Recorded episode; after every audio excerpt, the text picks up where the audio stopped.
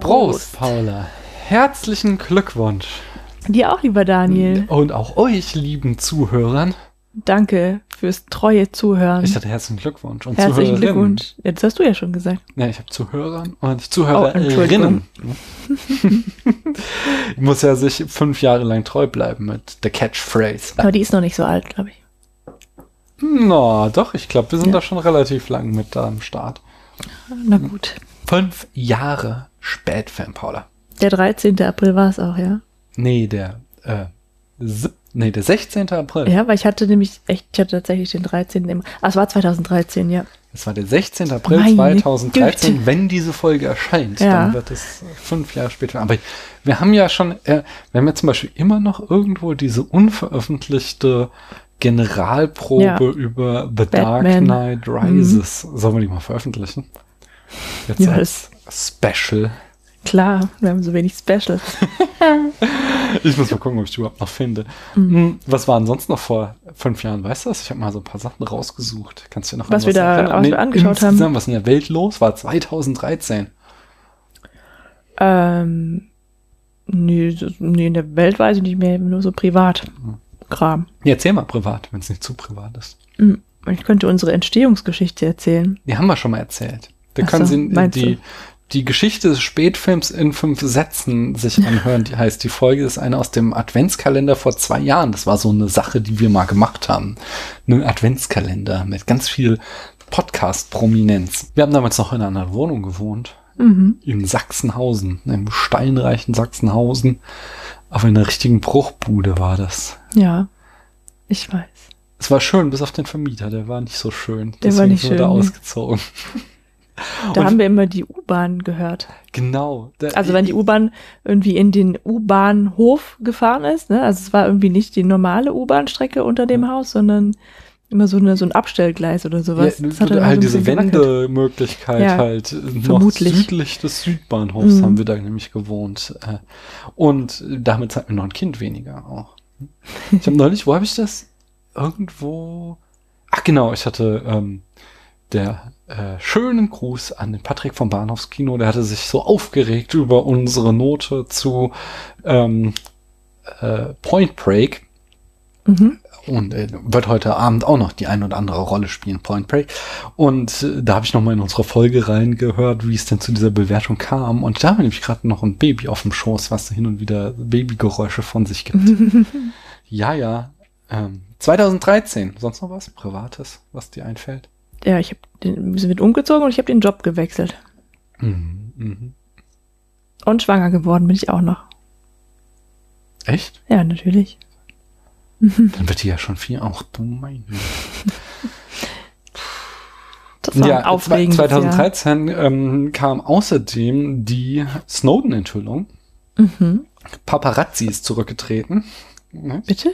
Der Papst Benedikt Ach so, oh Gott. Ja. zurückgetreten ja, damals. oh Gott. Mhm. Es gab die Proteste im Gezi-Park in der Türkei, wo man noch dachte, es wird alles besser, aber meine Güte, Das es war einen 2013 so, ja. Abwärtstrend gemacht. Ja, Mhm. nee, nee, in, in Ägypten zeichnete sich da schon ab, dass der äh, arabische Frühling vorbei ist. Nämlich, da kam es zum Militärputsch gegen den gewählten äh, Mohammed Mursi, der jetzt auch bestimmt kein Engel war, aber damit war es mit der Demokratie da auch wieder vorbei.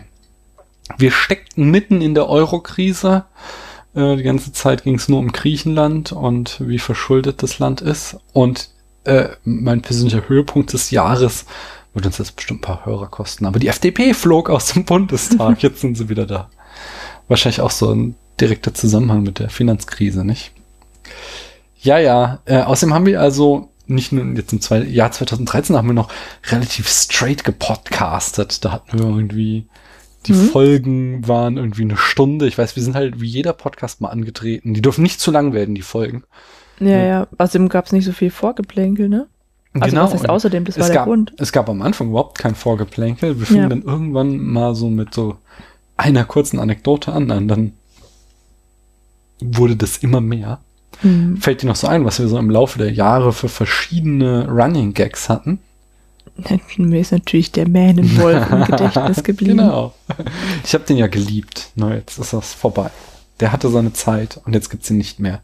Das heißt, natürlich kann jeder unserer Hörerinnen und Hörer das immer noch im Archiv nachhören oder auf Marians ähm, iPod. Da hat er nämlich alle unsere Folgen gespeichert, hat er mal erzählt. Ach so, ich dachte jetzt irgendwie alle Ausschnitte zum Mähnenwolf. Also, das kann natürlich auch sein, müssen wir nochmal nachfragen. Also, Marian, du hast das ja hier bestimmt. Erzähl mal, ob du uns vielleicht so ein Special des Mähnenwolfes zusammenstellen könntest. Also das ist echt praktisch für jemanden, der ein Referat über einen Mähnenwolf halten muss. wir haben sogar einmal original die seltenen Aufnahmen von Schreie des Mähnenwolfs haben wir in Aha, einer Folge gespielt, nicht? Hörst du? Ja, ja. Kannst du noch an Dr. Paula beantwortet Fragen erinnern? Ja. Das ist auch nicht so lange her. Paula guckt ganz ernst. Doch, das ist genauso lange her wie der Das war Mähnenwolf. wichtig. Und, Ja. und, und weißt du auch noch die Zeit, wo wir Werbung äh, gemacht haben? Oh ja, Genau, gab's das so. war nur eine kurze Zeit. ja, oder wenig Werbung. Nö, ich glaube, wir hatten schon so den ein oder anderen Special Guest, äh, also Mhm. Special Werbevertrag. Ähm, müsst ihr alles nachhören, äh, wenn ihr nicht wo, wisst, worüber wir reden. Aber wir haben auch heutzutage unsere Running Gags, zum Beispiel, was macht eigentlich Shia LaBeouf? Und da wir heute so viel zu tun haben, will ich mich da kurz halten und sage nur, Shia hat einen neuen Film draußen. In meinem Shia LaBeouf Google Alert, den ich jeden Tag kriege, äh, geht es den ganzen Tag nur darum, wie gut er ist in Bor Bor Borg nee, versus äh, McEnroe, so ein, so ein Tennisdrama. Ach so. Nee, nicht die Borg. Oh Mann, den ich habe schon gedacht, das sei interessant. Nee, ich glaube, es wird auch interessant, weil er spielt halt den cholerischen McEnroe, der ja berühmt dafür war, dass er so cholerisch war und ähm, Ich wünschte, ich würde mich für Tennis interessieren, aber ich kann leider gar nichts dazu sagen. oh, äh, schönes Zitat. Jetzt gibt's Stress mit der GEMA. Nee, du darfst doch Ich Sachen ex- zitieren. extra anders du darfst intoniert. Doch, ähm, äh, darfst doch, darfst doch Sachen sagen, aber du darfst es nicht singen halt. Nicht?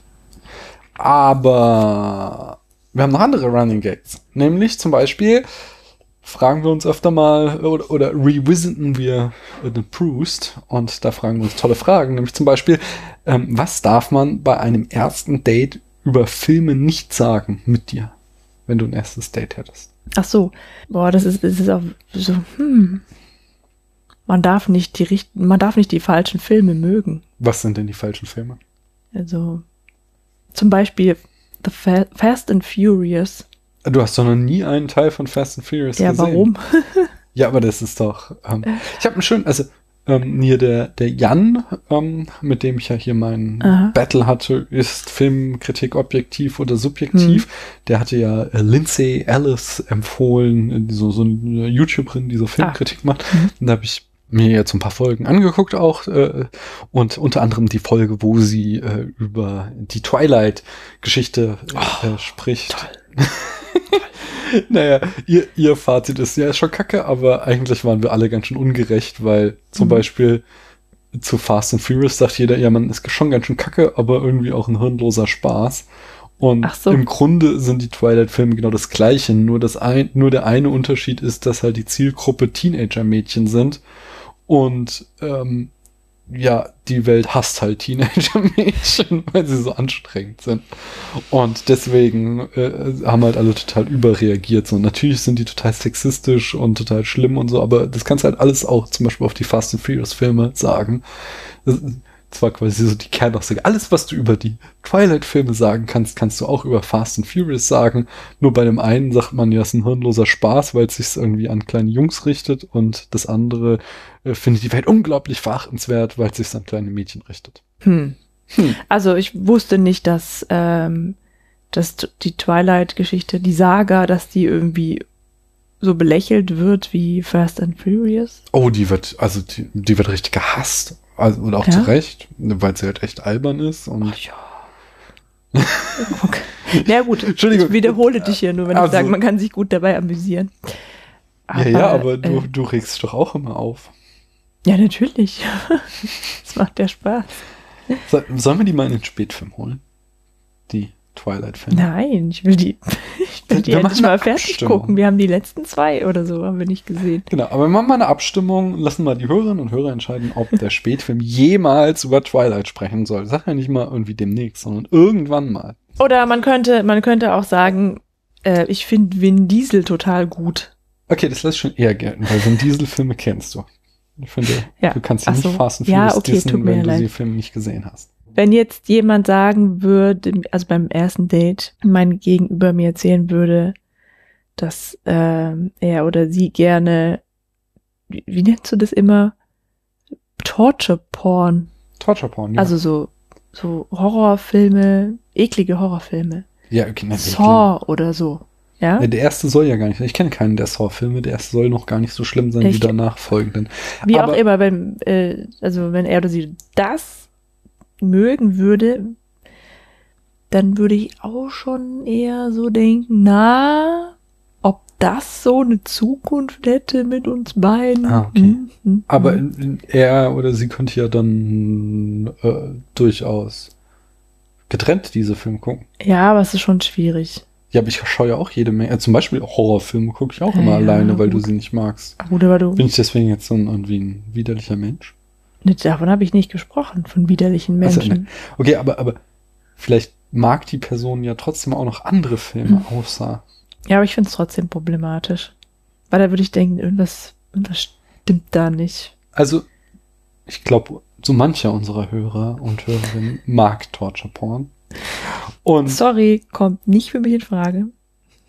Finde ich irgendwo auch gut, dass du die nicht daten willst. Aber ich finde, ihr dürft das ruhig anschauen. Ich habe da überhaupt gar kein Problem. Ich finde ja, jeder darf so seinen Filmgeschmack haben. Aber so mein, also wenn ich jetzt ein erstes Date hätte und mir überlegen würde, passen wir zusammen, die Person und ich. Und da habe ich halt mal einmal äh, mit, mit jemandem äh, gesprochen, äh, n- einer, einer Frau aus dem Capoeira, die, ich, ich Hm. hoffe, ich verrate jetzt nicht zu viel, die so in unseren Podcast reingehört hatte. Und dann sagte so, ja, ihr seid ja voll sympathisch, Aber, aber ihr redet ja über Filme und Filme, also ich finde Filme irgendwie doof.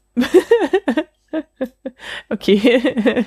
Und an der Stelle wusste ich halt nicht, was ich jetzt noch sagen sollte, weil, also, dass man Filme an sich doof findet, das fand ich halt irgendwie zu krass. Da, da fehlt, also, da hätte ich mich natürlich jetzt irgendwie tierisch aufregen können, Stunden diskutieren, aber Mhm. in dem Moment habe ich einfach nur noch gelächelt Ja, und und gewinkt. gewunken. Ich muss dann mal gehen. Ja, das ist wirklich interessant, weil ich habe ein ähnliches Erlebnis gehabt mit Büchern, mhm. aber auch wirklich nur verwandt ähnlich. Also ähm, und zwar habe ich mit einer Person geredet, die sehr gebildet ist Ja. und auch sehr nett. Und die sagte, ähm, dass sie sich nicht für Romane interessiere. Also sie, ja, sie liest keine, äh, eine Frau, ja, ist ja egal, aber sie liest nur, also sie, sie kann mit Belletristik nichts anfangen, die liest nur Hm. Sachbücher. Mhm. Und das fand ich, finde ich auch sehr merkwürdig. Also, ähm, das ist was, was ich einfach überhaupt nicht verstehen kann. Mhm. Und die Person ist bestimmt nicht irgendwie fantasielos. Also ich, also ich will das auch gar nicht bewerten, sondern Ich kann mich nicht mehr erinnern, wo es war. Ich habe mal eine Da Diskussion. Hm. geführt, wo äh, mein Gegenüber behauptete, Belletristik zu lesen wäre Zeitverschwendung. das ist ja noch schlimmer. weil Das ist ja dann schon eine Wertung. Man kann ja sagen, man interessiert sich nicht dafür. Ja, also es ist in dem Sinne, so, also, so wenn ich Mhm. Belletristik lese, dann habe ich immer ein schlechtes Gewissen, weil ich könnte ja auch ein Sachbuch lesen, in dem ich noch was lerne, Oh mein Gott, wo ich dann eben auch den Standpunkt vertreten das klingt schon nach einer. Neurose. Na, ich habe den Standpunkt vertreten, man kann ja auch extrem viel lernen, wenn man Belletristik liest. Also es gibt ja unglaublich viele Romane, wo man sehr, sehr viel über den Menschen, Philosophie etc. lesen. Ja gut, aber man, man liest es ja, um Erfahrungen quasi aufzunehmen und in andere Welten einzutauchen. Ja, das ist aber ja nicht, um irgendwie Wissen anzusammeln oder so. Ja, das ist ja schon. Uh, da kommen wir schon ganz tief in diese äh, Kunsttheorie rein. Ich glaube ja Mhm. schon, dass du es auch immer machst, um Wissen zu, äh, zu bekommen. Ja, schon, aber nicht primär. Also wenn Doch, du halt, wenn du ein Sachbuch liest, dann, dann willst du ja dabei keinen Spaß haben. Deswegen. Oh, das sehe ich auch nicht so. Ich Ja, lese- aber eine An ist ja kann- keine Unterhaltung. aber natürlich, wenn ich ein spannendes philosophisches Buch lese, bin ich extrem unterhalten. Also, was stimmt da nicht? Ich glaube, wir sollten kein erstes Date haben. Gut, dass wir das schon hinter uns haben. vorbei. Worüber haben wir damals geredet? Wahrscheinlich nicht darüber. Ja, wir haben tatsächlich äh, ziemlich früh über sowas geredet. Wir waren beide so ein bisschen Wir waren, angegeben. wir waren Studenten und so Mhm. Eierköpfe nicht. Wir waren, wir waren bestimmt voll unerträglich so in unseren 20ern. Weil du denkst ja auch, äh, nee, ich möchte jetzt niemanden beleidigen, vielleicht haben wir ja Hörer, die so jung sind. Meldet euch mal, wie alt ihr seid. Ich, ich weiß gar nicht, wie alt ihr seid. ah, das war schon die schönste Zeit, nicht wahr? Also das Studium ist extrem geil. Anfang Also wenn, wenn ihr die 20er. Chance habt zu studieren und es euch leisten könnt, auch so ist natürlich auch ein Luxus. Aber es hat schon echt viel Spaß gemacht. Du hattest eben keine Verantwortung zu tragen. Du musstest nicht früh aufstehen, außer mal zu einer blöden Vorlesung. Und ja, heute schon. Heute müssen die auch früh aufstehen. konntest halt einfach viel Party machen und gleichzeitig irgendwie dich der schönsten Sache widmen, Daniel, das ist heute nicht Bildung. mehr so wie früher. Ich glaube, du kannst ja auch da heute noch deine Freiräume schaffen. Also wir haben noch den guten alten Magister gemacht. Aber wir sind ja hier, um über was anderes zu sprechen, auch wenn das vom alten Teil handelt, worüber wir gerade reden. Nämlich wir reden ähm, über den Spätfilm. Heute mal nicht über einen Film, wir reden gleich noch über ganz viele Filme, aber erstmal reden wir über den Spätfilm. Und Paula, äh, kannst du dich noch erinnern, wer uns die allererste iTunes-Rezension geschrieben haben? Die haben wir ziemlich früh bekommen. War das nicht XY123 Nee. OX? Nee, aber so ähnlich. Zunix hieß. Ja, sag ich doch. So, ich sagst du, genau. Und we- weißt du auch noch, was er oder sie geschrieben hat? Dass wir Eisbären, Babys und Pandabären retten. Nee, Robben und Menschen waren dabei. Ich Sag ich weiß doch. nicht was. Und, und dass wir irgendwie die Welt verbessern auf jeden Fall. Fand ich auch gut. Und weißt du, wer die bislang letzte iTunes-Rezension geschrieben hat? Nein. Ja, die hatten wir beim letzten Mal. Das war Jajul. Weiß ich doch nicht, ob das die letzte ist. Ja, so, ja, genau. Aber Ich weiß ja nicht mal, wie man da hinkommt. Irgendwann hattest du mir mal die Aufgabe gestellt, dass ich eine Rezension schreiben muss. Nee, Ich hab's der nicht würde geschafft. niemals unsere Rezension verfälschen. Ich habe dir höchstens gesagt, du sollst für jemand anders eine Ich schreiben. diesen, ich habe das, also ich habe nichts, überhaupt gar nichts gefunden. Ja, du hast ja auch kein iTunes installiert, oder? Ich habe das auf dem iPad gesucht, da gibt's das schon. Oh ja, also das geht. Auf dem iPad ist die. Ach nein, obwohl wir haben so ein altes iPad, das hat nicht die aktuelle iOS-Version, da geht's glaub ich noch nicht. Aha, dann liegt's ja gar nicht an mir. Nee, es liegt am iPad. Ich will An immer. der Technik. Also nee, komm, jetzt brauchen wir nicht über Shoppen reden.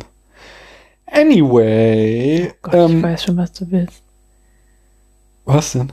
Nee, neuen Technikkram kaufen. natürlich halt. immer will ich. gut, Also, nee, komm, komm, offen es gibt so viele Podcasts, die darüber reden, was es, also die über Technikkram reden. Und es gibt so viele Mhm. Podcasts, die darüber reden, Technikkram zu shoppen. Das müssen wir jetzt nicht noch anfangen. Nö, das interessiert mich auch nicht. kannst lieber erzählen, was für ein Buch man kaufen sollte. Erzähl mal, was für ein Buch man kaufen sollte. Ich habe keine Ahnung, weil ich von dem aktuellen Buch Ja, aber du kannst ja ein weiß. altes, als könnte man alte Bücher nicht mehr kaufen.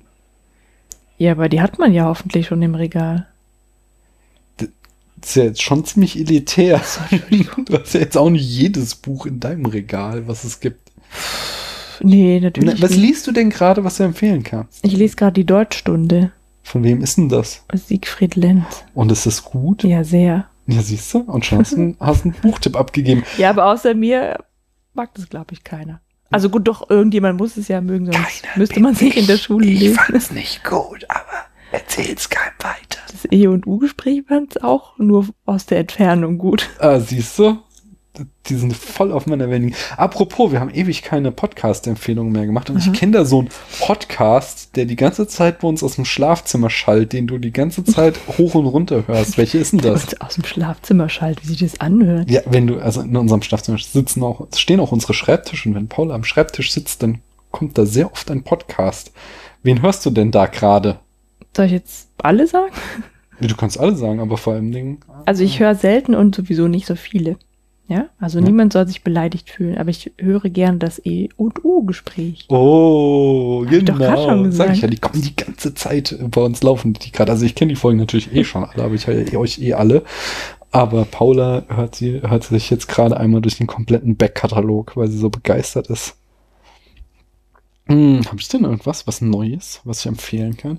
Ich habe einen englischen Podcast, einen amerikanischen. Ähm, Show Me the Meaning ist genau mein Ding. Die sprechen über Filme, aber mit so einem philosophischen Background und analysieren total viel und äh, auf den bin ich gerade total scharf. Da freue ich mich auf jede Folge ganz doll. Natürlich gibt es Mhm. auch jede Menge super viele gute deutsche Podcasts, ähm, aber die empfehle ich euch ja eh rund um die Uhr. Fragt mich im Zweifel auf Twitter. Wir müssen langsam mal kommen. Aber ich war ja eigentlich bei Jajul, äh, langsam zum. ich muss euch auch erzählen. Also, ähm, Also ich, ich habe so seit 2018 vielleicht irgendwie fünfmal, wenn es Oh hochkommt, nein. Alkohol getrunken und Daniel, wir grad sind ein- noch beim Vorgeplänkel. habe gerade ein Bier in der Hand und ich bin schon so leicht angedüdelt. Weil es das zweite ist. Genau, wir waren vorher in der Kirche und haben Bier getrunken. Ist kompliziert. Anyway, ähm, Jajul hat uns, äh, Ach ja. Jajul hat auch eine Ordnungszahl hinter dem Jajul, aber die habe ich mir jetzt gerade nicht gemerkt. Sorry. Äh, sie hat uns bewertet auf iTunes. Ich habe gesagt, oder wir haben gesagt, ihr dürft euch einen Film wünschen. Nicht Mhm. nur Jajul, sondern auch Melo Elo oder so. Entschuldigung, dass ich den Namen nicht mehr weiß. Und die Sumi, die dürfen sich auch Filme wünschen, wenn sie wollen. Die wir dann in 500 Sätzen zusammenfassen. Und Jajul hat sich was gewünscht, nämlich Ah, Brazil. das Und das heißt, das, es ja. wird demnächst eine, ein Special geben, in dem wir Brazil zusammenfassen. Und noch einen letzten Vorgeplänkelpunkt habe ich, nämlich der ist ganz wichtig. Stagecoach landete ziemlich weit oben auf unserer Liste. Jetzt habe ich nur den Punkt verloren. Wo? Also jetzt äh, mit auf der Liste unserer Punkte, die wir vergeben haben. Genau, die haben wir ja verge äh, ver so. also besprochen zuletzt. Ja. Stagecoach landete auf Platz 28 unserer Charts, also noch in den Top 30, hat damit noch über 80 Punkte eingesahnt. Abgesa Abgesahnt. Abgesahnt, einkassiert. Ihr wisst schon was. Eingefahren. Und damit kommen wir zum heutigen Hauptakt des Abends, nämlich das seid ihr da draußen, die ihr uns zuhört und die uns tolle Audiokommentare geschickt habt. Nämlich war ja die Aufgabe, wirbelt unsere Charts durcheinander und dort hört ihr jetzt jede Menge tolle Stimmen, die das gemacht haben. Anschließend werden Paula und ich das immer noch ins rechte Licht lücken. genau. Und ähm, vor allen Dingen werden wir dann live die Charts neu sortieren. Und Oh mein Gott. den Anfang macht der Nenat. Der hat sich nämlich dem 1, 2, 3, 4, fünf letzten Film unserer Charts gewidmet. Permanent Vacation von Jim Jarmusch.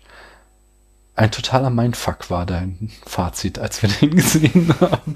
Mein Fazit. Ja, ja, ja. Und, Das und sind Worte, die ich nie in den Mund Oh nehmen doch, das würde. erinnere ich mich noch. Ich habe nämlich auch Tränen gelacht über deine Wiedergabe.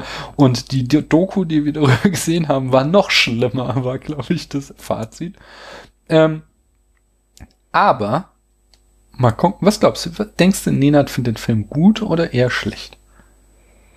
Ich kann mir vorstellen, dass er den äh, besser bewertet hat als wir, ja. Also Hören wir mal rein. Auf Platz 68 bislang Jim Jarmusch Permanent Vacation mit 34,5 Punkte. Paula gab 44, Daniel nur 25. Mal gucken, was Nenad gegeben hat. Hallo Paula, hallo Daniel, Nenad hier. Wie ich gehört habe, wird der Spätfilm fünf Jahre alt und ich möchte euch herzlich dazu beglückwünschen und mir einen Film aus euren tollen Charts hernehmen und den noch einmal neu bewerten. Und meine Wahl fiel auf Platz Nummer 67, äh, nämlich Permanent Vacation von Jim Jarmusch. Ein Film, den ich abgrundtief hasse. Äh, jetzt muss ich sagen, es tut mir leid, ich hoffe, ich bin nicht zu sehr der Partypooper hier, aber ähm, ich werde nicht müde, überall zu erwähnen, wo ich es nur kann, zu jeder möglichen Sekunde. Ähm, lasst die Finger davon. Und auch jeder, der das jetzt hört und mit dem Gedanken spielt, äh, das, sich das Komplettwerk von Jarmusch anzuschauen und deswegen Permanent Vacation nachzuholen. Bitte, bitte, tut es nicht. Mich hat dieser Film nämlich gebrochen. Ich habe ihn mir Oh zweimal angesehen, das zweite Mal musste ich leider. Und er ist schrecklich. Also wirklich fürchterlich in allem, was er da macht. Ähm, Chris Parker ist ein unglaublich miserabler Schauspieler. Also mich wundert es nicht, dass er nach Permanent Vacation keine großartige Karriere hingelegt hat. Der, der Film ist zugemüllt mit so unglaublich pseudophilosophischen Dreck, der, der wirklich auf keine Kuhhaut passt. Also es sind ja eigentlich nur Aneinanderreihungen von komischen Situationen, in die Ellie irgendwie hineinstolpert Ja, das ist Jarmusch. in seinem ja Spaziergang, den er da irgendwie durch Manhattan macht, ähm, wo er ganz komische Leute trifft, die Jim Jarmusch halt. Ähm, allesamt irgendwie einander Klatsche haben und über die es sich auch noch lustig macht. Äh, es, es ist, ich kann es wirklich nicht in Worte fassen. Jetzt muss man sagen, dieser Film dauert nur 75 Minuten. Diese 75 Minuten strecken sich aber so unendlich in die Länge. Also ähm, Love Exposure dauert vier Stunden und diese vier Stunden Love Exposure gehen für mich persönlich um einige schneller als diese 75 Minuten Permanent Vacation. Also äh, was sich Jarmusch dabei gedacht hat, ich weiß es ehrlich gesagt nicht. Ich kann nur vermuten, dass er als ähm, College-Filmemacher einfach mal einen Film machen wollte, musste, wie auch immer, wo er all das, was ihn irgendwie beschäftigt, was er für äh, unglaublich wichtig hält und, und, und philosophisch relevant einfach hineinpresst in dieses Ding und hofft, dass ja irgendwas kleben bleibt beim Zuschauer. Also so ein bisschen wie wenn man, weiß nicht, ein paar gekochte Nudeln gegen eine Glasscheibe wirft und denkt, ja, irgendeiner davon wird schon kleben bleiben. Ähm, es ist also wirklich wirklich, ich kann es nur noch einmal wiederholen, lasst bitte, bitte, bitte die Finger davon. Ähm, viel mehr möchte ich über diesen Film eigentlich gar nicht sagen. Ähm, oh, doch, ein, eines noch. Ähm, ihr habt in eurer Folge äh, die Tanzszene angesprochen und Daniel hat, glaube ich, angemerkt, dass äh, Chris Parker zweimal in die Kamera guckt und das so ein bisschen bekrittelt. Für mich war das wahrscheinlich so das einzige kleine Highlight des Films, weil ähm, er hat ein paar coole Tanzmoves drauf. So. Alles andere ist ja. Ne, einfach ne. Zur Bewertung. Ich gebe diesem Film. Ich, ich passe mal auf. Fünf Punkte gibt es dafür, alleine schon, dass dieser Film existiert und Jim Jarmusch sich die Mühe gemacht hat, irgendetwas zu drehen. Einen Punkt gibt es für die angesprochene Tanzszene. Sechs. Einen weiteren Punkt würde ich noch geben für äh, Frankie Faison, den ich ähm, gerne mag. Sehr, sehr gerne. Ich habe mich gefreut, auch ihn in diesem Film zu sehen.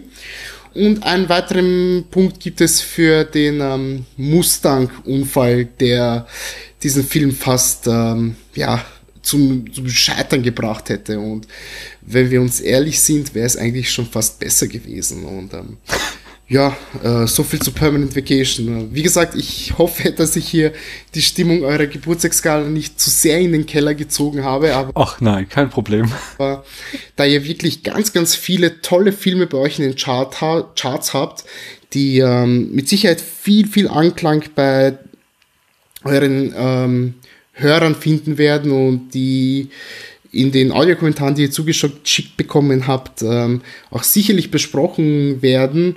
Und wo es äh, ganz, ganz tolle Lobgesänge geben wird, wollte ich hier so ein bisschen das Gegengewicht darstellen. Und äh, ja, das ähm, habe ich hoffentlich gut gemacht. äh, jedenfalls sage ich noch einmal vielen, vielen Dank ähm, für viele, viele tolle Episoden und Stunden, die ihr mir geschenkt habt, die ihr ähm, mir bereichert habt. Paula hat Tränen in den Augen. Für ganz, ganz viele tolle Gäste, die ich tatsächlich durch diesen Podcast erst für mich entdecken konnte und somit auch äh, deren äh, Social Media Kanäle, äh, Blogs und auch Podcasts und ähm, ich hoffe, dass ich in Zukunft auch noch ähm, viele, viele, viele tolle Folgen von euch ähm, hören werde können. Und in dem Fall noch einmal Happy Birthday. Ciao. Ja. Dankeschön. Vielen Dank erstmal. Also, äh, du warst nicht der Partypuper, du hast hier die Stimmung hochgetrieben, gleich mit deinem ersten Kommentar. Und äh, ich muss dich auch warnen, es geht genauso weiter. Irgendwie, die äh, schmieren uns die ganze Zeit Honig ums Maul. Dabei sollten sie eigentlich nur Filme bewerten. Mhm. Äh, ich kann mal hier zusammenfassen. Hm, Nenad gibt acht Punkte, wenn man es zusammen addiert. Damit hat jetzt Permanent Vacation eine äh, Nummer, äh, eine, eine Gesamtbewertung von 25,7 Oh und Gott. stürzt damit auf Platz 70 ab. Äh, schlechter sind jetzt nur noch Diamonds Are Forever und das Debüt von Pedro Almodovar, äh, Pippi, Lucy Bomb und der Rest der Bande. Die Folge müsst ihr euch auch anhören. Da haben wir uns auch sehr amüsiert darüber, wie, wie katastrophal der Film ist. Okay, ja, also total lustig auch, wie ich mit meiner Fehleinschätzung, äh, mit meiner Einschätzung falsch lag. Ja. Ja, weil ich bei den Film so schlecht in Erinnerung habe und dass es jemand gibt, der ihn noch schlechter findet. Ja, ich glaube, Nenad ist insgesamt sehr kritisch, was Jim Jarmusch angeht, aber hier hat er vollkommen recht. Bei anderen Sachen irrt er sich, möchte ich mal äh, von meinem äh, Standpunkt aus äh, behaupten. Hast du eine andere Meinung? Zu Jim Jarmusch. Mhm. Genau, habe ich eine andere Meinung. Äh, die Frage ist jetzt, ist sie objektiv oder subjektiv? Aber äh, der, das wurde an einer anderen Stelle mal besprochen. Oder das ist eine andere Geschichte und soll ein anderes Mal erzählt werden. Wurde Oder bereits erzählt. bereits. Ja, soweit. Ich habe noch einen Punkt Ja. in diesem in dieser großen Vorbereitung dieser Folge ist mir aufgefallen, dass die Leute es irgendwie nicht so richtig, also so manche Leute es nicht richtig checken, wann wir Filme mit 100 Punkten bewerten und wann wir nur diese Letterbox-Skala mit 5 Punkten haben. Ach so. Die ursprüngliche Idee von dir war ja mal, jeden Film, den wir irgendwann irgendwo gucken, besprechen wir im Spätfilm und bewerten ihn. Mhm. Das war, bevor wir den Spätfilm angefangen haben, so die quasi erste Konzeption von Paula. Der ganze Spätfilm ist Paulas Idee gewesen. Und ähm, dann diese Geschichte mit der Letterbox-Skala, die kam, als wir uns damals auf den erste Herr der Ringe-Folge vorbereitet haben. Und dann, weil das so lange dauerte, äh, viel länger als wir erwartet hatten, haben wir irgendwie so eben diese Spätfilm-Telegramme eingeschoben und wollten dann aber irgendwie nicht die richtige Skala. Ich glaube, das ist dann auf meinen Mist gewachsen. Äh, Und ich dachte mir, sollen wir das lassen? Sollen wir in Zukunft jeden Film, der in irgendeiner Form im Spätfilm vorkommt, auf der 100er Skala bewerten? Ähm, also diese, diese Folgen mit den, mit den fünf Sternen und dem Herz, Mhm. das sind ja tatsächlich immer diese Events, bei denen du genau. mitmachst. Also Sowas, da, ja. die, die gründen ja wohl auf Letterboxd halt auch. Und deswegen also, finde ich das ja, schon passend, dass die dann halt dementsprechend bewertet werden und dass die halt auch anders bewertet werden, weil ja diese 100 von 0 bis 100 Punkte, diese Skala hat ja einfach sonst niemand und ähm, das ist ja immer wieder ein Thema, dass das, also es stößt ja auch auf Unverständnis. Ach. Ist mir aber sehr wichtig und halt auch schon ein Charaktermerkmal unseres Podcasts. Mhm. Ähm, Deswegen, ja, würde ich das aber, also ich, aber, ja, ich also, verstehe natürlich wir könnten, die Wir könnten Trennung, natürlich auch 100 Punkte und ein Herz machen. Nee, das ist ja nur Quatsch. Also Das genau deswegen gibt's ja die 100 Punkte, dass man eben viel differenzieren kann. Aber ich, ja, aber ich bin ja immer noch der Meinung, dass man auch ein Herz geben kann im Film, den man eigentlich schlecht findet. Auch wenn das Leute da draußen anders sehen. Nein, dann kannst du, dadurch kannst du dem Film, den du, den du eigentlich schlecht findest, über 50 Punkte geben. Das habe ich jetzt nicht verstanden. Das hast du nicht verstanden? Nee, das ich nicht naja, so verstanden. unter 50 Punkte ist ja wohl ein richtig schlechter Film. Ach so. Wenn du einen Film hast, der, der schlecht ist, aber den du trotzdem irgendwie magst, gibt's ihm über 50 Punkte. Ja. Der nächste Kommentar kommt von Merlin. Merlin ist Freund des Hauses, Regisseur, Hitchcock und Carpenter-Experte. Und ähm, lustigerweise ist ähm, Nenad damals hier im Podcast gelandet, weil ich ihn mit Merlin verwechselt habe. Das habe ich Nenad noch nie erzählt. Mir auch nicht. Nenad, es stört dich hoffentlich nicht. Ähm, wir hatten irgendwie eine Podcasterin gesucht für irgendeine unserer Folgen. Also haben wir schon öfter mal gemacht, Mhm. dass wir auch mal ein paar Frauen mehr hier in den Podcast brachten. Und ähm, Merlin schrieb mich an ähm, und sagte, ich bin zwar keine Podcasterin, aber hättest du nämlich Bock. Ah nee, es war gar nicht Merlin. Schon wieder verwechselt. Wie kam ich denn? Doch, ich glaube doch. Merlin schrieb mich an und sagte, ähm, ich bin zwar keine Podcasterin, dürfte ich denn trotzdem mitmachen? Und dann sagte ich so, ja, äh, prinzipiell schon, halt nur nicht bei dieser einen Folge. Und dann habe ich später, ähm, äh, dachte ich mir, hey, da wollte doch jemand bei uns mitmachen und hatte das irgendwie falsch verbucht, weil die äh, hier die äh, Podcast von Nenad habe ich eben schon gehört damals und dann hatte ich irgendwie das abgebucht, dass Nenad mich gefragt hätte und habe dann mhm. Nenad eingeladen und Nenad hat zugesagt und so kam es zu unserer ersten gemeinsamen Folge zwischen äh, von Nenad und mir zu ähm, oh Gott Mom? Nee, wie heißt der denn nochmal? Ich rede mich hier gerade im Teufelsküche. Also ein Horrorfilm, ja? Nein, ganz süßes kleines Indie-Drama. Äh, Aber dann war das für Lowbury. Genau, das war im Library. Ah, ja. Ähm, ähm, ähm, ähm, Mami, Mami heißt der Film. Genau, Mami. Die Mumie. Nee, Mami im Sinne von Mami. Ach so. Also im Sinne von du. Und mh, ein ganz süßes kleines Indie-Drama. Naja, aber irgendwie dann äh, suchten wir wieder mal Leute und Merlin schrieb mich an und dann fiel mir so, oh ja, der war das. der hatte mir schon mal angeschrieben und sagt, ja, machen wir. Und äh, dann landete er erst bei eine Hitchcock-Folge, hat einen Kommentar eingeschickt, einen Audiokommentar. Mhm. Dann haben wir mit ihm eine äh, Carpenter-Folge gemacht zu Halloween und jetzt neulich habe ich ja auch noch eine Brian De Palma-Folge mit ihm gemacht. Der ist ja auch nicht weit weg von Hitchcock zu Body Duel. Und nun äh, hat er sich natürlich wieder einen Hitchcock ausgesucht und bislang noch.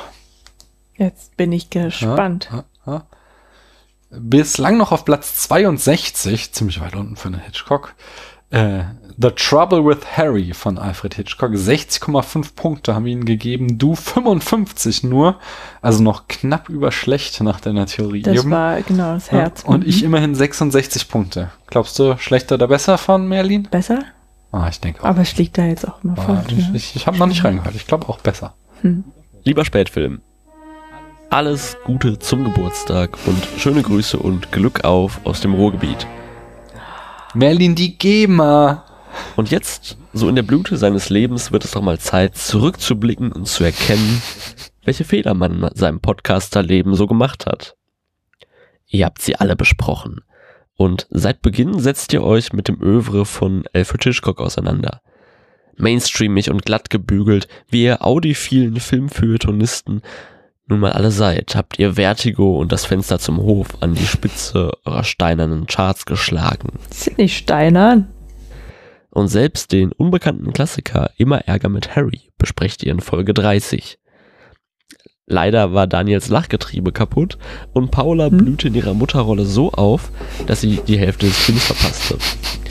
Mit gefährlichem Halbwissen und völlig spaßbefreit machtet ihr euch daran, Hitchcocks Humor zu denunzieren. Da Paula den Film nicht ganz geschaut hat, habe ich mir eure Episode auch nicht mehr ganz angehört. und meine Schmähkritik an euch fußt ebenfalls auf steilen Thesen und gefährlichem Halbwissen und garantiert nicht spoilerfrei. Darum lasst mich nun die Lanze brechen für den Meister des Humors, Alfred Hitchcock. Die nekrophile Kartoffeljagd in Frenzy. Saulustig, müsst ihr zugeben. Die Dialoge in die 39 Stufen zum Schießen. Tippi Hedrons Angst vor Vögeln, schamlos ausnutzen in die Vögel. Der Mann hatte Humor. Aber kommen wir zu seinem Opus Magnus. Immer Ärger mit Harry. Weg von dem schillernden Starglanz seiner viel zu oberflächlichen Werke hin zu bodenständigen Ängsten. Wer kennt nicht das Gefühl, jemanden getötet zu haben? Oder eben nicht sicher zu sein. Hitchcock nimmt diese so menschliche und lebensnahe Angst und erhebt sie zu höherem. Humor muss nicht zitierfähig sein, und so schafft er es, ohne Apachen Pub, heilige Handgranate oder Pfeifer mit 3F, Humor zu schaffen. Ganz menschlichen Humor, weg von der theatralen Pointe oder dem reinen Zitat. Generell ist immer Ärger mit Harry das filmische Statement für Menschlichkeit, abseits des Blockbuster-Krimis mit mordenden Müttern. Der natürliche Tod Harrys ist Sinnbild dieses Statements. Anhand meiner lückenlosen Argumentation müsst ihr zugeben, dass immer Ärger mit Harry der beste Hitchcock-Film ist. Und damit natürlich auch der beste Film aller Zeiten und der beste Film in euren Charts. Dementsprechend müsst ihr jetzt leider eure Charts korrigieren und ihn weit über Citizen Kane, Vertigo oder eben auch Disturbia setzen. alles Gute. Oh, er gibt gar keine Note. ich dachte, oh Gott, er gibt, es, er gibt die 100 Punkte, oh mein Gott.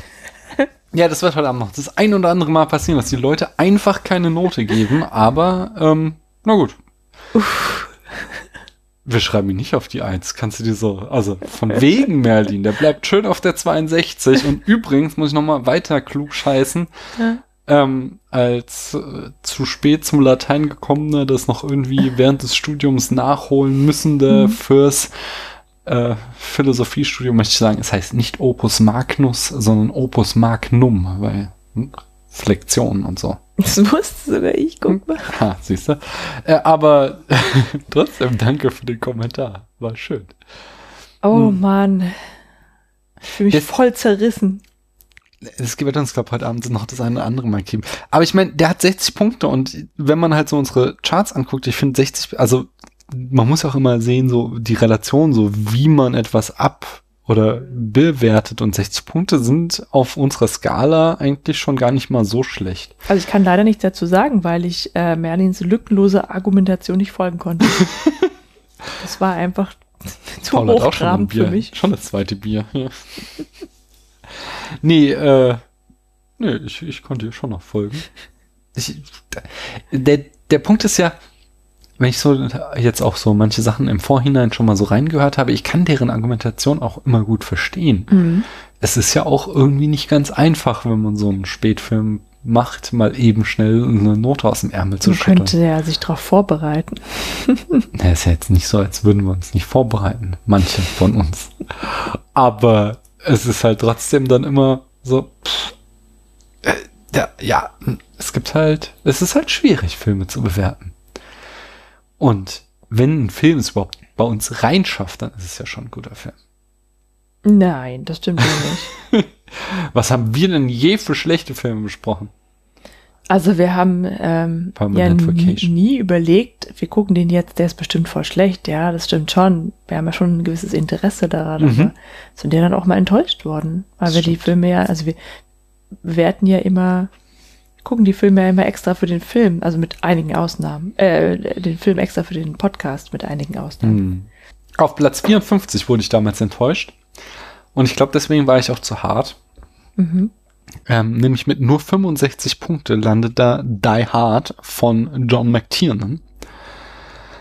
Und äh, möglicherweise werden wir zu diesem Film noch einmal zurückkehren, aber zunächst einmal ähm, hat da, äh, also nochmal zu, zu äh, der Vollständigkeit halber, Paula hat ihm 60 Punkte gegeben, ich habe ihm 70 Punkte gegeben und äh, Christian von der Wiederaufführung, ich glaube, der wird uns da auch jetzt die Leviten lesen, wie wir denn Mein den Film so Gott. schlecht bewerten konnten.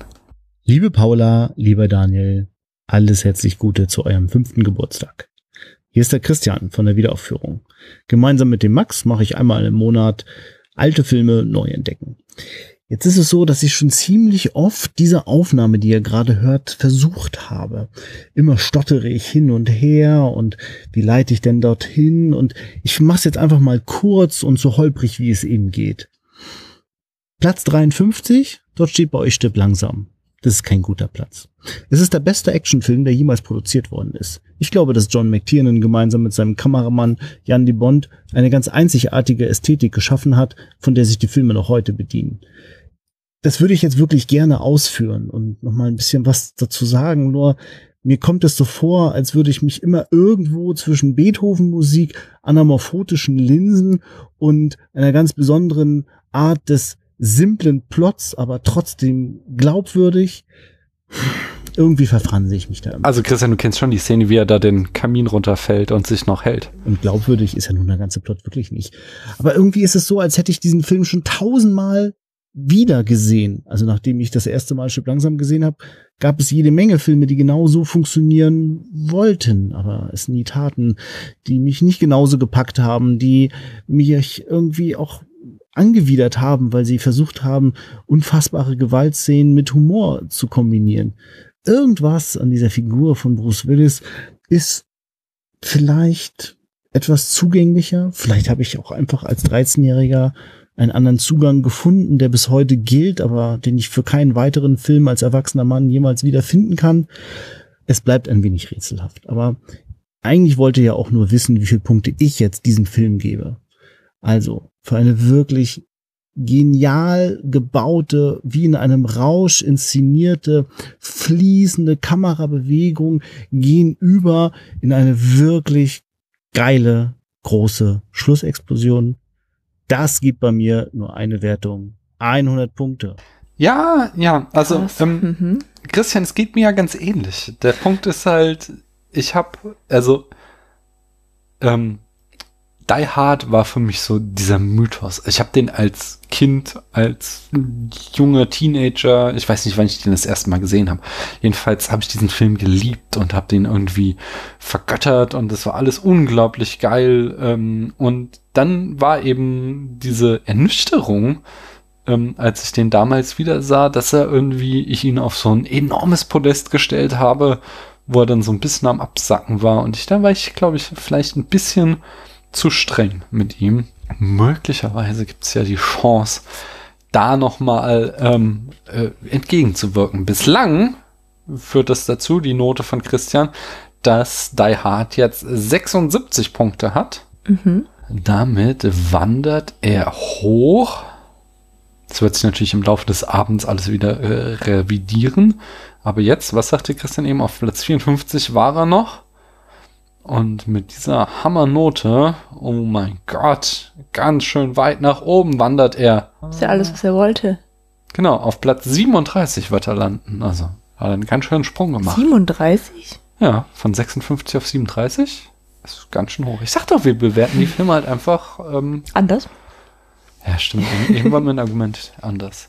Hm. Auf Platz 63 steht bei uns Point Break von Catherine Bigelow. Patrick vom Bahnhofskino sagte ja, eigentlich müsste er auf Platz 1 gehören oder irgendwas in die Richtung, sagte er. Aber Unter die Top 10. ja, nee, nee, er sagt noch mal was anderes. Er ist absolutes Meisterwerk, irgendwas in die Richtung.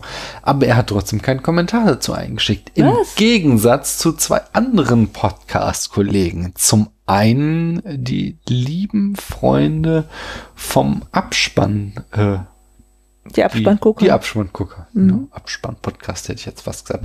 Aber es sind die Abspanngucker. Die haben sich Point Break gewidmet. Mal gucken, was die dazu zu sagen haben. Hallo, wir sind's, die Abspanngucker und ich bin der René und Und ich bin der Alexander. Da muss ich gerade mal noch mal eine kurze Pause machen, weil die haben mich ja gerügt. Ich habe ja auch ihre zweite Geburtstagsfolge gehört. Also bitte, also zwei, zwei Jahre, Entschuldigung. Muss ich jetzt mal ein bisschen lästern. So, wir haben fünf Jahre. Aber ähm, da haben sie mein mitteldeutsches Idiom äh, gerügt, weil sie sind nicht die Abspanngucker, sie sind die Abspanngucker. Deswegen möchte ich es nochmal sagen.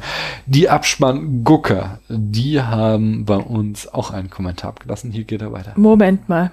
Moment, Moment, Moment. Als im Schwabenland aufgewachsene, Ja. Von einer Berlinerin und einem Niedersachsen erzeugte und erzogene, Ja. möchte ich mal sagen, kein Mensch, der der deutschen Sprache muttersprachlich mächtig ist, würde sagen, die Abspanngucker. Es heißt die Abspanngucker. Also im Standardhochdeutschen würde man Abspanngucker sagen. Nein. Die sind, die sind Müncher. Nein, Also das sind Bayern. Das ja, heißt, also, entschuldige mal. Natürlich, ja, okay, die sagen Gucker, ja. Aber Gucker. ähm, die Gucker. Gucker. Die Gucker. Nee, das war jetzt Schwäbisch. Nee, es heißt die Also Abspanngucker. Also wirklich. ja, ja, ja, natürlich. Ja, Im, nein. im Also Standardhochdeutschen gut, sagt man es Gucker. heißt natürlich so, wie sie sich nennen. Ja, ja, auf jeden Fall. gut, sicher. Ah, okay. Wenn sie sagen, sie sind die Abspann-Gugger, dann sind es halt die Abspann-Gugger. Aber, aber ich finde schön, dass du eben noch sagtest, im Schwäbischen würde man das auch nicht sagen. Du kannst jetzt irgendwie fünfmal Schwäbisch das mit Schwäbisch Gucker ist auch kein Deutsch. Entschuldigung, schon wieder 10% der Hörer verloren. Aber Anyway, lass uns mal es weiterhören. also der Wir haben euch übrigens alle lieb, egal woher ihr kommt. Und die Abspann- Abspann-Gucker Gucker. besonders die gerne. Gugge-Musiker. wir wollten euch eigentlich nur gratulieren zum fünfjährigen Podcast-Geburtstag, Pod, Podburtstag, wie sagt man, da gibt's da ein spezielles Wort für? Geburtstag. Gepotztag, fünfjährigen Gepotztag. Zum fünfjährigen Geburtstag. Das heißt, ihr seid jetzt zweieinhalb Mal so alt wie wir. Ja, ja, das stimmt, ihr macht schon ein bisschen länger als wir. Schauen wir mal, ob wir das auch noch so lange schaffen. Ja, ein, ein Urgestein quasi in der Podcast-Szene schon. Ja, ihr habt, wir hatten ja jetzt auch gerade erst unser Zweijähriges und ihr habt uns ja auch äh, schöne Grüße geschickt. Und äh, wir hatten euch ja um Fragen gebeten und äh, ihr hattet ja jetzt über Twitter äh, gefragt, ob wir denn nicht eure paar Filme oder einen Film aus euren Charts neu bewerten äh, wollen. Das machen wir auch gleich. Äh, allerdings hätte ich davor auch noch eine Frage an euch, nämlich äh, ihr hattet ja diese tolle Schlumpffrage für uns. Deswegen dachte ich mir, mich würde interessieren, äh, wenn ihr in dem, in dem Hotel von The Lobster leben würdet, ja, oder wenn ihr in der Welt von The Lobster sein wärt, äh, sein würdet, ähm, welches Tier würdet ihr euch aussuchen? Was für ein Tier würdet ihr gern sein wollen? Ja, das, das ist meine Frage an euch. Aber implizierst du damit quasi nicht, dass sie dies vielleicht trennen würden, um dann zu einem Tier zu werden? Uh, uh, du meinst, oh nein, also so ist das jetzt nicht gemeint. Willst du, Okay, willst du, dass lass mich- Spätfilm sich aufspaltet? Daniel und Paula, der René will euch trennen. Dann lass mich die Frage anders formulieren. Wenn ihr ein Tier sein könntet, welches wärt ihr dann gerne? Ja, genau, das, das klingt weniger nach, äh, nach Konfliktpotenzial. In welches Tier würdest du gerne verwandelt werden, Paula? Ich weiß ja nicht, welche Konsequenzen das jetzt im Speziellen in diesem Film hat, ja. Aber wenn ich ein Tier wäre, dann wäre ich gerne eine Katsching. Paula Ente. zeigt mir ihre Tattoo. Eine Ente. Ja, und ich bin ein Panda-Bär. Also, eigentlich bin ich ein Baum. Also, Achso, war die Frage, äh, würdet ihr gerne verwandelt werden Nee, nee, oder nee. würdet ihr verwandelt werden? Die Story von The Lobster. Ich habe den auch noch nicht gesehen, aber Aha. so wie ich es mitgekriegt habe, die Story ist, glaube ich, wenn du bis zu Stichtag X keinen Liebespartner gewählt hast, dann wirst du in ein Tier verwandelt. Ach so, so ein bisschen wie beim Patronus von Harry Potter. Man kann sich's nicht aussuchen, aber es hat irgendwie was mit dem eigenen Charakter So zu tun. was, glaube ich. Aha. Ja, pff, aber du sagst die Ente. Also wünsche ich mir, ja. Ja, ja, also ich meine ja auch Mhm. eher so jetzt die Frage, dass wel- welches Tier. Also ich würde halt Panda sagen, wenn es ein Tier sein muss, wenn es nur ein Lebewesen sein muss, nämlich ein Baum. Ein Baum. Ein Baum. Mhm. Ein Baum ist so geil. Stell dir vor, du lebst Jahrhunderte lang und du hast die ganze Zeit so kleine Vögelchen, was eine kleine Eichhörnchen, die in dir leben. Ich muss grad irgendwie an denken. Ja, aber es ist so. Aber du kannst nicht wegrennen, ja wenn jemand vollkommen- mit der Motorsäge kommt. Ja, das ist der Nachteil. Aber es gibt immer Nachteile. Ja, na gut. Kommt halt darauf an, dass du der Baum an der richtigen Stelle bist. Also, also wenn ich ein Lebewesen sein dürfte, ein Baum, ansonsten ein Panda, weil es gibt keine cooleren Lebewesen als Panda. Wer was anderes sagt, hat Unrecht. Hören wir mal weiter. Ja, der René, der versucht, hat auch schon jahrelang versucht, mich und meine Frau auseinanderzubringen, damit er mich quasi für sich allein hat, aber es hat nicht geklappt. Ja. Ja, so ist das. Ähm, welche, welchen Film oder welche Filme haben wir uns denn ausgesucht, Alex, die wir neu bewerten wollen? Ja, äh, na gut, äh, ich, ich habe ja erst geschrieben, wir machen The Shining und Point Break. Aber dann haben wir nochmal die Bewertung von The Shining Boy angeschaut und äh, wir wären jetzt da, glaube ich, nicht so weit weg. Mm, mm. Äh, also haben wir uns gedacht, wir nehmen uns einfach die beiden Actionfilme raus. und wir nehmen Die Hard von John McTiernan, äh, Platz 53. Und dann haben wir noch äh, Point Break von Catherine Bigelow, der ist auf Platz 62. Ja, fast ganz unten. Ja. Nehmen wir uns erst Die Hard zurecht? Äh, Äh, zur Brust nehmen wir uns Die Hard zur Brust, ja. ja, nehmen wir uns Die Hard zur Brust, ja. ja, Ich meine, Äh. ihr habt dem Ding ja nur, nur 65 Punkte gegeben. Ja, Und äh, dafür, dass es ja wahrscheinlich der, der perfekteste Actionfilm ist, der jemals gemacht wurde. ja. Oder wir haben ja auch eine relativ früh in unserem Podcast eine Folge darüber gemacht und haben wir ja auch diskutiert, ist es der beste Actionfilm aller Zeiten oder nicht? Und ähm, da ist natürlich so eine Bewertung von 65 Punkten ähm, eigentlich eine Frechheit, oder Alex? Das geht ja gar nicht so. Ja, ich weiß nicht, vielleicht ist für Paula ja 60 das Beste, was ein Actionfilm erreichen kann. Da bin ich nicht so ganz sicher. Achso, du meinst, die Skala ist da einfach eine andere. Ja, das mag natürlich sein. Ja. Vielleicht widersprechen sie dir mal gar nicht. nee, Also- aber wir, wir hatten ja nur die Frage, ob dann Die Hard der beste Actionfilm ist oder vielleicht Terminator 2. Mm -mm. Aber Terminator 2 ist vielleicht dann doch zu sehr Science-Fiction-Film. Vielleicht, ja. Könnte man argumentieren. Ja, ich meine, was, also, was, also ich finde, ich finde es ja schon, also ich wüsste ja nicht, was Falsches an Die Hard. Und mir würden, das ist ein Film, wo mir keine richtigen Fehler auffallen, außer eben dieser eine ganz am Schluss, dieser Hu, ich lebe doch noch Moment, ja. Aber ich habe ja gesagt, das ist auch in unserem Podcast, das ist der eine Moment, den sich der Film dann einfach verdient hat, weil der ist so perfekt, dass er sich dann einen, einen Ausrutscher kriegt jeder Film. ja. Und ich wüsste aber sonst jetzt nicht, ähm, wie man den Film eigentlich nicht, also wir vergeben ja keine Punkte, aber man muss dem ja mindestens, mindestens 90 geben, würde ich sagen. Ja, 85 bis 90 wäre bei mir dann auch drin. Ich sag Ja. mal 85 und dann kannst du 90 sagen. Okay, na, ich sag, dann sage ich 95. Guck mal, die Leute haben Spaß an den 100 Punkten. Ja, na gut, dann gehe ich auf 90 hoch. Okay. So, dann haben wir jetzt mal ein Gegenstück hier. Ja, aber ein Film, der halt auch wirklich so gut mit Raum spielt, der halt auch mit dem Spannungsding was aufbaut, der eigentlich ziemlich aus allen Bösewichtern auch was macht. der dich auch nicht erschlägt mit den Actionsequenzen und jetzt nicht mal ewig lange Setpieces hat, sondern äh, der auch der gut gespielt ist, äh, der eine gute Story hat, äh, einen guten Bösewicht, das ist ja auch sehr wichtig. Ähm, äh, einfach so so die Schablone so so so gehört sich's und man sieht ja auch, dass die ganzen Fortsetzungen haben es ja auch nie wieder so gut hingekriegt. Also wie schwer das ist, so einen guten Film zu machen.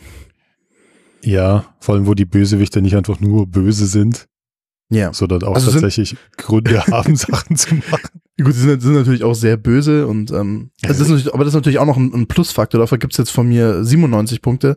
Natürlich die tollen, äh, schlechten deutschen Akzente. Ja, ein paar von denen klingen ja sogar ganz gut, ja. ja, was, was die, was die, die Synchro da äh, zurechtgeschneidert hat, wo sie doch dann auch die Namen geändert haben teilweise Ja, ja. und dann halt diese, diese ganzen Referenzen rausgenommen haben, dass das Deutsche sind. äh, ja.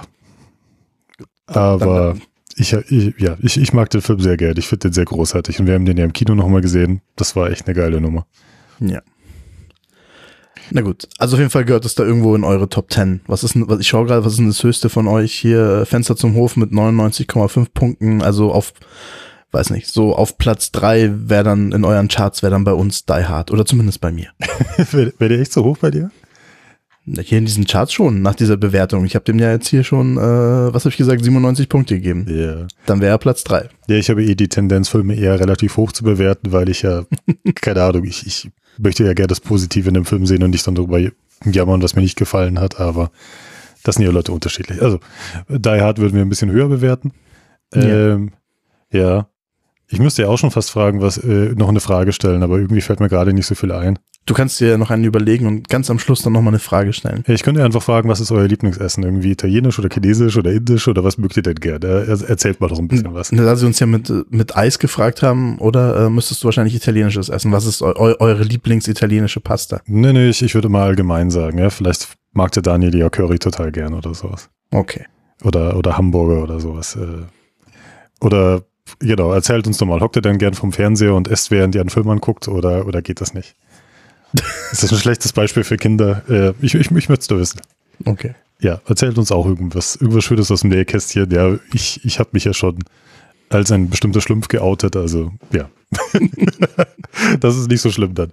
Gut, ähm, Jetzt erstmal, Paula, was ist dein Lieblingsessen? Sushi. Sushi.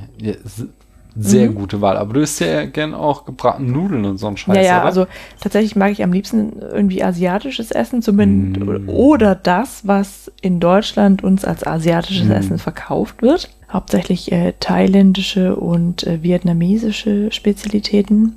Ähm, genau, ich mag gerne so, so, so Curry, ne? Was haben wir immer? Rotes Curry, rotes Thai-Curry oder grünes Thai-Curry Hm. oder äh, die gebratenen Nudeln. Das ist immer so das bei einem neuen Restaurant das erste, was ich bestelle. Und daran messe ich das Restaurant dann auch immer an der Qualität der gebratenen Nudeln mit Gemüse und Ei.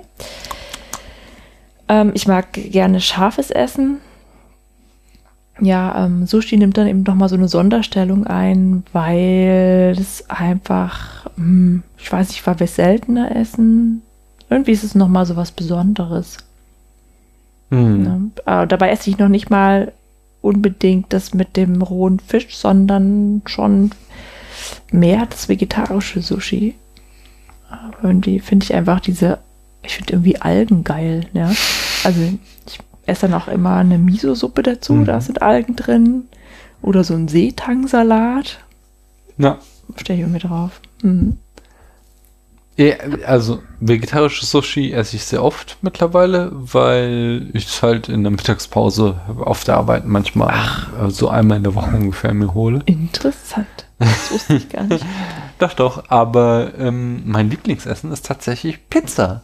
Und besonders, wir waren irgendwie vor drei, vier Jahren sowas um den Dreh, vielleicht waren es auch fünf, äh, so knapp südlich von Neapel und da gab es halt also einfach nur Pizza mit, äh, also Pizza Margherita mit Tomatensauce und Mozzarella und die war so geil wie kaum irgendwas, was ich jemals gegessen habe.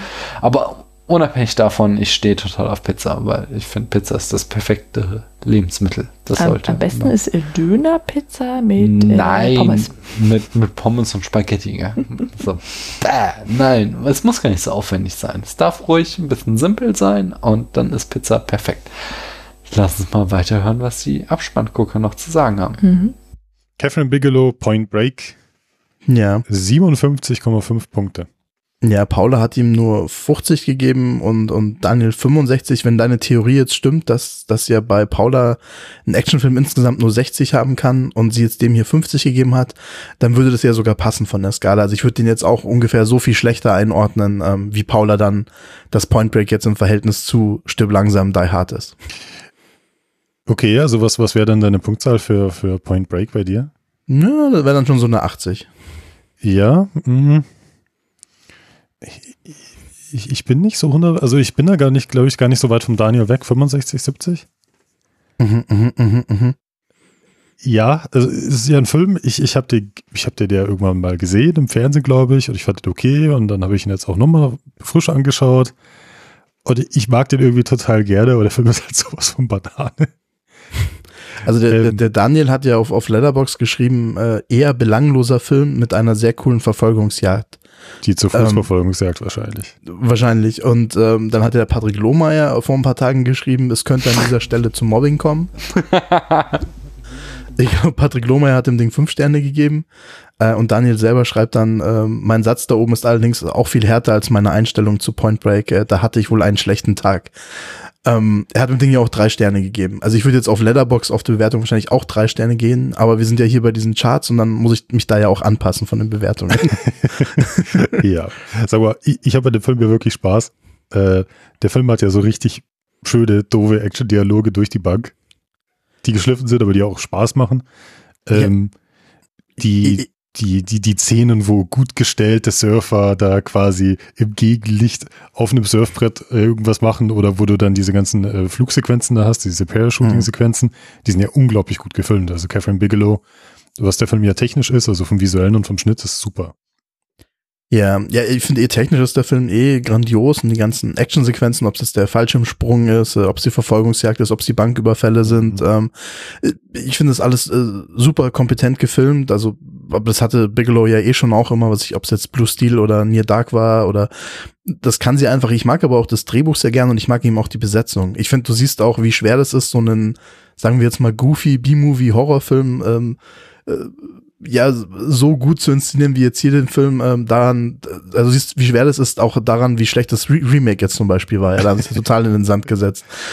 Ich, ich finde aber auch, du hast eben dieses, diese, diese Bromance oder sagen wir mal diese homosexuellen Untertöne, die der Film ja auch sehr hat.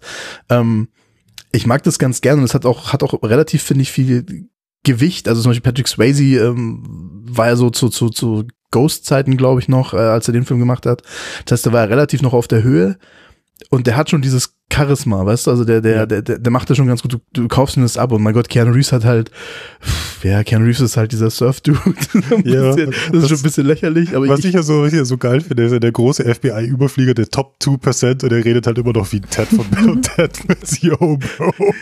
dieses Wow-Gesicht. Ja, genau. Und der redet ja auch so, er hat genau diesen Tonfall.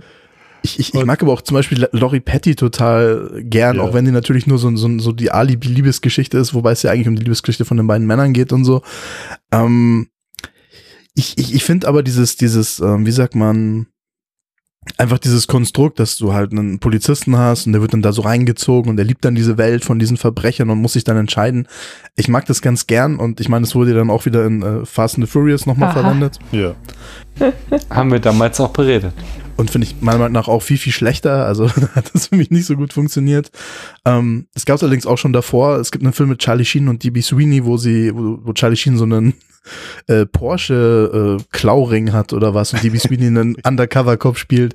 Ist auch dieselbe Story, aber auch der ist nicht so gut. Also ich finde Point Break hat das da auf den Punkt gebracht und ist äh, von, von, dieser, von dieser Art der Geschichte auch die, die, der Beste auf jeden Fall. Ja, ich, ich habe ja, glaube ich, nur so ein paar Sachen, die mich bei Point Break so gaga finde. Er kommt dann da an und da ist John C. McGinley als Chef und dann, oh, wir sind alle total fit und wir trinken keinen Alkohol und er meint nur, Sir, take the skin off chicken, ja. Und dann das allererste, was er dann macht, ist, sieht Donut, sagt, oh, I love those und frisst den Donut vor seinem Chef. Und der ganze Film ist halt teilweise so Banane. Du hast dann auch den Patrick Swayze-Charakter oh, er ist so cool und sonst was. Und zum Ende wird er halt zum Totalpsychopathen. Mit, ja, mein Gott, dann bringe ich die halt um. Ich, ich, wenn du das ich, nicht machst. Und ich finde es halt so extrem, wie der Film halt dann teilweise so, so, so diese Richtung dann so springt. Ich sage ja nicht, dass der Film irgendwie realistisch ist, aber ich finde, er macht einfach unglaublich viel Spaß und er ist nicht für eine Sekunde langweilig und, und ich glaube, ich finde, der Film hat auch nicht das Gefühl, er nimmt sich selber so richtig ernst, ja. Nee. Und, und deswegen funktioniert es. Und er hat natürlich eins auch der, der, der besten Enden äh, der Filmgeschichte, möchte ich schon meinen. Ähm, äh, einfach wieder, äh, der kommt nicht mehr zurück und dann schmeißt er die, äh, schmeißt er die äh, Polizeimarke ins Wasser und dann fängt das Lied an und so. Ähm, Hm. auch viel, viel besser als im Remake natürlich, wo sie versucht haben, das äh, irgendwie so ein bisschen nachzumachen, aber ähm, Ja, vor allem ist es halt auch so ein richtiges 90er-Jahre-Ding und das ist halt auch die Art von Film, die du halt auch nicht mehr so hast, weil der Film hat jetzt nicht tonnenweise Action-Szenen, das ist ja alles noch handgemacht. ja. Äh, der wird schon ein bisschen was gekostet haben, aber auch nicht gigantisch teuer gewesen sein. Ich vermisse diese Filme da so in der Größenordnung. Ja, es gibt ja auch diesen geilen Moment, wo er dann überlegen muss, ob er jetzt Patrick Swayze erschießen soll oder nicht. Und dann äh, lässt er ihn laufen und dann ist er doch so wütend und schießt in die Luft und schreit. Ja, das haben sie in Hot Fuzz verarscht, ne? Genau, ja. Ja, ja, großartig. Ja, also ich liebe den Film. Äh, es sind ja auch die Red Hot Chili Peppers sind ja auch dabei. Ähm, es gibt eine, es gibt eine nackte Messerstecherin. Ähm, ja, nee, ich, ein, ein, Die ein, nackte Messerstecherin ist super, ja. ein, ein grandioser Film, ja. Die Kraft hat wie so ein Bulle. ähm, ja, ja, naja. Und, und, Ich- natürlich Gary, Gary Busey äh, auch in einer Rolle, die man nicht so schnell vergisst, ja. Also, oder halt, wo er einfach unglaublich sympathisch irgendwo auch ist. Also ich, ich mag auch seine Rolle ganz gern. Auch eine Rolle, die es dann so in einem Remake einfach nicht gibt. Weil Gary Busey kannst du halt nicht ersetzen, ja. Gary Busey ist Gary Bu- Busey, ja. Also liebe Ja. auch die Stelle, wo er, wo er dann, wo er doch, äh, wo sie die Steine in den Pool runterwerfen und dann müssen sie immer blind runtertauchen. ja.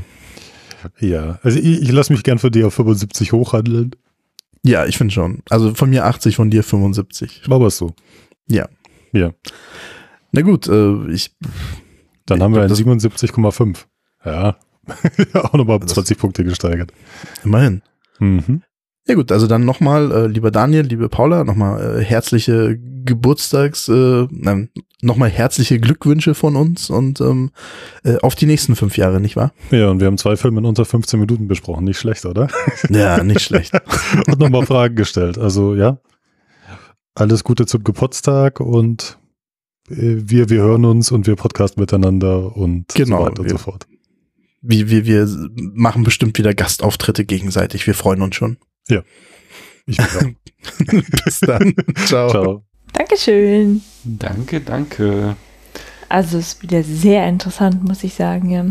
Ja, warum? dass ähm, anscheinend ich so durchschaubar bin. Was heißt ich, wusste durchschaubar? Das, ich wusste es nicht, dass Actionfilme bei mir höchstens 60 Punkte kriegen können. Das habe ich jetzt dazu gelernt. Ja, muss mal gucken. Also, wir wir schauen gleich mal in unsere Charts. Ich glaube, da sind noch Actionfilme, die höher bewertet sind. Äh, ja, ich habe ja tatsächlich so ein spezielles Verhältnis zu, zu Actionfilmen, aber ich dachte eigentlich, es wäre ja ein gutes Verhältnis. Naja, gut. Ähm, Jedenfalls hat jetzt Point Break eine 67,5 eingefahren. Aber du wolltest noch was sagen, oder? ja, es gab tatsächlich noch was, was ich dazu sagen wollte. Ja, was denn bitte? Nämlich so bayerisch war es ja gar nicht. Ja, so bei. Die Abspanngucker. Das stimmt. naja, jedenfalls äh, Point Break landet auf 52. Und dann haben sie uns ja auch noch den äh, Die Hard weiter nach oben geschoben. Mhm. Der ist mittlerweile auf Platz 27 hochgerutscht. Wer weiß, wo der heute Abend noch landet. Aber die Abschampucker, die waren nicht die einzigen, die diesen Film besprochen haben. Auch der Sneakpot hat uns einen Kommentar dazu gesendet. Herzlichen Glückwunsch, lieber Spätfilm, zu fünf Jahren Podcasting. Äh, großartige Leistung und wir vom Sneakpot wollen natürlich auch äh, unsere Glückwünsche übermitteln und einen eurer Filme aus der Liste greifen und darüber noch ein bisschen fachsimpeln. Ähm, und wir haben uns entschieden für Point Break. Einen unserer den- Lieblingsfilme. Genau, der, der bei euch tatsächlich zu wenig Punkte bekommen hat, wie wir finden. Ähm, wir waren ein bisschen ähm, schockiert, als wir die Liste durchgeguckt haben und gesehen haben in Folge 25. Ihr habt ihm irgendwie sowas wie 60 und äh, 65 und 50 Punkte gegeben, viel zu wenig für diesen Film. Und deshalb ähm, wird unser Gruß sich um Point Break drehen. Ähm, also Jungs, äh, wie sehen wir das? Wa- Was, was Äh, ist da los? ihr Jungen und Mädchen. Äh, ja, ihr habt es leider gar nicht verstanden. Das war das Problem. Ähm, Ach so, so gehst du gleich rein. Ja? ja, natürlich. Ist doch, es ist doch leider so. Also so dieses, also ich fand, also gerade diese Kritik an dem Pseudo-Tiefsinnigen, also dieses, äh, dass, dass Bodhi so tiefsinnige Sprüche von sich gibt, die in Wirklichkeit nur platt sind. Ihr habt das verglichen mit äh, Club der Toten Dichter, äh, Dichter, wo das meiner Meinung nach tatsächlich so ist, da habt ihr recht. Ähm, aber hier, das ist zum Teil einfach Kiffergelaber. ja? Das ist genau das, was es sein soll, nämlich pseudotiefsinnig. Und viel mehr soll es auch gar nicht sein. Und äh, darum geht es aber in dem Film nicht. Je, finde ich jedenfalls. Ja, ich finde auch, es geht in dem Film viel mehr um dieses, dieses Gefühl, das man hat, wenn man vielleicht surfen geht, dieses Gefühl, ähm, aufzustehen und der, der in den Tag hineinzuleben. Das Gefühl, was wir drei jetzt auch zufällig mal bei einem, bei einem Surfurlaub dann ohne Banküberfälle und Fallschirmspringen ähm, erlebt haben, wenn man einfach am Meer lebt, mit dem Meer lebt, abends da sitzt, den Sonnenuntergang anschaut, weil man einfach die Zeit und die Muße dafür hat, dass man da vielleicht auch dummes Zeug bei le- äh, labert, kommt vor. Gehört dazu. Ich finde es aber trotzdem toll, dass da noch ein äh, schöner, knackiger Actionfilm drumherum ge Ja, und, und wie berauschend, wie berauschend dieses Leben dann eben auf, äh, ähm, auf die Keanu Reeves Figur wirkt, der ja schon irgendwie im Laufe des Films so drauf und dran ist, sich zu fragen, ob er nicht vielleicht auf die andere Seite wechseln sollte. Also zumindest macht er manchmal so den Eindruck, ähm, dass er das überlegt, dass er das vielleicht, äh, dass die ja doch ein ganz geiles Leben mal auf der anderen Seite haben und äh, er der, der spießige Ermittler, der da jetzt irgendwie gucken muss. Ja, und berauschend ist ein, ist ein gutes Stichwort, denn das hat was Rauschhaftes. Also gerade, man, man kann es auch als, als eine Art Drogengeschichte sehen. Die, äh, der Keanu Reeves, der gerade einsteigt und diese Junkies, die, die da in diesem Gefühl schon so drin sind, dass sie es nur noch schaffen mit Kriminalität und, und ihr Leben riskieren und am Ende vielleicht sogar ihr Leben geben, das bleibt ja offen, ähm, äh, diesen, diesen Kick äh, zu erleben. Also von daher passt dann auch wieder dieses, dieses hohle Gelaber, weil das ist genau das, was Junkies halt machen. Ja, also ihr hört, alles in allem ein ganz, ganz hervorragender Film. Vielleicht muss man ihn doch noch mal mit diesem Blick, den wir jetzt versucht haben äh, rüberzubringen, anschauen. Und kiffen. Am, am, Am Meer. Meer kiffen, surfen. Äh, wie Sagen, man, muss, würdet ihr? man muss in den Urlaub fahren und ihn dort dann gucken Oder so, genau. beim Surfen. Ja, oder einfach dann selber erleben. Banküberfälle kann man vielleicht sein lassen, ist ein bisschen zu aufregend und auch irgendwie äh, gibt eine Sauerei, wenn man da blöd ist. Nein, ist der generell doof. Ja, Ist halt in der Regel nicht so cool, wie das da dargestellt wird. Nee, überhaupt nicht. Mhm. Und ähm, aber das Leben am Meer ist schon ziemlich gut. Jetzt, wie viele Punkte geben wir? Von 0 bis 100 gibt's hier im Spätfilm. Von 0 bis 100. Ja. Ach stimmt, ich bin jetzt so immer so in unserer Zehner-Dings. Ja, dann gib Das halt. kannst du machen. Ich rechne das für dich um. Oh Gott, das ist aber schwierig. Ich möchte da dich nicht in irgendwelche äh, Nöte bringen, das dann umzurechnen. Hin. Nee, ich äh, gebe dem Punkt 90 Punkte, äh, dem Film 90 Punkte. Für mich ist der, der ist wirklich, der bringt, was er soll. Und äh, der berührt mich. Vielleicht weine ich noch ein bisschen zu wenig, aber deswegen nur 90 Punkte. Ich gebe 95. Alles drunter ist Quatsch. Ja, okay, ich dann mache ich. Quatsch. Ich gebe äh, 85 Punkte und eine Lyndon B. Johnson Maske. Du hast ihn einfach nicht verstanden. Ja. Du bist einfach nicht traurig genug. Okay, herzlichen Glückwunsch zu fünf Jahre Spätfilm und ähm, das war der Sneakpot. Ähm, weiter so. Tschüss. Auf die nächsten Tschüss. fünf. Cheers. Ja, ich bin wieder beeindruckt ähm, von diesen Divergenzen in der männlichen Seele oder im männlichen Habitus. Erklär das bitte. Wir haben hier zwei Leute, die sich trauen, trotz ihrer Männlichkeit zu weinen. Und Ja, eine Person. Aber gerade der Christoph vom äh, Sneakpot, der bewertet immer einen Film, Mhm. also äh, ein Film, bei dem er weinen muss, der kriegt immer sehr viel mehr Punkte. Ach so. Das ist für ihn ein, ein extrem hartes äh, Kriterium für einen guten Film. Das finde ich sehr sympathisch. Aha. Ist auch ein bisschen schwierig manchmal, weil es gibt ja nicht nur gute Filme, bei denen man weinen muss. Aber interessanterweise ist es bei mir genau andersrum. Beziehungsweise ähm, ist jetzt so eine kleine Anekdote aus meinem Leben. Mhm. Ähm, wie viele andere Menschen auch habe ich als Kind hauptsächlich Disney-Filme konsumiert. Mhm. Und diese Zeit endete abrupt mit dem Kinobesuch bei Der König der Löwen. Ja? Weil bei Der König der Löwen musste ich sehr viele Tränen verdrücken und fühlte mich damals ein bisschen einsam im Ki- Kinosaal. Also ich sah um mich rum viele Kinder, die jünger waren als ich und die halt nicht weinen mussten oder es Ja. besser verstecken konnten. Und da habe ich gedacht, Gott, ich will nie wieder einen Walt Disney Film sehen. Und ähm, das habe ich ganz gut beibehalten. Also ich bin nicht mehr ins Kino gegangen. Ich kenne die ganzen Filme danach nicht mehr. Die, die ich jetzt kenne, sind die, die wir dann eben zusammen mit der Kleinen angeschaut haben. Oder die sie angeguckt hat. Ähm, und ich finde tatsächlich das immer so, also immer noch so ein bisschen peinlich, wenn ich beim Film gucken weinen muss. Oh Gott. Passiert mir halt leider einfach viel zu oft. Heute haben unsere Kinder Lille und Stitch angeschaut und ich habe die Wohnung geputzt währenddessen und zielsicher habe ich, glaube ich, gerade in der traurigsten Szene des Films äh, die Möbel im Wohnzimmer ge- hochgestellt.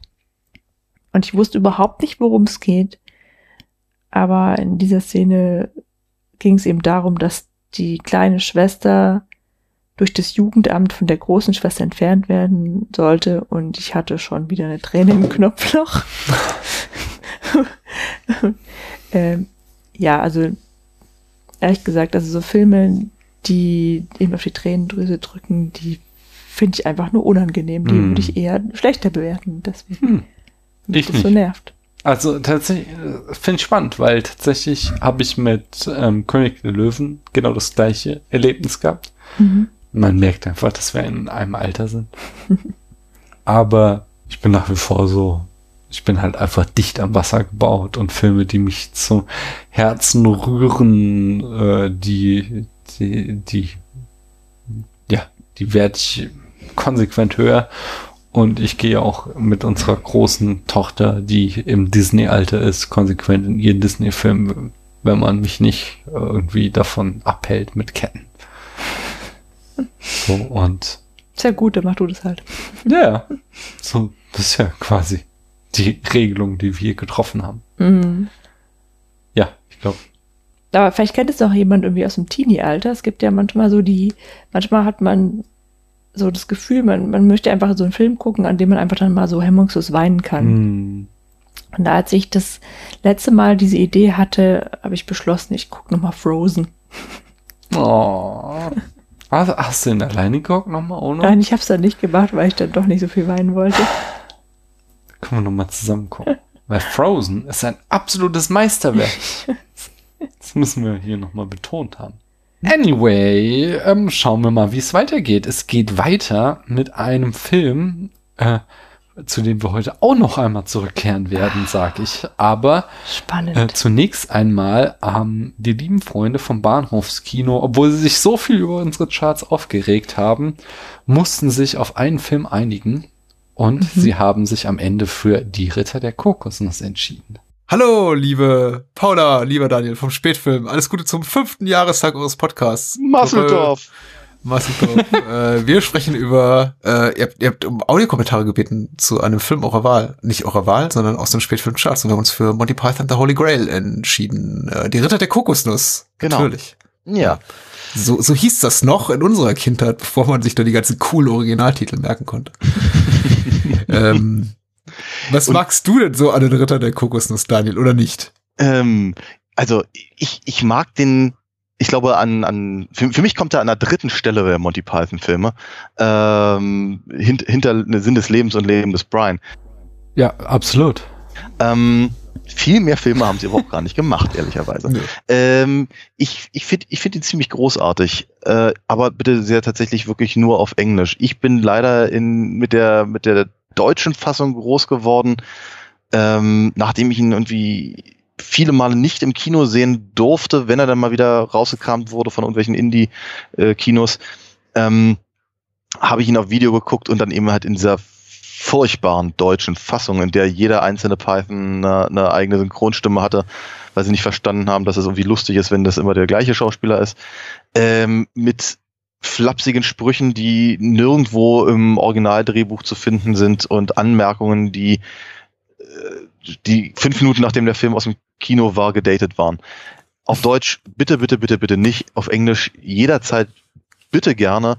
Auch gerne im Übrigen in dieser wundervollen DVD-Fassung mit Untertiteln für Leute, die den Film nicht mögen. Ich bin auch großer Fan, mittelgroßer Fan, weiß nicht, zweiter, dritte Position. Ich weiß nicht, das Övre der, der Pythons ist wahrscheinlich zu, zu klein, wie du schon sagst, um den jetzt wirklich da irgendwie einzuordnen auf so einer Skala. Aber ich würde mal sagen, ja, mag ich sehr, mag ich nicht so gern wie das Leben des Brian, der irgendwie noch mal so Mhm. drei bis vier Qualitätsebenen darüber schwebt. Aber äh, für mich natürlich ein großer Spaß, äh, mit den Jahren immer weniger, ist natürlich der, der deutlich albernere Film, der deutlich weniger äh, sophisticated Film als äh, einiges, was die Pythons später gemacht haben.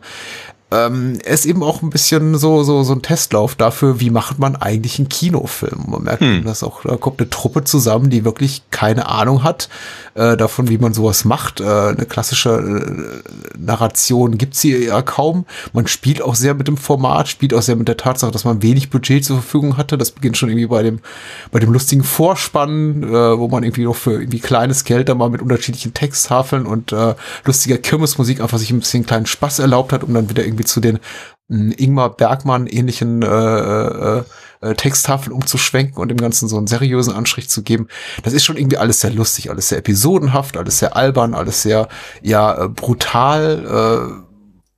Äh, das stimmt. Mu- muss man auch sagen, in der Gewaltdarstellung, aber eben immer so Mhm. cartoonesk überspitzt, dass es eigentlich aus dem Looney Tunes Cartoon rausgefallen sein könnte.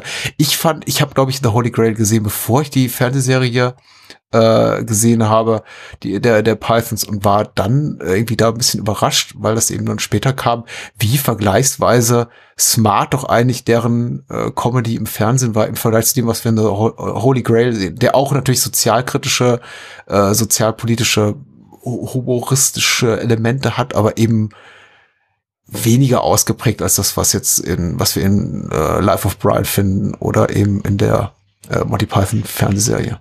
Ja, man hat so ein bisschen den Eindruck, als äh, hätten sie nur ähm, versucht, so viel wie möglich halt in den Film zu packen, was sie in der Fernsehserie nicht machen durften, wie Ja. Affe Arme Mhm. beispielsweise. ähm, genau, aber ich meine, das, das, das ist ihnen gelungen und ähm, ich glaube ja gerade so im Internetzeitalter ist äh, Holy Grail irgendwie ähm, aus welchen Gründen auch immer äh, zum, zum erklärten Lieblingsfilm der meisten Nerds geworden warum auch immer. Ähm, ich ernsthafterweise, wenn ich so richtig drüber nachdenke, finde ich sogar, glaube ich, die wunderbare Welt der Schwerkraft, also äh, Now for Something Completely Different, finde ich, glaube ich, sogar doch noch besser als Holy Grail. Der ja gar kein echter Monty Python Kinofilm ist. naja, das ist halt ein Ja. echter Monty Python Sketch-Zusammenschnitt für Amerika. Genau, genau. Mhm. Überhaupt zeigt sich da wirklich so so eine, eine krasse Wahrnehmungsverschiebung und äh, ich habe das erstmals in einem Interview mit John Cleese gehört äh, und äh, habe das aber irgendwie damals auch als als als Beleg wiedergefunden, wenn man sich so ein bisschen irgendwie in äh, amerikanischen von Amerikanern geprägten sozialen Medien und Filmforen rumtreibt. Ja, äh, äh, für äh, uns Europäer ist irgendwie Life of Brian so das Monty Python äh, Opus Magnum, während wirklich hier in Übersee in, in an, an nordamerikanischen Ufern Holy Grail so als der eine wirklich aller allerbeste und allerdollste Monty Python Film hier gehandelt wird. Ja. Äh, und äh, John Cleese hat das immer so lamentiert mit äh, von von wegen ja die Amerikaner wissen eben die die, die stehen eben auf diese Art von Humor, weil ich glaube Cleese selber nicht so ganz glücklich ist mit äh, einigen was in Holy Grail passiert. Aber er hat sich auch bei Meaning of Life sehr kritisch geäußert und es ist eben auch Teil seiner äh, Star-Persona, dass er immer sehr, sehr grantig ist. Auf Aber ich glaube, er hat nur Gutes über Life of Brian zu sagen. was ihm gut steht. Ich meine, und ich meine, man darf natürlich nicht ganz vergessen, aus der, aus den Dreharbeiten äh, zu Holy Grail ist eben auch Forty Towers entstanden. So, Punktebewertung. Da da Ja. auf der Skala von 1 bis 100. Wir müssen ja dem Spätfilm-Bewertungsschema gerecht werden. Haben wir überhaupt Ja. erwähnt, wer wir sind? Egal. Ich glaube, Daniel und Paula werden uns dann entsprechend anteasern. Sollten Äh, 1 bis 100. eins bis hundert. 0 bis 100. kriegt er Holy von Grail. mir, also von, von, von mir kriegt er, von mir kriegt er rein theoretisch 92 Punkte. Aber Wow. ja, 50 Punkte allein deswegen, weil es Monty Python ist. 40 Punkte, weil ich ihn durchaus immer noch ganz komisch finde. Und zwei Okay. Punkte, ja, und zwei Punkte für die wirklich wundervolle DVD, auf der Michael Palin äh, die, die, die, äh, die Menüpunkte für, für Schwerhörer brüllt. Ich finde gut, dass es den Film gibt. Er ist, äh, glaube ich, so die, die, die, die notwendige Vorstufe zu dem, was wir dann irgendwie später noch von Python bekamen, insbesondere Life of Brian, zum x Mal erwähnt, äh, den wir irgendwie auch alle ganz, ganz toll finden. Ich, ja, da möchte ich jetzt auch mal ultraspezifisch sein in meiner Bewertung und sagen mal, er kriegt von mir 91 Punkte. Das ist sehr, sehr, sehr gut. Das ist, das ist, das ist schon ziemlich nah an der Perfektion. Ja. Aber tatsächlich muss so ein bisschen Luft nach oben sein, denn da kam ja noch was. Auf jeden Fall. Und ich, ich, ich hatte ganz kurz überlegt, ob ich ein paar Punkte abziehe, einfach wegen, dieser- wegen dieser wirklich, wirklich grausamen deutschen Synchronisation, aber dafür kann der Ja. Film ja nichts. Dafür kann der Film ja nichts. Und äh, ich würde Punkte abziehen, wenn ich dann noch wollte, was ich nicht tue, äh, dafür, dass das Ende doof ist. Dass ich früher das Ende doof fand und mich Ja. mittlerweile als relativ smart ansehe. Aber ich weiß, als äh, Jugendlicher hat mich das sehr gestört. Ja. Was sollte das jetzt? Ja. So ist das. Feiert schön. Happy, happy fünfter Podcast-Geburtstag. Genau. Viel Spaß. Adios. Dankeschön. Das Danke. Ende ist großartig. Das Ende ist das Beste an dem ganzen Film. Ich habe neulich, als ich mit Buddy Double, äh, äh, also mit Merlin oder Buddy Double gesprochen habe, noch gesprochen. Ähm, außer Buddy Double kenne ich keinen anderen Film, der die filmische Illusion am Ende so unglaublich krass einfach aus, der- aus den Angeln hebt. Ja, das ist richtig. Also endlich machen diese ganzen Szenen mit dem, mit diesem Mord an dem Historiker und den Polizisten ma- machen dann endlich Sinn, ja. Ja. Ähm, es ist schon wirklich gut gemacht, aber irgendwie ist es so schade, weil man dann so gespannt ist, gerade in dem Moment auf die Schlacht und dann ist es einfach vorbei. Das, das tut so ein bisschen weh. Ja, aber das ist, das ist einfach so, das, also das ist halt was, was, wofür ich brenne. Solche Metakommentare, das finde ich ja total spitze. Ja, ja, ja. Aus der Distanz gesehen ist das schon gut. Also, mit 91 von 92 Punkten kriegt der Film 98,8. Äh, 8, das wäre schön. 89. 8, nee, 78,8. Ah. Äh, nachdem, äh, hatte ich schon gesagt, du hattest ihm 62, ich, Ich hatte ihm weiß. 70 gegeben. Möglicherweise werden wir den Film nochmal heute Abend besichtigen. Äh, die DVD klingt awesome. Wir haben nur die Blu-ray, die wir aus irgendeinem Grund kürzlich mal angeschaut haben. Die hat auch tolle Features. Wie Der die, Untertitel für Leute, die den Film nicht mögen. Nee, die, gab's das da auch? Es gab, Ja. die, es gab die japanischen Untertitel, das weiß ich noch, aber die waren halt, es gab ja auch diesen japanischen Trailer, äh, Mhm. entsprechend lustig werden die auch sein und es gab äh, Ich dachte eigentlich, du hättest sie eingeschaltet. Und was, ich hatte die Untertitel nicht Ja, das habe ich dann auch gemerkt, aber Ja, das bleibt uns alles noch. Es gibt schöne Audiokommentare, also die Blu-ray können wir auch äh, äh, empfehlen, aber ehrlich gesagt, diese, das klingt schon ziemlich awesome, die DVD. ja, das war ja nicht nur so ein Running Gag, sondern halt auch einfach meine, eine, mein größter Fehler im ganzen bei der ganzen Ja, Spätfilm. man muss auch genau, da darf man jetzt auch nicht zu hart mit uns sein. Das war unsere zweite Folge, möchte ich mal betonen. Also da haben wir ein bisschen ich, verdient. ja, vielleicht habe ich da auch so ein bisschen sehr viel mehr Luft nach oben haben wollen, ja, Ja. tatsächlich. finde auch. Also Aber ich weiß nicht, was mir da vorschwebt. Ich musste dann halt einfach alle folgenden Filme daran messen und das war echt schwer und das wurde mir sehr früh klar, dass 62 Punkte zu wenig waren. möglicherweise wird sich ja der Tag gegeben, an dem du es dann nochmal korrigieren kannst. Tja, aber wann soll es sein? Wann wird das wohl Wie sein? soll das überhaupt möglich sein? Wie? Nur wie? Aber ähm, bis dahin lustigerweise verdrängt ähm, hier Patrick einen Film, den er zuletzt mit uns besprochen hat, von Platz 33, nämlich We Need to Talk About Kevin. Und die neue Platz 33 wird dann die Retter der Kokosnuss sein.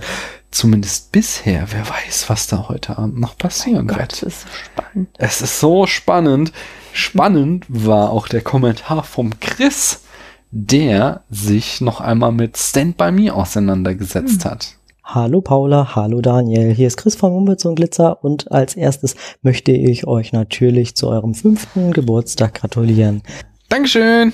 Ihr hattet aufgerufen, euch Kommentare zu schicken und euch anhand eurer Chartliste mitzuteilen, wenn ihr einen Film nicht korrekt bewertet habt. Nach ewigem Hin und Her habe ich mich nun für einen meiner absoluten Lieblingsfilme entschieden, der meiner Meinung nach viel zu niedrig von euch bewertet wurde. Auf Platz 46 mit insgesamt 71 Punkten steht Stand By Me. Oh mein Gott, nur 71. Was ich wirklich nicht nachvollziehen kann, da ich ihn mindestens in der Top 20, wenn nicht sogar Top 10 sehen würde. Dies hat natürlich einerseits sentimentale Gründe, wie so häufig bei mir. Ich finde andererseits aber auch, dass es ein wirklich gut gelungener Film ist, eine schöne Geschichte über vier Jungs erzählt und eine wirklich grandiose, gute Besetzung hat. Kurzer Exkurs, ich habe den Film damals, ich glaube, im Alter von acht bis zehn Jahren das erste Mal gesehen. Durch Zufall lief der damals im linearen Fernsehen. Ich weiß sogar noch, welcher Sender es war. Es gab ja nur drei Programme. Und ich habe so circa mitten im Film angefangen einzuschalten. Nach kurzer Zeit war ich total in den Bann gezogen und konnte mit den Figuren im Film mitfiebern. Äh, ich ärgerte mich dann natürlich, dass ich den Film nicht von Anfang an gesehen habe. Doch der Zufall meinte es diesmal sehr gut mit mir. Am Tag darauf waren meine Eltern nämlich einkaufen, äh, kamen wieder und ich weiß auch nicht warum, aber meine Mutter hat dann einen Film entdeckt, in, in die Augen gesprungen ist und äh, den hat sie dann einfach gekauft. Ja, ihr ahnte schon, es war Stand By Me. Ich fand diesen Zufall natürlich grandios und ich habe die VHS-Kassette tatsächlich auch noch im Keller liegen.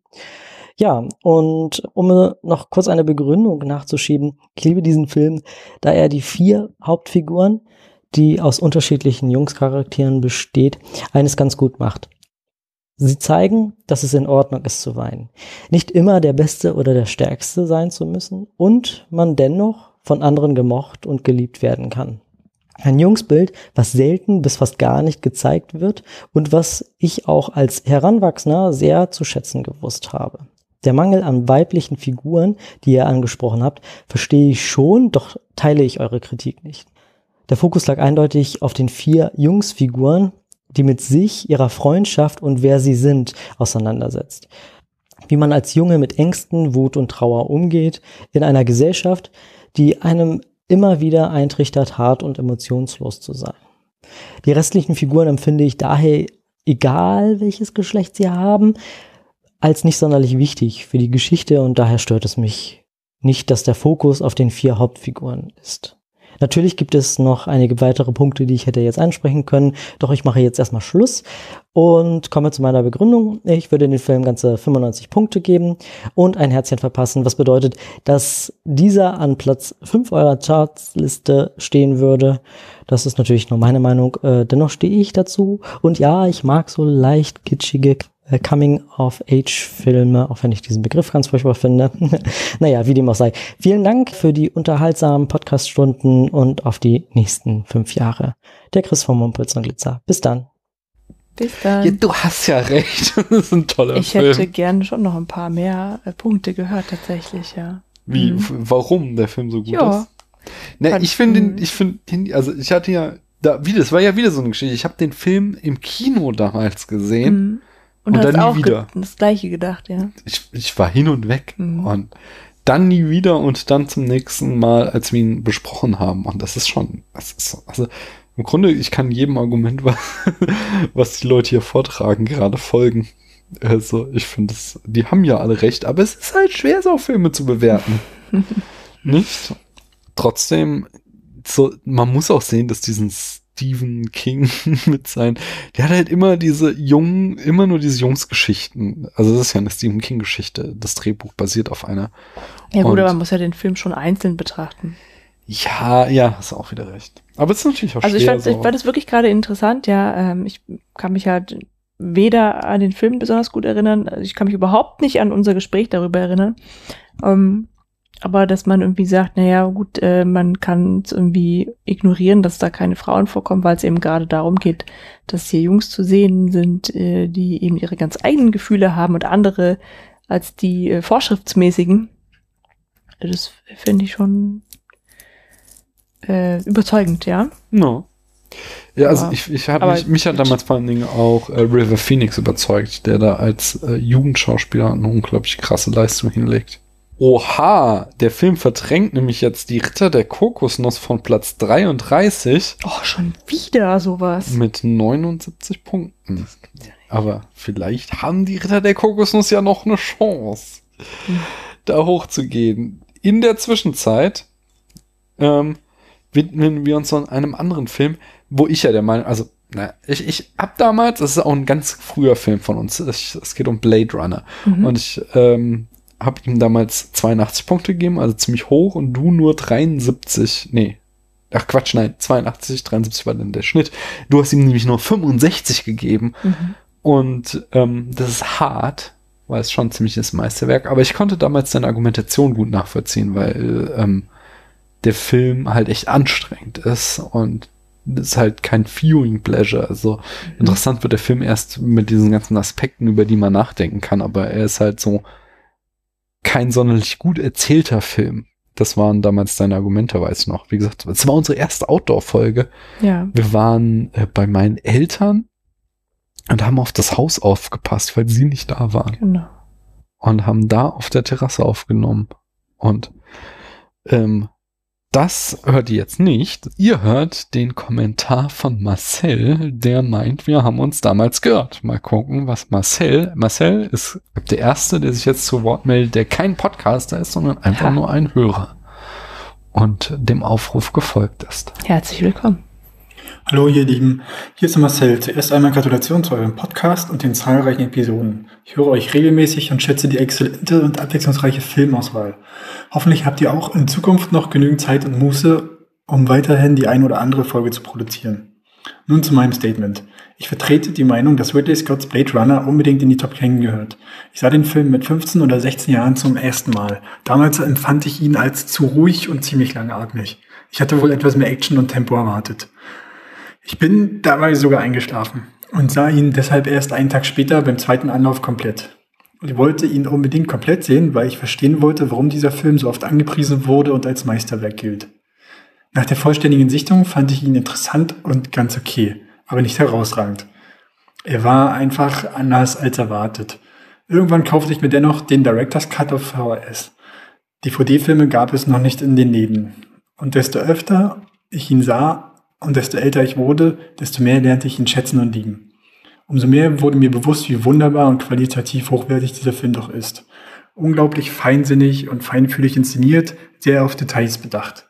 Das Setdesign, der Score, die Farbwahl, das Licht, die Charaktere, ein Film wie ein audiovisuelles Gemälde. Ich liebe diesen Film mit seiner melancholischen und verträumten Art. Abgesehen von allen wunderbaren Äußerlichkeiten bietet der Film zudem auch inhaltlich spannende Aspekte. Von Rutger Hauers Monolog bekomme ich jedes Mal Gänsehaut, egal wie oft ich den Film sehe. In meinen Teenie-Jahren konnte ich wohl das Gesamtkunstwerk nicht erfassen und begreifen, weil ich nur begrenzt aufnahmefähig war.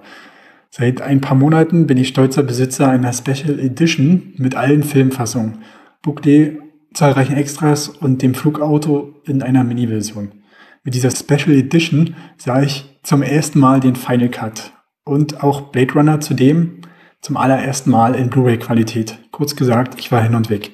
Der Final Cut auf Blu-ray ist in meinen Augen die beste Version von allen. Ich bin 1983 geboren und kann es kaum glauben, dass dieser Film bereits 1982 erschienen ist. Ich bin kein Fan von CGI und schnellen Schnitten, wie man es heutzutage öfter dem Publikum mit unverständlich hohen Gewinnen verkauft.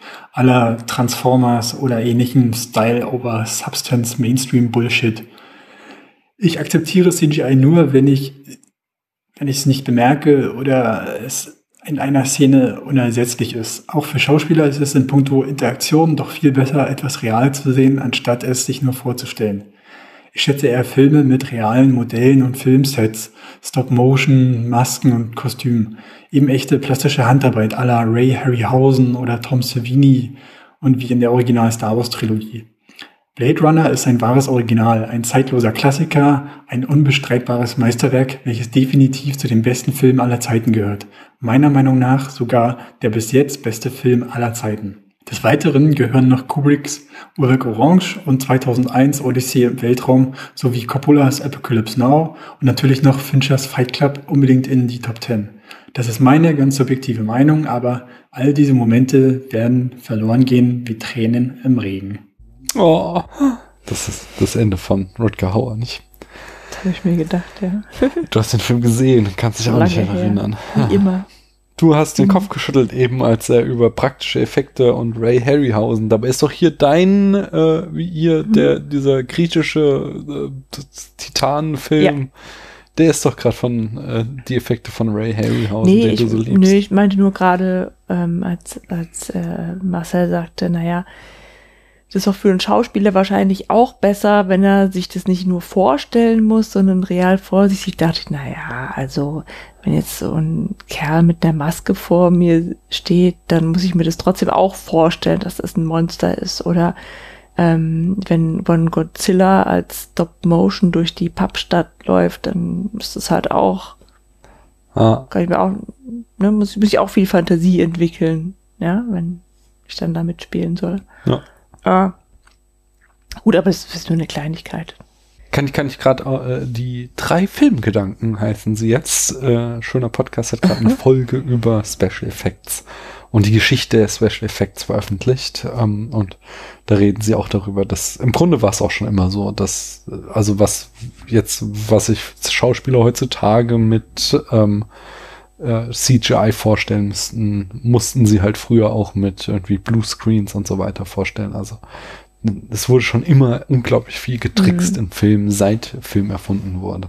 Ja, es ist halt recht. irgendwie so, dass es tatsächlich ja äh, quasi liebevoller behandelt wird, wenn man sich jetzt irgendwie eine, also man, gerade bei Star Wars, ja, dann ist halt Yoda die, diese Puppe, Mhm. ja, und das finden wir dann jetzt halt irgendwie schöner, ne? Das so eine Art Nostalgie. Ja, Na, es steckt halt auch, also es ist halt eben diese, dieses, es sieht greifbar aus. Es ist, das- also aber nee, das fand nee, ich eben, das sieht nicht greifbarer aus, sondern man muss dann halt auch ey, mindestens zwei Augen zudrücken, um dann nicht aus dieser Fantasiewelt Na, rausgerissen natürlich. zu werden. Ne, ja? Das ist natürlich dieses, dieses Suspension of Disbelief. Die hast du aber immer. Das heißt, also klar, es sei denn, es gibt irgendwie hyperrealistische Dramen, Mhm. da du es nicht einschalten. Aber in dem Moment, was ich eben sagte, äh, so spaßeshalber, wenn äh, John McClane äh, den Lüftungsschacht runterfällt und sich dann irgendwie an der nächsten Kante festhalten kann, Mhm. selbst wenn da halt kein Special-Effekt drin ist, sondern das nur mit Schnitten quasi gemacht wurde, ist es halt trotzdem total unrealistisch. So, so, so funktioniert halt die Welt nicht. Und so ist das Kino von Anfang an gewesen. Dass halt sie uns immer Sachen gezeigt haben, die so eigentlich nicht sein können. Sondern du musst immer einfach deinen Unglauben ausschalten. Aber, und das war eben diese, diese wirklich schöne von hier, äh, Podcast von Sumi und ihren beiden Kollegen, ähm, das, wo sie halt darüber geredet haben. Es gibt halt Fälle, da funktioniert CGI und zwar eigentlich immer dann, wenn wir kein vergleichbares reales Bild haben. So zum Beispiel, wenn es irgendwas um Raumschiffe, Weltall oder so geht, Mhm. dann funktioniert CGI ganz wunderbar, weil wir haben einfach kein vergleichbares Objekt. Aber wenn die Leute anfangen, Sachen in CGI zu machen, die du auch mit Pumpen, mit Modellen etc. machen kannst, Mhm. dann sieht es halt immer schlechter aus, weil du dann immer es mit deinem Erfahrungswert vergleichst. Und äh, dann merkst du halt immer sofort, äh, kommst du in dieses sogenannte Uncanny Valley, also die, so, dieses, es fühlt sich, es sieht sehr echt aus, aber es fühlt sich nicht echt an, weil du tatsächlich so getrimmt darauf bist, sehr feine Nuancen erkennen zu können. Besonders wenn es äh, um Gesichter geht, weil das er- erzählen wir jetzt hier nichts Neues. Der Mensch ist geprägt auf Gesichter vom Babyalter an, ist halt, wir können nicht so gut unterscheiden wie Gesichter. Und wenn jetzt halt dann so ein Gesicht aus dem Computer gemacht wird, ist halt eigentlich immer sofort ersichtlich, weil eben so super viele kleine Nuancen sind, die wir noch nicht mal irgendwie benennen können und deswegen sie auch nicht programmieren können, die wir aber trotzdem sehen. Und das, das ist dieser Aspekt, der dann bei einer Puppe trotzdem, du siehst natürlich auch, dass es unecht ist und trotzdem sieht es einfach nicht so unangenehm aus wie so ein äh, Plastik-Computergesicht.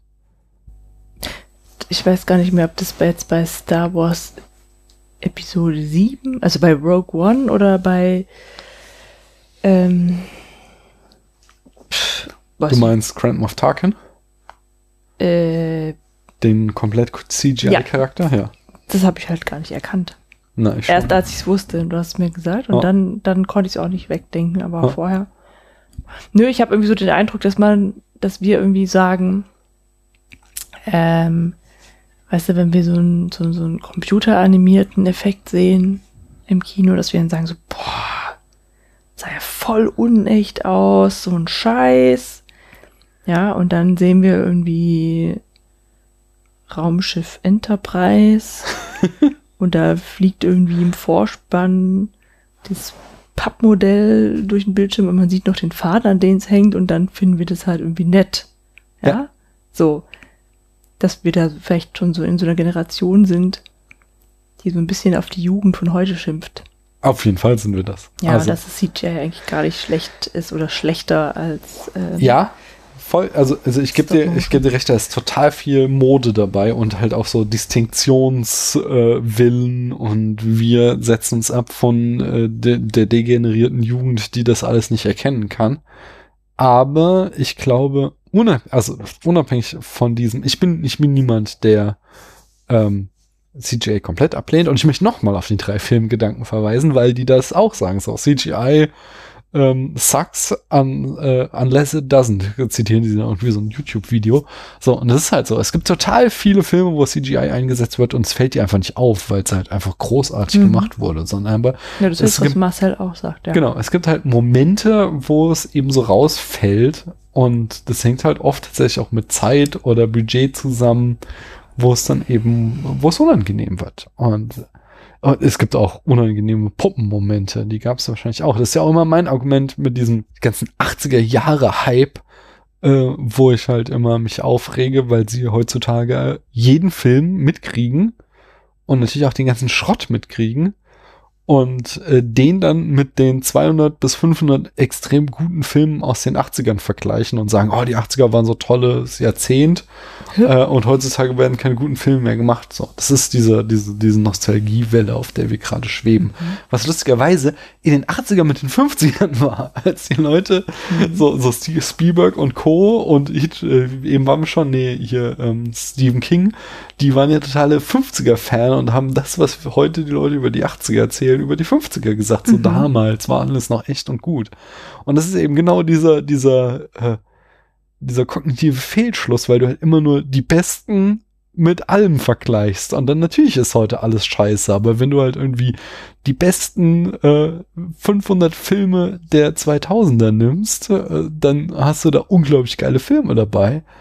Aber du kannst halt nicht hingehen und immer nur die besten Filme der 80er mit jedem Scheiß vergleichen, der heute läuft. So, weil den ganzen Scheiß, der in den 80ern lief, an den erinnern wir uns halt eben nicht mehr. Mhm. Das ist ja mein Argument, warum dieses früher war alles besser Kacke ist. Damit ich nochmal.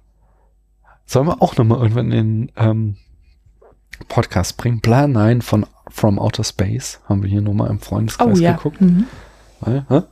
We, are, we are all interested in the future because this is the place where we will spend the rest of our life. Ist so ein toller Spruch, so ein guter Film. Anyway, ein guter Film. Da können wir jetzt wirklich mal nichts für, denn das war das eine Jahr, wo wir mal beim Pottwichteln mitgemacht haben. ähm, ja. Und da haben unsere Wichtel Heat besprochen. Äh, das hatte den großen Vorteil, dass es uns den Ahne eingebracht hat.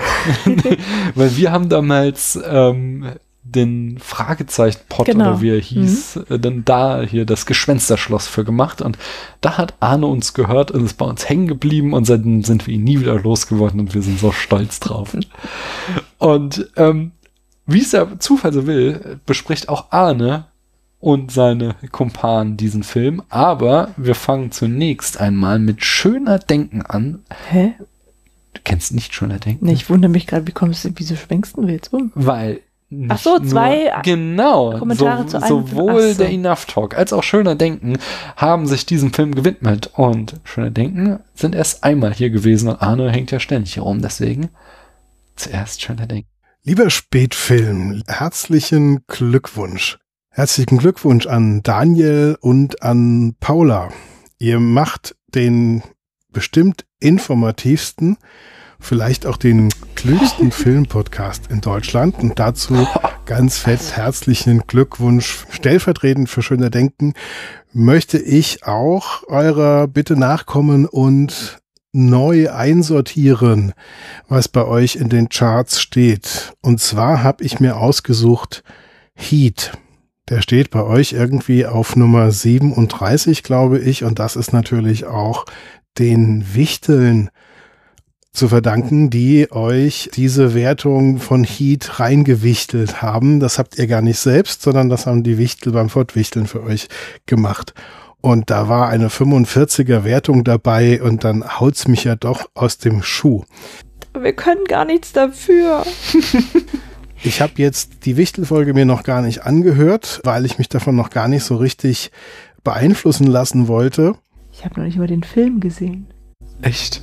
Der steht hier im Regal. Und habe selbst noch mal überlegt, wie das mit mir und mit Heat eigentlich war. Als ich Heat das erste Mal gesehen habe, das ist schon schon ziemlich lange her, da war der Film noch recht frisch. Und ich dachte mir, boah, was für ein Testosteron-Geballere. Das, dieses ganze Männerbild, das waren mir alles zu harte Kerle und ähm, das hat mir eigentlich nicht gefallen. Ich habe gedacht, das ist einfach ein Poser-Film. Dann habe ich den viele Jahre nicht gesehen und dann, als ich ihn dann wieder mal ähm, vor mir hatte und angeschaut habe, dachte ich mir, guck mal an, der ist doch unglaublich gut gebaut als, als Spannungsfilm, als Kopffilm, als Kriminalfilm und habe ihn wieder ein paar Jahre liegen lassen und dann habe ich ihn zum dritten Mal geschaut und dachte mir, wow, also alle, alle Figurenzeichnungen, das Verhältnis zu den Frauen und was ich beim ersten Mal als Posen empfunden habe, würde ich heute eher, sagen wir mal, als toxische Maskulinität einordnen. Und wenn man ihn unter der Perspektive sieht, ist er nochmal ganz anders. Abgesehen davon, dass fast jede Kameraeinstellung, die Farben, die Beleuchtung, die, die Inszenierung der Stadt, die Inszenierung der, der Stadt in der Nacht mit den Lichtern, dass es einfach großartig ist. Und wir haben noch gar nicht über die vielen fantastischen Schauspieler geredet, egal in welcher Nebenrolle oder Hauptrolle, John Voight oder auch die ganzen Frauen, Ashley Judd, alle sehr, sehr beeindruckend und wirklich völlig in ihren Rollen aufgehen. Selbst Val Kilmer hat eine sehr, sehr starke Präsenz und wirkt total überzeugend. Und wo bitte war Al Pacino Al Pacino-esker als in Heat? Man muss da mal drauf achten, diese kleinen Körper- und Handbewegungen, die er macht, dieses, ah, diese, diese Attitüde, die manchmal durch seine, durch seine Körperbewegungen kommt und die, die, die Blicke, die theatralen Gesten, wie er sich mit den Händen durchs Gesicht fährt, das ist wirklich mehr Al Pacino geht nicht. Da ist er wirklich in absoluter Hochform. Und ich glaube, das ist auch der letzte Film, wo Robert De Niro in absoluter, großartiger Topform war. Von, von der allerersten Szene an hat man, ja, praktisch Angst vor ihm. Ja, also man kann, glaube ich, über, über Heat und, und über Al Pacino und über äh, Michael Mann kann man jetzt viele, viele Stunden reden und ihr habt mich jetzt auch inspiriert, den Film jetzt nochmal ganz, ganz intensiv zu gucken und mir irgendeine Gelegenheit zu suchen, dann noch ein paar Stunden darüber zu reden. Wie auch immer und mit wem auch immer muss ich mir noch ausdenken. Insofern vielen Dank für, für euren Aufruf, weil er natürlich einem wieder jetzt nochmal Lust gemacht hat, Filme zu gucken, wie bei euch die Podcasts sowieso immer viel Lust machen, die Filme zu gucken. Also vielen herzlichen Dank für alles, was ihr bis jetzt bei Spätfilm rausgehauen habt. Macht weiter, ganz unverdrossen und bleibt weiter ein so toller Film-Podcast und Teil dieser Film-Podcast-Community. Ganz liebe Grüße von Thomas von Schöner Denken. Eine Not hat er jetzt aber nicht gesagt. Das Aber- ist zu kompliziert. aber viel zu viel Honig um uns um und den Mund geschmiert. Soll ich jetzt mal sagen? Was denn? Wir machen den Podcast ja eigentlich nur aus reinem Privatvergnügen, ne? Ja, haben wir letztes Mal schon drüber geredet. Aber warum, Entschuldigung. warum, warum fragst du? Ich, der Zusammenhang fehlt mir gerade. Ja, alle bedanken sich so, als würden wir es für sie machen, aber stimmt ja gar nicht. Wir machen es ja für uns. Ja, das stimmt. Aber ich kenne es, ich bin der sehr großer Podcast-Hörer und Podcast-Fan, so Podcasts, das Medium. Super, es gibt kaum was, was so gut ist. Und ich habe auch immer das Gefühl, dass, dass, dass man halt einfach die Leute kennt, die einem da die ganze Zeit ins Ohr reden Hm, und Ja, das stimmt. auch die ganze Zeit die Meinung, also ich möchte auch immer mitreden. so, Besonders wenn ich anderer Meinung bin, dann möchte ich am liebsten reinschreien und sagen, nein, ihr habt Unrecht, wie kommt ihr nur darauf? Und ich kann mich so wunderbar aufregen und mich so toll freuen und Podcasts. Aufregen. Oh ja. Was habe ich mich beim Podcast schon aufgeregt. Okay. Ich habe mich schon auch hier über unsere Podcast-Freunde, wenn sie Filme, die großartig waren, schlecht bewertet haben oder Filme, die schlecht waren, irgendwie gelobt haben, dann, dann Okay. bin ich innerlich ausgerastet und äh, konnte es nicht mehr fassen, wie, also würde halt am liebsten jedes Mal mitreden. So sieht's aus. Von daher kann ich das gut nachempfinden. Aber Trotzdem dieses Ganze um den Honig äh, um den Mund geschmiert bekommen, das ist, das ist ja nicht gesund. Und deswegen hören wir gleich mal rein in, in den Enough Talk. Ich glaube, die sind nicht so schlimm. nicht so schlimm. Einen wunderschönen guten Tag, sagt der Fabian? Enough Talk. Ach so. Aber ja, der Esel nennt sich immer zuerst. Entschuldigung. Kein Problem. Ich hätte auch jetzt Arne sagen können. Aber. Also Der, der, wäre, der wäre da. dann zum Beispiel ich. Oder es hätte Jens sein können. Wer ist denn Jens? Hallo, das bin ich. Ibims. Einen Hup, hup. wunderschönen guten Tag. Hallo. Äh, guten Tag. Hallo. Hallo. Jetzt rauscht ein Handy. Einen wunderschönen guten Tag, sagt der Fabian. zum dritten Mal der Enough Talk. Und wer ist das? Äh, Arne ist das. Das wäre Der dann ich. Fabian ist das. Und gibt's da noch wen? Jetzt musst du es sagen, Arne. Den Jens? Ja. Hallo Jens. Hallo. Ja, wir drei haben uns in außerordentlich guter Laune an einem beziehungsweise an drei Mikrofonen versammelt, um dem Spätfilm zu gratulieren. Es ist Jubiläumszeit. Sehr viele Jahre gibt es schon diesen sehr guten Podcast. Danke. Und was wir Daniel schon immer mal sagen wollten ist. Mach doch deinen Scheiß! Und was wir Paula schon immer mal sagen wollten ist. Äh. Was? mich an! Ich Ja. muss jetzt irgendwas drücken. Warte. Hast du doch schon. Ja, ja, ich weiß, aber es hat nicht gepasst. Okay. Und was wir Paula schon immer mal sagen wollten ist. Ähm. Halt deine Schnauze, damit du hörst, was ich jetzt sage. Nee. Nein, das wollten wir Paula nie sagen. So sind wir nicht. Wir sind nämlich eigentlich total nett. Und deswegen dachten wir uns, wir machen hier mal mit. Der Daniel wollte ja, dass andere Leute, andere Podcaster, Hörer, äh, Associated Acts, ähm, Ölmagnaten und wer auch immer in die Charts guckt, sich einen Film raussucht und diesen neu Lupenreine bewertet. Demokraten. Ich weiß, was wir sagen wollten. Ich habe es gefunden. Okay, Hau raus. Das wollten wir Paula schon immer sagen. Und Daniel wollten wir schon immer sagen. So ist das. Ja? Also, Herzlichen. Glückwunsch zum Herzlichen fünften Geburtstag. Hey. Applaus. Applaus, ja, habe ich nicht. Aber ich habe das.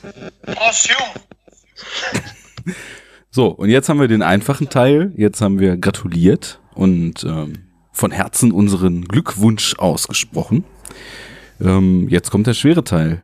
Wir müssen uns einen Film aussuchen, den wir neu bewerten. Aber bitte, das habt ihr schon vorbereitet. Aus der Seite www.spätfilm mit ae.de slash die-charts. Was machen wir denn da? Oh nein. Sie machen das spontan. Oh nein.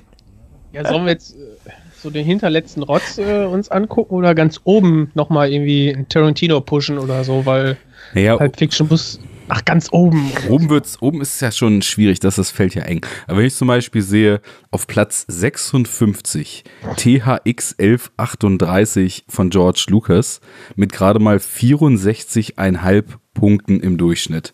Kann das sein? Nee. Ja, ich meine, ist ja äh, schon irgendwie ein weirder Film, oder? Ja, ich sag trotzdem nein. Ja, deswegen. Also ich meine, was äh, so, so weiße Welten, Zukunft, Dystopie. äh, Ich meine, wir sind ja quasi auch der Dystopie-Cast, deswegen müssen wir jetzt hier mal rebellieren. 64,5 Punkte.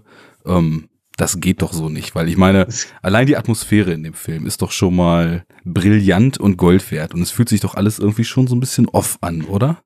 Äh, Ja. Nie gesehen.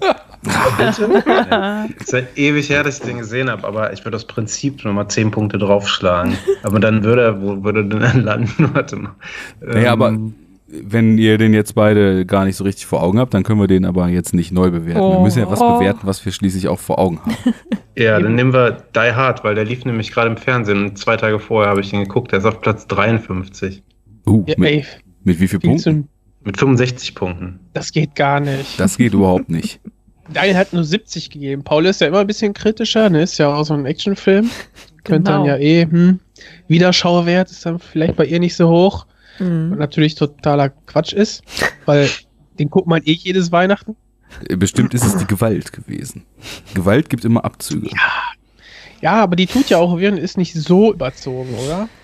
Also, Nee, und vor Ist allem. schon ordentlich.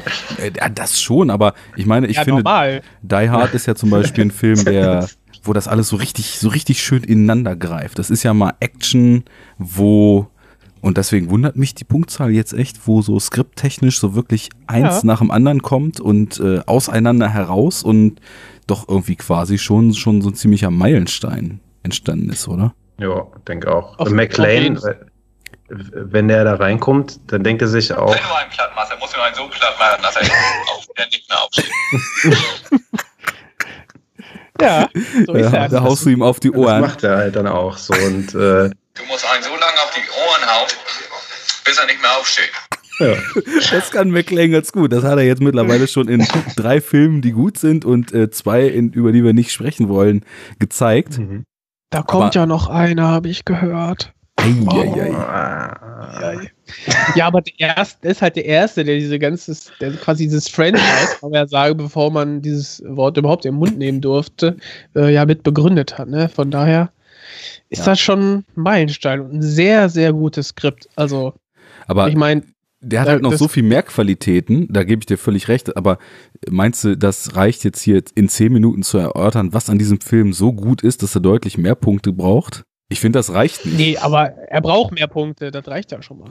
Ja, gut. ja. Aber du, aber ich, ja, man, Lass uns mal einen auswählen, lass uns vielleicht mal einen auswählen, wo wir das schneller festlegen können. Oh. Was haltet ihr denn zum Beispiel von Nausicaa A im Oh Tal der. Winde? 74,5 Punkte. 10 von 10. Ja, 10 von 10, also müssten es dann auch 100 sein.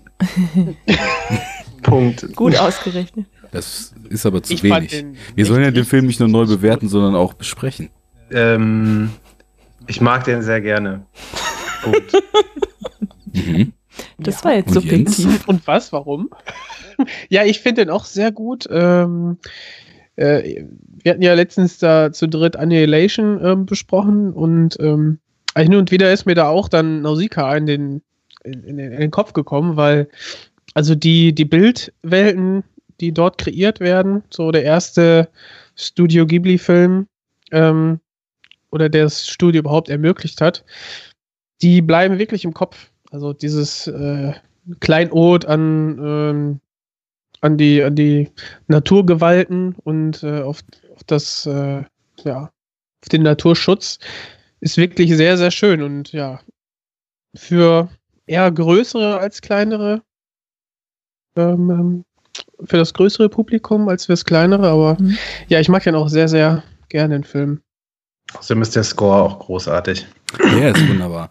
So richtig Mhm. schönes Mhm. Sinti-Geflacker und ähm, das hat Ja. was. Also es ist irgendwie auch ganz anders noch als in den späteren Ghibli-Filmen, wo dann ja wir eher so die, ist aber der, sogar der gleiche Komponist, oder? Ähm, später haben wir ja so tragende und erhebende Scores, die eher so orchestral Piano. sind. Gan- Aber viel Piano-lastig auch. Und da ist es ja eher Synthi, oder? Ja, also Synthi ist, glaube ich, schon relativ einzigartig, was die Ghibli-Filme angeht. Aber dass der äh, Komponist der gleiche ist, das will ich jetzt nicht verneinen, das weiß ich nicht. Ja. Aber der Hauptkritikpunkt beim Daniel war ja auch, dass der irgendwie äh, die Hose, die nicht aussieht, als wäre da eine Hose und so. Ja. Totaler Quatsch. Das Ja, gut, gehört halt also, da rein. Ne? Was sagen wir Daniel dazu? Ähm, da war ich jetzt nicht drauf vorbereitet. Das sagen wir, Daniel. Na, ich glaube, es ist halt mein liebster Ghibli-Film, deshalb, äh, Oh, ja. okay. Äh, ja, dann müssen wir da vielleicht mal auch eine eigene, eigene Reihe zu machen, vielleicht. Äh, also wird jetzt den Rahmen sprengen. Das Ja, glaube ich stimmt. auch. Weil, also ich Ja. meine, für einen Lieblingsfilm in die Bresche zu treten und das in zehn Minuten, das ist quasi unmöglich. Ich bin ja äh, natürlich, also ich finde Nausicaa irgendwie auch sehr gut, aber ich glaube, ich bin, was die Mhm. Ghiblis betrifft, tatsächlich bei Prinzessin Mononoke dem Ganzen vollkommen verfallen. Ähm, der haut mich komplett um. Mononoke ist auch so eine logische Weiterentwicklung von Nausicaa. Okay. Okay, äh, dann werden wir jetzt Nausicaa nicht. Genau, ähm, da kann man einmal natürlich mich und Tamino mal bei Enough Talk sich zu anhören. Dann Oh ja. natürlich den Spätfilm mal zu anhören. Und dann unseren Bonus-Talk, den wir einfach demnächst dazu machen und das einfach nochmal erörtern. Ähm, gut, dann müssen wir aber was anderes aussuchen. Ja, hier Paul Thomas Andersons äh, The Master sehe ich hier gerade abgeschlagen bei 71 Punkte. Finde ich auch schwierig, weil ich finde, das ist so ein Atmosphärenbrett, dieser Film. Der, weiß ich nicht, der, der mit seinen Bildern allein äh, fängt er einen schon so ein und lässt einen nicht mehr los und spuckt einen erst nach den zwei Stunden aus und man muss sich erstmal sammeln. Ja. Ähm, Aber über ich- 70 Punkte ist auch nicht schlecht. Klar, ist irgendwie ein spezieller Film, aber auf Platz 44. Ja, so die Mhm. 70 Ich hab den Millimeter nur- Bilder, ne? Von PTA. Ja, ja. Das Und- ist das Einzige, was ich davon kenne. Hast du nicht gesehen? Nein. Okay. Naja, also ich meine, der Film, der ist einfach großartig, meiner Meinung nach. Zum einen halt diese wundervollen Bilder, die halt durch dieses analoge Filmmaterial und so weiter auch farblich irgendwie so kräftig rauskommen. Allein schon, wie das am Anfang losgeht, wie er da oben auf dem Mast auf diesem Schiff liegt und dann nach unten auf dieses blaue Wasser gefilmt ist. Und dann hat er natürlich auch noch von Johnny Greenwood einen regelrecht mesmerisierenden Score. Dann so hat er natürlich eine der letzten übermenschlichen Philip Seymour Hoffman Performances mit wahrscheinlich einer der besten Joaquin Phoenix Performances gegenübergestellt. Und äh, atmosphärisch gebe ich dir völlig recht, aber dazu kommt natürlich auch noch diese krasse psychologische Ebene, wo halt so der komplette Absturz und die komplette der komplette Fall so eines Veteranen, der halt sich selbst total verliert und durch diesen Krieg einfach so richtig kaputt ist, äh, kommt natürlich auch noch dazu, dass das alles richtig stark gezeichnet wird. Und zum Schluss hast du einfach noch einen schönes, schönen Kommentar zur ja, Stellung der Frau, sage ich mal, ne? Dann nachher Amy Adams äh, die Hand auf die Schulter legt und du merkst, what? Okay, cool, krass, äh, hätte ich nicht gerechnet. Am Ende ist richtig, richtig gut, ähm, weil die darf man auch nicht vergessen. Die hat nämlich auch eine sehr, sehr super Leistung in dem Film. Absolut. Aber ich merke, wenn Fabi den nicht kennt, wird das jetzt schwierig, den hier zu dritt zu bewerten. Ja, musst du gucken. Ich guck den mal und dann können wir da ja mal eine Sonderepisode zu machen. genau, wir machen da eine Sonderepisode zu. Aber äh, bis dahin müssen wir uns noch was aussuchen, was wir jetzt alle drei einfach mal on point hier noch mal kurz durchsprechen können und dann einfach mal Noch mal kurz. bewerten, weil wir kommen hier nicht voran, Freunde. Hier, da soll mal einer sagen, ähm, Enough Talk gibt sich keine Mühe. Wie ist das für unseren Ruf, dass wir hier plötzlich völlig abschweifen und völlig den Faden verlieren und nach zehn Minuten, wo wir nur fünf machen sollten, immer noch keinen Film bewertet haben? Wie ist das ja für gar- unseren Ruf? Ist ja gar nicht unser Modus operandi hier, ne? Aber ich sehe gerade, äh, wir müssen noch mal so langsam, ne? Wird knapp. Scheiße. Ist Daniel die hat Zeit gesagt, schon um? zehn Minuten. Ja, ja. Das ist schon irre. Pass auf, dann machen wir jetzt einfach Heat. ja, ich sehe gerade äh, äh, 75 Punkte. Ist ja wohl ein Witz. Okay. Das muss ein Witz sein, ja. Aber wir Also sind macht jetzt echt nicht. über die Zeit, ne? Das wisst ihr. Dann Also 100 Punkte? 100 Punkte, ja. Alles Gut. klar. 100 Punkte für Heat. Auf Äh, Platz 1, bitte danke. Ja, und bitte danke. 99 Nausicaa will ich nochmal hinterher schieben, aber ist okay. Also 100 Heat bin ich dabei. Alles klar. Dann haben wir neu bewertet, in die Tiefe besprochen, bis ins Letzte erörtert. Heat, das Gangster- und Cop-Meisterwerk von Michael Mann von 1995. Ich hoffe, unsere Begründung dafür gefällt euch. Ich hoffe, ihr hört weiter den Spätfilm. Ihr könnt auch bei uns bei Enough Talk mal reinhören, denn jetzt wisst ihr ja, wie es bei uns zugeht. Und äh, was bleibt da noch zu sagen, Fabian? Wer den Spätfilm nicht hört. Sehr gut, Fabian. Finde ich auch. Also in Richtig. dem Sinne, ne?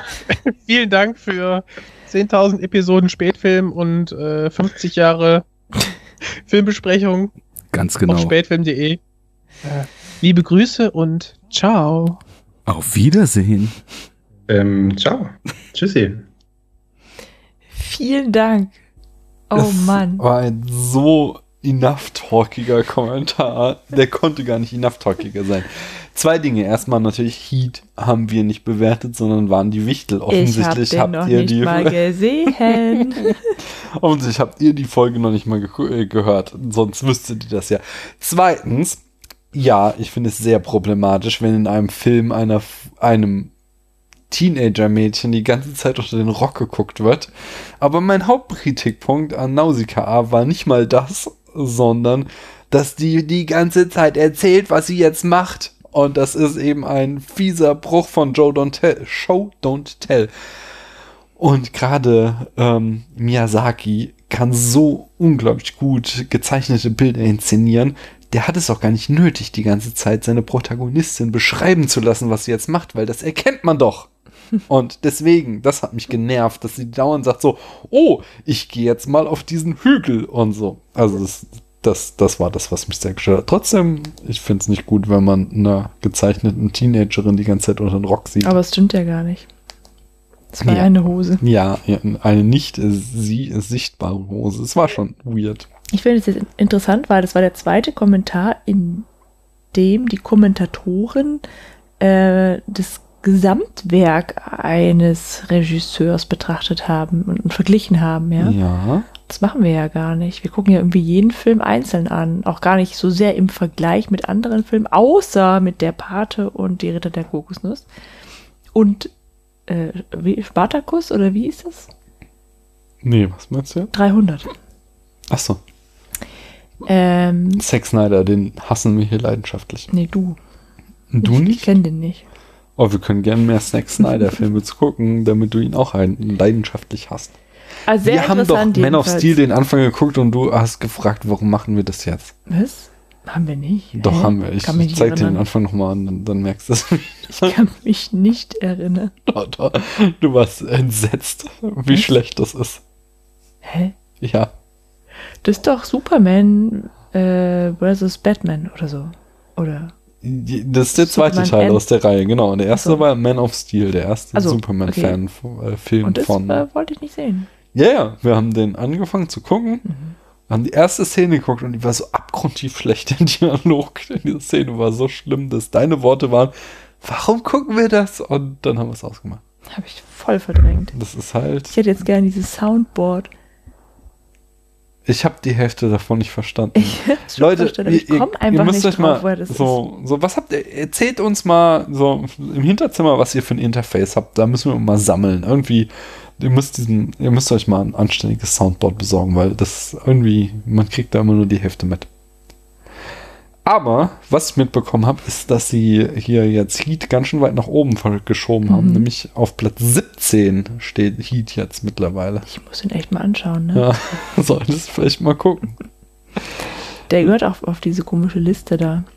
Welche Liste? Von Die- Filmen, Liste, die man die mal gesehen haben verstanden musste. Ja, genau. Ja, Ich verstehe. Die ich nicht verstanden habe. Verstanden hat Patrick Suit nicht, äh, wie wir zu unserer Note für Carol kamen. Ähm, der Patrick, mit dem habe ich auch schon mal gepodcastet in einem dieser Special-Monate. Und das sagt er zu Carol. Liebe Paula, lieber Daniel, zu eurem Jubiläum muss ich unbedingt mit euch reden. Mein Name ist Patrick Sweet. Ich war bereits in der Entschuldigung, Folge über die letzten Glühwürmchen mit dabei. Danke dafür. Aber wir müssen dringend reden, denn ihr habt Carol 77 Prozent oder Punkte von 100 gegeben. Und das kann ich natürlich überhaupt nicht gutheißen. Denn dieser Film repräsentiert für mich das Gefühl, eine interessante Person an der Bushaltestelle gesehen zu haben und nicht angesprochen zu haben. Oder das Gefühl eines Tages nach dem Regen sich nochmal an eine alte Liebschaft zu erinnern. Oder ich könnte weiter und weiter machen. Aber letztendlich fühlt sich der Film an wie das erste Verliebtsein und die erste Faszination bei einer Person. Nicht unbedingt bei einer Liebe. Es kann auch eine Freundschaft sein oder, oder einfach eine Begegnung. Aber dieses Gefühl, was der Film in mir auslöst, das habe ich nicht so häufig. Ich habe, bevor ich jetzt diese Audionachricht aufgenommen habe, habe ich mir Gedanken gemacht, was für einen Film nehme ich denn aus diesem tollen Potpourri, den er so anbietet in euren Charts. Und ähm, natürlich gibt es auch Filme wie Heat oder so, die mehr verdient haben. Punkte sind Schall und Rauch aber Gefühle nicht und ähm, Emotionen nicht. Und Carol hat für mich dieses Gefühl, dass es wert ist, nochmal drüber zu reden. Zum Beispiel dieser Soundtrack, ob man The Times oder den Track Opening nimmt, er fühlt sich einfach nach Melancholie, Verlangen, Liebschaft und Trauer gleichzeitig an und ist ist nicht wundervoll, dass Musik so etwas schafft. Aber was noch mehr als Musik in diesem Film vorhanden ist, ist einfach diese Fähigkeit, ohne Dialoge zu funktionieren. Die stärksten Momente hat der Film Carol, wenn wir einfach sehen, wenn wir einfach fühlen, wenn wir einfach ohne Worte, nur mit toller Kameraarbeit, nur mit tollem auditiven Einsatz und hervorragendem Spiel von Kate Blanchett und Rooney Mara die Leidenschaft spüren. Und das finde ich so toll an diesem Film. Denn es ist keine Geschichte wie, wie viele Liebesgeschichten, sondern es ist für mich eine Geschichte der Hoffnung, die aber zerbricht. Eine Liebschaft, die zerbricht. Ein, ein Traum, der zerbricht. Aber am Ende bleibt doch dieses tolle Gefühl der Leidenschaft, der ersten Begegnung, der, dem Mut, dass man über sich hinauswächst und eine Person anspricht oder Berührungen zulässt, in Intimitäten zulässt. Und für mich hat dieser Film einfach so eine Emotionalität, die ich selten bei einem Film gespürt habe. Und das im besten filmischen Sinne. Und zwar in dem Sinne, dass er häufig ohne Wörter funktioniert. Natürlich hat der Film auch viele technische Sachen, die mir gefallen. Zum Beispiel die 16 mm Aufnahme, also dass man altes 16 mm Kodak-Material benutzt hat und das einfach wahnsinnig faszinierend ist, weil es wärmer, etwas menschlicher und nicht so perfekt kühl ähm, wirkt und das finde ich total toll. Gut, jetzt habe ich viel Oberflächliches über diesen Film gesagt. Das war sehr tiefgründig. Aber wie viele Punkte kriegt er? Er kriegt Pi hoch 2,04 Punkte. Genau so viel. Aber jetzt muss ich nochmal sagen, vielen, vielen, vielen Dank, äh, liebe Paula, lieber Daniel, für unzählige Stunden an Podcast.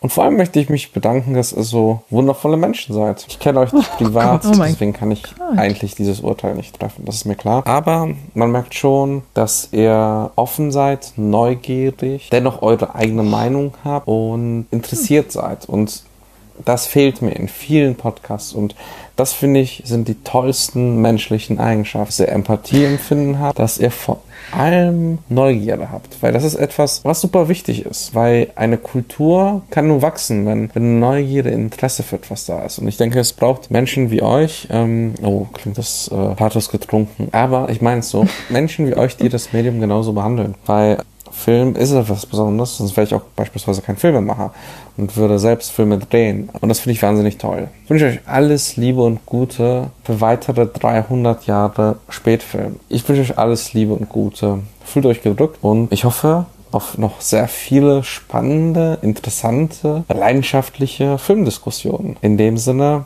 Aus. oh Mann, das war ja fast wie bei Ritter die Kokosnuss. Plötzlich ist es aus. Ja, es ist die. Vielleicht wollte er damit auch einen Kommentar ab, äh, anbringen Ja. zur äh, Durchbrechung Ein bisschen musste ich aber auch an Stand By Me Illusion. denken. Also das, was Chris gesagt hat, ey, das ist voll okay als Mann, auch Gefühle zu äußern. Ne? Ich fand dieses, was jetzt Patrick gesagt hat, über dieses Gefühl der Liebe oder der eine Person interessant finden. Mhm. Ich erstens, ich kenne das Gefühl. Zweitens, Ich nicht. Du nicht. Es, jetzt nur weil es schon ein paar Jährchen her ist, solltest du es vielleicht nicht alles vergessen haben. Ich Das bricht mir jetzt mein kleines Herz. War nur ein Scherz. ich Anyway, werfe ein ich- Küken nach dir. das ist ja das Gute, dass oh man das- das Küken ist hinter dem Sofa gelandet. Pech gehabt. ähm, jedenfalls ist es doch das Schöne, dass man sowas in Filmen nachempfinden kann. Und ich finde Ja, das tatsächlich auch, dass Carol das gut gemacht hat, diese, diese Faszination für eine andere Person. Das wird so, ist natürlich irgendwie nur am Anfang dieses, äh, oder so habe ich es wahrgenommen. Die Hoffnung zerbricht ja nicht, sie wird ja ähm, aufrechterhalten. Ja, natürlich, aber es diese, Mhm. dieser Moment des äh, äh, ja, Thunderstrucks am Anfang, der ist ja schon irgendwie sehr beeindruckend, wie Mhm. die, die beiden ineinander auf alle Fälle sofort verschossen sind. Ähm, Ich fand es jetzt äh, tatsächlich sehr ähm, ergreifend, wie Patrick das gerade dargestellt hat. Ich weiß gar nicht, ob ich das selbst so empfunden habe tatsächlich, aber wahrscheinlich Wir mochten den da. Film auch, aber- ja, ja. stimmt, aber ich, er hat das gut in Wort Ja. gefasst. Ja, es liegt halt auch so ein bisschen an äh, Kate Blanchett. Aber ich mag Rooney Mara auch, muss ich ganz ehrlich sagen. Ja. Ja. Naja. Mag die schon ziemlich Mhm. gern.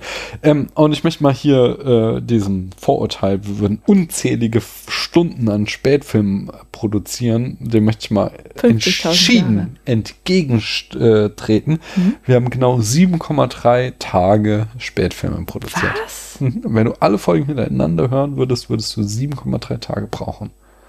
Krass. Das kann ich mal als Fun. Fact da reinhauen. Ach so, ich möchte auch noch was sagen. Ja, So ein Statement abgeben, ja. ein Statement. Ich hätte ja nie gedacht, dass wir so lange an dem Podcast weiterschrauben. Aber hast du, hast du mal jedes Gefühl gehabt, so jetzt hören wir auf? Nö, aber ich hatte ja schon, so Hänger hatte ich schon, ne? Aber so mit dem Aufhören. Aber ich hätte einfach nicht gedacht, dass das so lange interessant bleiben würde. Und womit ich überhaupt nicht gerechnet hätte, wäre äh, erstens dieses Feedback, was sich in der heutigen Folge äußert. Ja. Und so kulminiert, ja. Ja.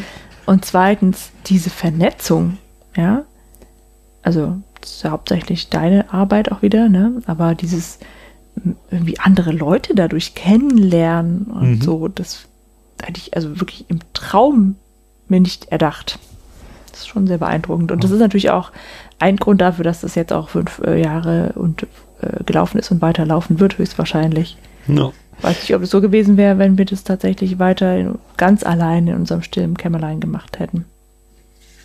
Ja, das weiß ich auch nicht. Also wir hatten natürlich, du hast, du hast recht, wir hatten so unsere Hänger, aber ich hatte nie irgendwie das Gefühl, ähm, dass wir aufhören, weil Mhm. als du damals vorgeschlagen hast, so, also gesagt, es gibt so noch mal eine extra Folge dazu, wo wir die Geschichte des Spätfilms erzählen, aber Punkt war quasi, ich war Podcast-Fan, Paula nicht und Paula sagte, das können wir auch machen und dann sagte ich so, ja, lass uns doch machen, was machen wir denn? Und Paula schlug Filme vor und in dem Moment war mir klar, Film ist eine gute Idee, weil das geht nie aus, das Thema. Mhm. Es werden immer mehr Filme produziert, als du drüber sprechen kannst und von dem Moment war mir auch klar, machen wir einfach weiter. Weiß, wir hatten ganz am Anfang mal so eine Krise, wo wir irgendwie äh, auch irgendwie nicht einverstanden waren, gegenseitig mit unserem Approach und da haben wir irgendwie mal eine längere Pause was? gemacht, unserem Ansatz. Mhm. Ja. Aber seitdem haben wir eigentlich relativ konstant so. Also wir beide machen zusammen mindestens einmal im Monat eine Folge. Ja, in gewisser Weise weiß es einfach auch nur konsequent. Weil ich habe neulich mit unserer älteren Tochter ein Fotoalbum angeschaut aus der Zeit, in der sie Du kannst jetzt ihren Namen sagen, sie hat ihren Namen hat sich selbst schon hier vorgestellt, gesagt. ja. Also ähm, aus der Zeit, in der sie noch ein Baby war. Ja. ja. Und damals fing das schon an, dass wir irgendwie ein Hobby gesucht haben, was wir eben mit Kind oder Baby äh, äh, ausführen konnten, ja. Ja. Und wir haben mit zwei Freunden eine äh, plus plus eins, ja, haben wir ein Filmdate gemacht. Ja.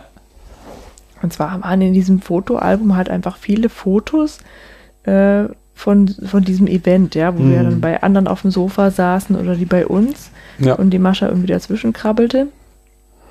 Und die meinte so, hä, warum wart ihr denn da so oft? Was habt ihr denn da gemacht, ja? Und dann meinte ich, naja, wir hatten Filmbrunch. Wir Genau. haben nämlich sonntags zusammen gegessen mit diesen Freunden und dann einen Film angeschaut von einer Liste, die damals schon 300 Posten oder so Ja. ähm, aufwies. Und dann fragte die Mascha noch so, ja, wie oft habt ihr das gemacht? Und dann fiel mir so ein, wir haben das wirklich jeden Sonntag gemacht. Ja. Das ist schon ganz schön krass, finde ich so. Dass, Ja, man, dass man da so man so regelmäßig und auch so wirklich so häufig irgendwie sich da trifft mit anderen Leuten, um da eben diesem Ja. gemeinsamen Hobby zu frönen. Ja, und äh, der, der Spätfilm ist quasi die Fortsetzung dessen. Wir sind umgezogen und sehen Ja. die Freunde eben nicht mehr und machen das halt jetzt quasi alleine, reden darüber und interessanterweise hören da jetzt auch andere Leute zu.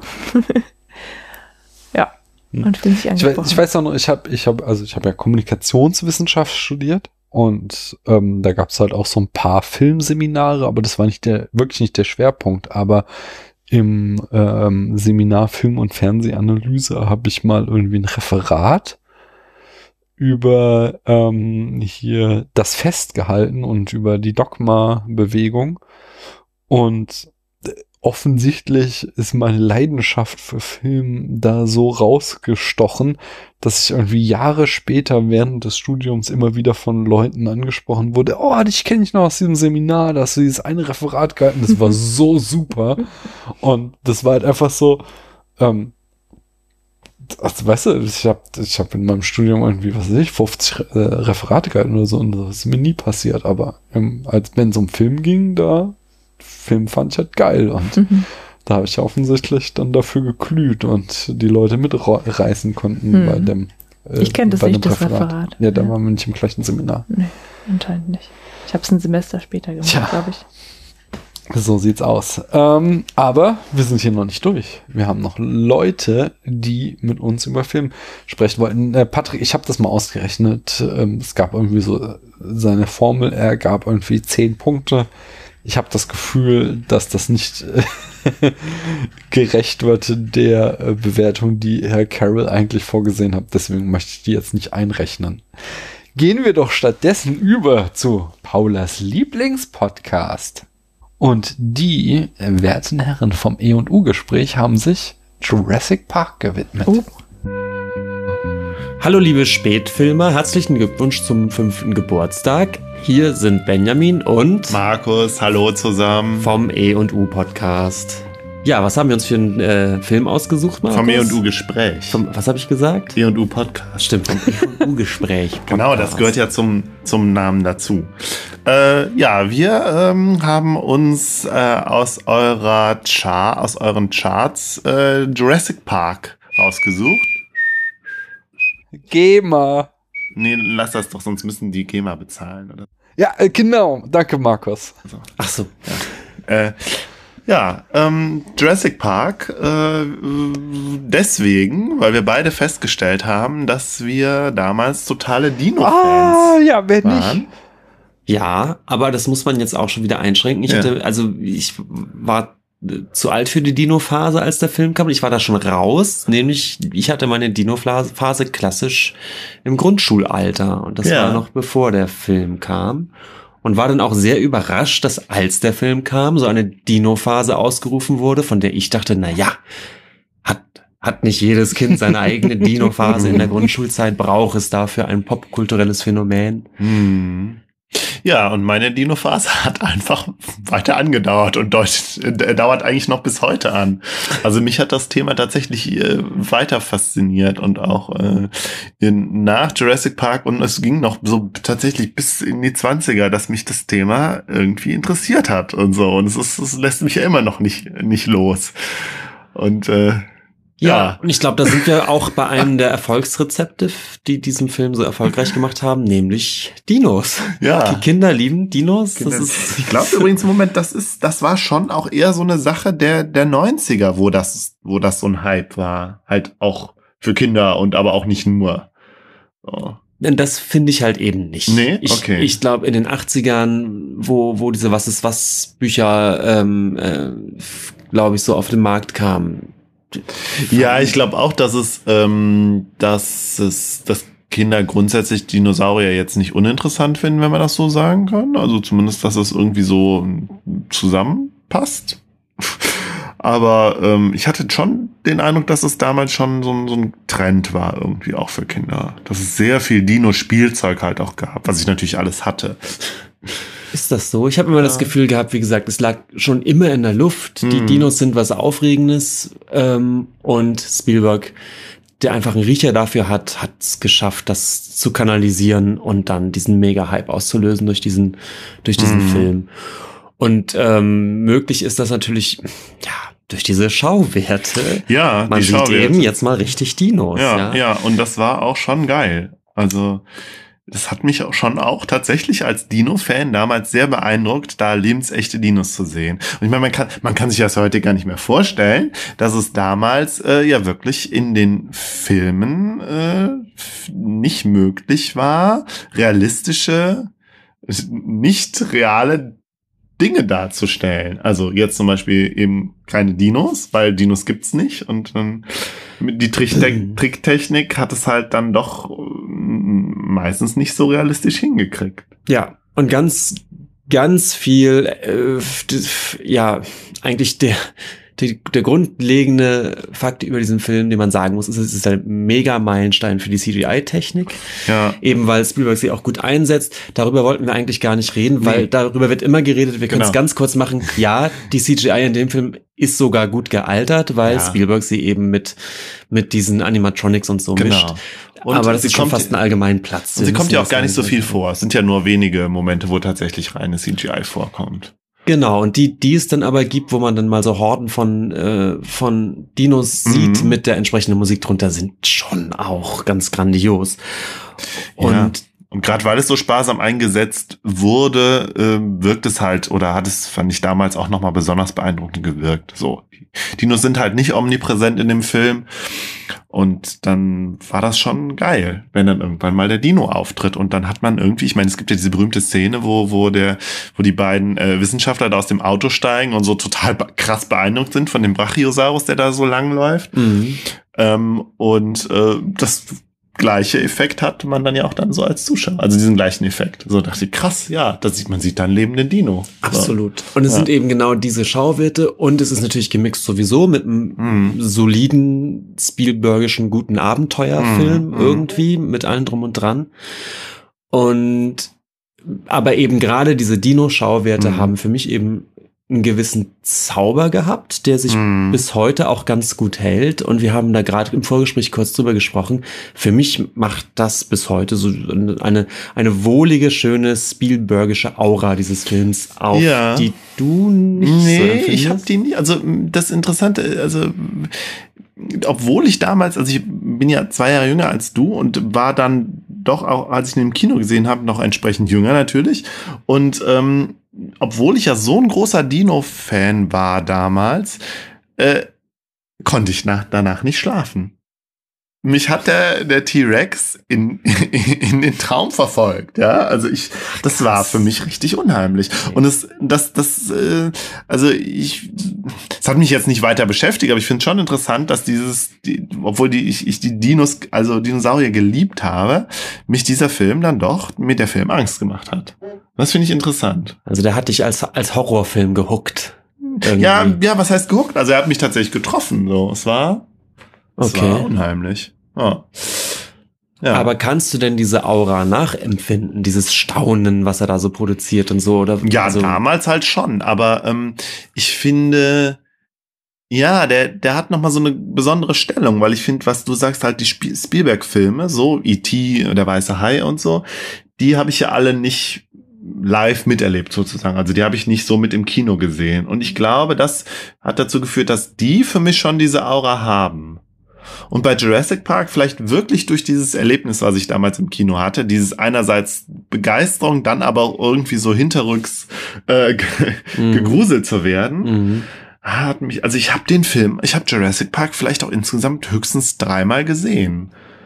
Was äh, eigentlich, also dafür, dass mich das Thema so fasziniert hat da, damals und ja eigentlich auch immer noch, ja, höchstens Ja. dreimal, also Interessant und für mich nicht ganz nachvollziehbar. Hm. Eigentlich müsstest du doch für diesen Film gemacht sein. Ja, das ist es halt. Also ich denke, eigentlich müsste ich für den Film gemacht sein, aber irgendwie, hm. Ist es denn eigentlich einer der letzten richtig großen, dicken Spielberg-Filme? Also er hat danach noch, noch, äh, noch krasse Filme. Ich glaube, Schindlers Liste war noch mal so Das ein war, glaube ich, sogar im gleichen Thema. Jahr oder so um die gleiche Zeit ungefähr. Und ja. ich habe das Gefühl, das war die Zeit, wo Spielberg noch so einen, so einen echten Höhepunkt hatte. Ja, ich glaube auch. Und ich glaube, danach alle Versuche noch mal was zu machen, was popkulturell Mhm. so Wogen schlägt, hat, glaube ich, nie ganz gezündet. Oder so Ja, Krieg der. Welten oder sowas. Jetzt gab es so Sachen wie Warhorse und so. Das Ja, nee, du hast recht. Das mehr, war, oder? das war auch der letzte äh, Spielbergianische Spielberg-Film, so der nach diesem Erfolgsrezept halt auch ähm, konstruiert war sozusagen. Ich glaube das auch. Spielberg ist 80er und frühe 90er Ja. und irgendwie die Filme sind nicht unbedingt schlechter geworden, aber diesen diesen diese Glücksgriffe, die dann wirklich so Riesenwellen auslösen, Mhm. die sind glaube ich danach ausgeblieben. Vielleicht auch Vielleicht finde ich auch deswegen den Film so gut. Es ist einfach noch Mhm. so eine, so, so eine, so eine, ah, so ein, ja, was ich, Mhm. so ein Spielberg-Highlight irgendwie. Mhm. Also haben wir ein Fazit.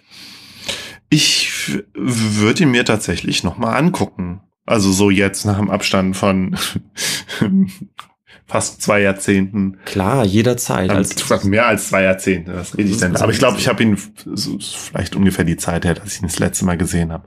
Ja. Sonntagnachmittag Film zur Osterzeit, super. Würde Ja, ich jederzeit, glaube ich, wieder Ja. drauf hängen bleiben, wenn ich den beim Seppen entdecke. okay. Gut. Ja, dann feiert noch schön Geburtstag.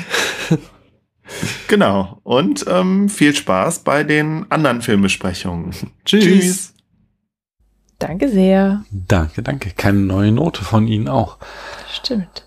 Ja, was, was hältst du davon so? Es gibt ja öfter hier Leute, die das irgendwie auch blöd finden, Filme mit Zahlen zu belegen. Ich kann das ja nachempfinden, so ein bisschen. Ja. Ich finde es, aber ich, andererseits bin ich immer so der Meinung, ja, Leute, nehmt es halt nicht so ernst, weil Mhm. ich nehme es halt überhaupt nicht ernst, diese Zahlenbewertung. Also das, dieser Gedanke kam mir tatsächlich zum Mhm. ersten Mal heute Abend, Mhm.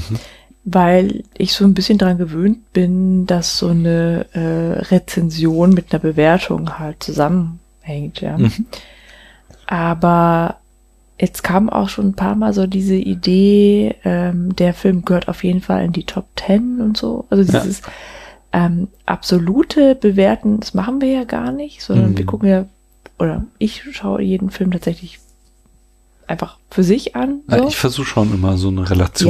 Ja, das hatte ich ja eben ja. schon erwähnt. ne, Es gibt so Ausnahmen, aber ähm, ich habe halt ja auch einfach nicht mehr den Überblick, welchen Film wir angeschaut haben Mhm. und was ich bei welchem Film irgendwie gut oder schlecht fand. Und da habe ich auch schon gedacht, ja, wenn das auch so viel Kritik tatsächlich erntet, ähm, die, die Punktevergabe, naja, wer braucht es eigentlich? Ja, sondern interessant ist ja anscheinend tatsächlich nur so, was wir darüber zu sagen haben. Mhm.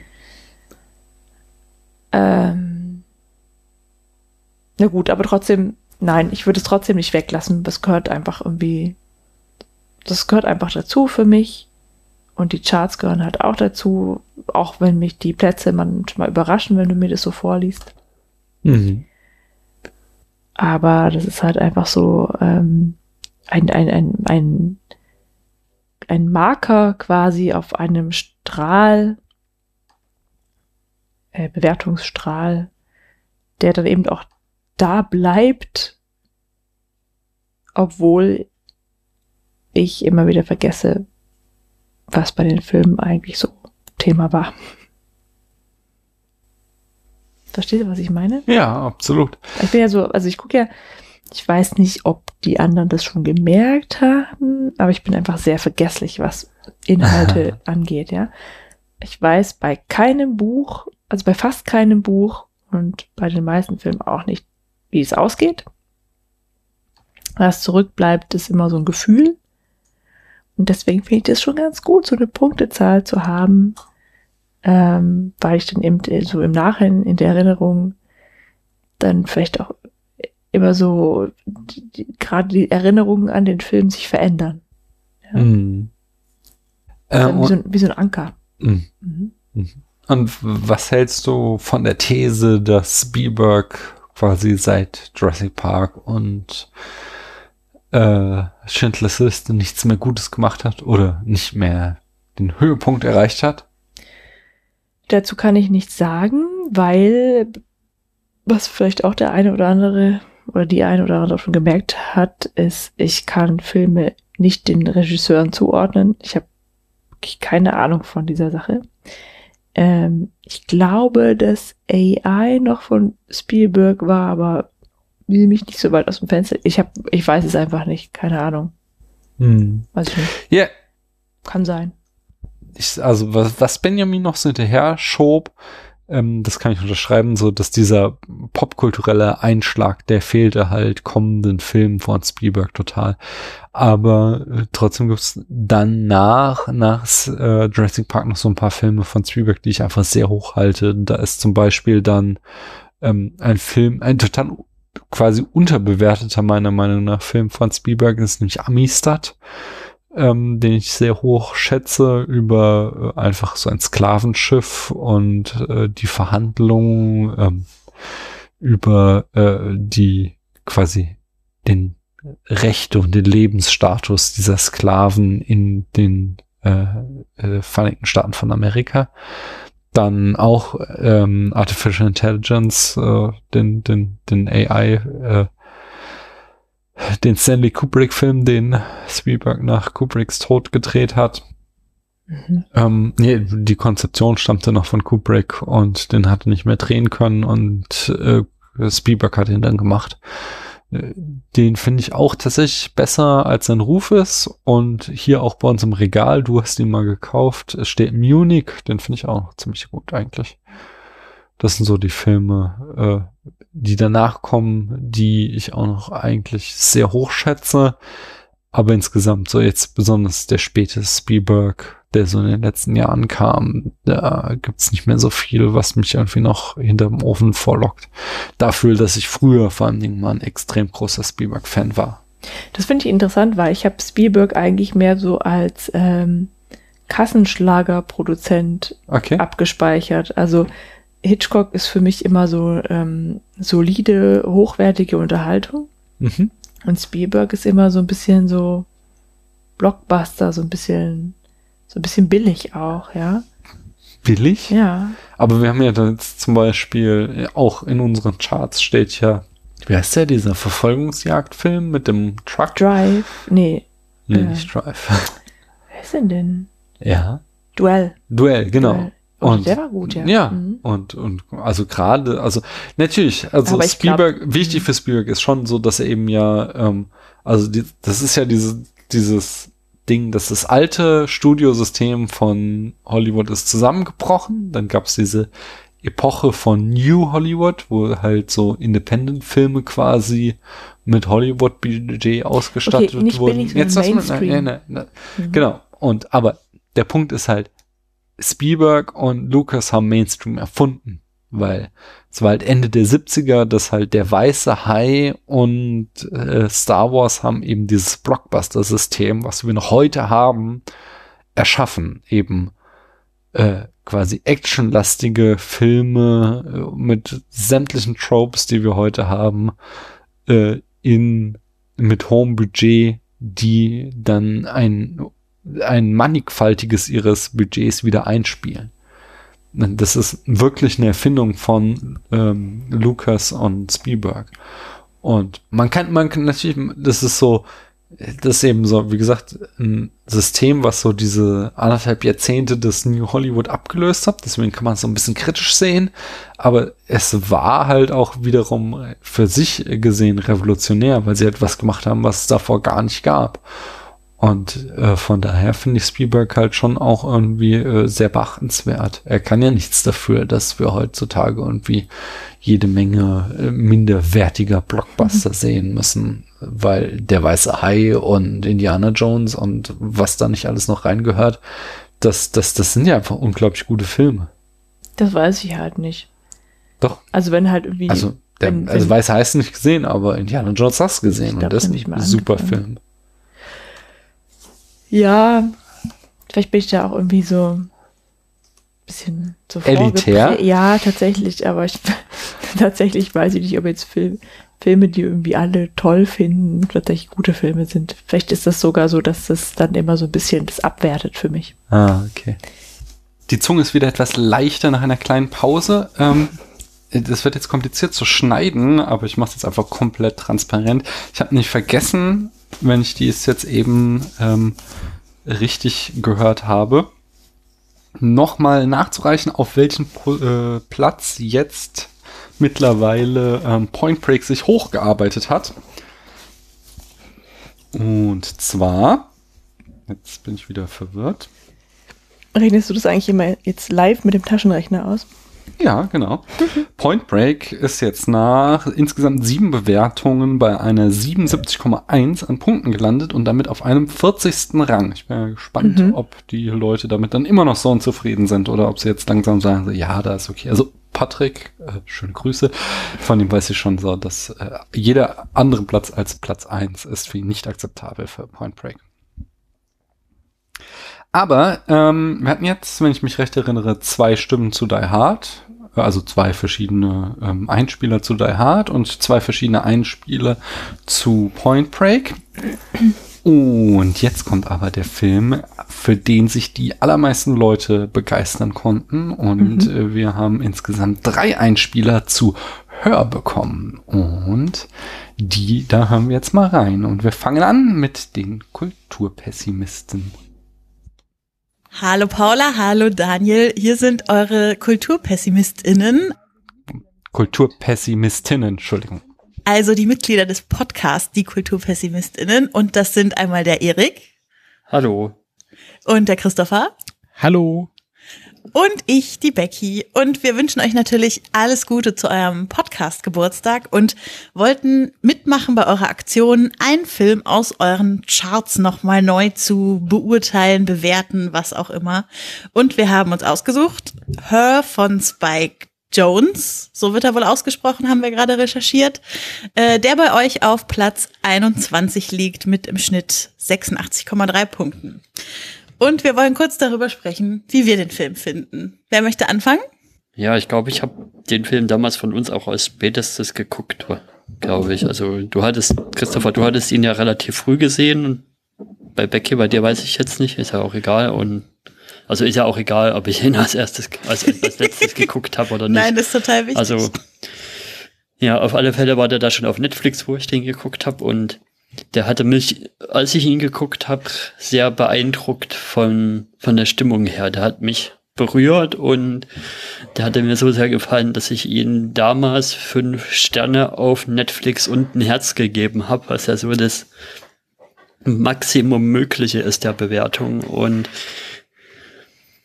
ja, mir hat einfach an dem Film so gefallen, diese, diese Art, wie die Beziehung gezeigt wurde. Also wie sehr man an dem Schauspiel von Joaquin Phoenix an seinem Gesicht, man hat ja sehr viele Close-ups da in dem Film, wirklich gut ablesen kann, was er gerade so denkt und was er gerade so fühlt und auf der anderen Seite aus der Stimme von von Samantha heißt, heißt sie Ja. nicht, Mhm. ja, von Samantha auch so vieles ablesen kann, wie wie ihre Stimmung gerade so ist und das hat mir einfach sehr gefallen. Ich fand den Film sehr romantisch irgendwie. Ja, bei mir äh, ist es so, der hat mich vor allem überrascht. Ich habe nämlich Schlimmes erwartet bei der Prämisse. Äh, und zwar habe ich erwartet, es würde ein Film werden über wie ein weißer Mann sich seine Traumfrau in einer äh, künstlichen Intelligenz erschafft und dass es quasi nur um Projekt männliche Projektionen auf weibliches äh, Erscheinen gehen würde. Und dem war nicht so. Und das hat mich total zufrieden und glücklich gemacht. Äh, eigentlich ist sogar das Gegenteil passiert. Also, obwohl natürlich irgendwie der Charakter von Joaquin Phoenix im Mittelpunkt steht, ähm, dadurch, dass er zu sehen ist, ist es so, dass sich im Laufe des Films Samantha irgendwie für mich immer mehr in den Mittelpunkt spielt und immer stärker auch zu einer Persönlichkeit wird. Also selbst wenn sie mal vielleicht gestartet ist als so eine Projektionsfläche, dann äh, entwickelt sie doch immer mehr Bewusstsein und immer mehr Eigenständigkeit und geht ja auch am Schluss und äh, beweist damit irgendwie eine Eigenständigkeit, die weit über das hinausgeht, was ich irgendwie am Anfang erwartet habe. Und das war, ja, das hat mich total glücklich gemacht, als ich ihn gesehen habe. Und ich mochte ihn dementsprechend auch sehr, wie man sich wahrscheinlich schon denken kann, nach diesem kleinen Plädoyer. Ja, also mir ist er sehr wohlwollend in Erinnerung geblieben. Mm, Ich mochte vor allem das Set-Design, äh, was äh, zwar futuristisch war, aber auf seiner sehr subtilen Art, ähm, sehr viel mit Pastelltönen gearbeitet, sehr viel auch mit so einer Art Kartonoptik äh, gearbeitet, da das, das Gerät, ähm, also dieses äh, Smartphone-artige Gerät, was dann äh, Joaquin Phoenix benutzt, um Samantha rumzutragen, ähm, ist ja auch nicht wirklich futuristisch, sondern so im Retro-Schick gehalten. Also ich fand, ich fand das schon sehr wegweisend, wie da für die Zukunft sich auch dargestellt wurde. Äh, man muss ja sich klar sein, das war vor den AirPods und ähm, damals, damals träumte man noch von so äh, drahtlosen Kopfhörern, die man sich ein, einfach ins Ohr steckt und jetzt gibt's sie. Also ähm, das habe ich mir, ich habe heute noch mal in Vorbereitung kurz den Trailer angeschaut und ähm, da finde ich das doch schon sehr wegweisend, wie da das Set-Design und das generelle Produktionsdesign äh, gestaltet wurde. Ja, ich fand auch die Prämisse von dem Film sehr spannend mit dem, ja, sie ist ja als Personal Assistant eigentlich gedacht. So nach dem Motto, ja, sie, sowas wie Siri ähnliches ist eigentlich emotional zu, ich will nicht sagen dumm, aber ja, zu nicht einfühlsam genug. Daher müssen wir mal was anderes machen und dann sowas zu machen, dass man so ein Profil von dem Menschen schafft und dann quasi den, den mehr oder weniger von der Persönlichkeit Gegenpart zu entwickeln, der dann, der dann ja das perfekt ergänzt, mehr oder weniger. Das fand ich schon mal spannend.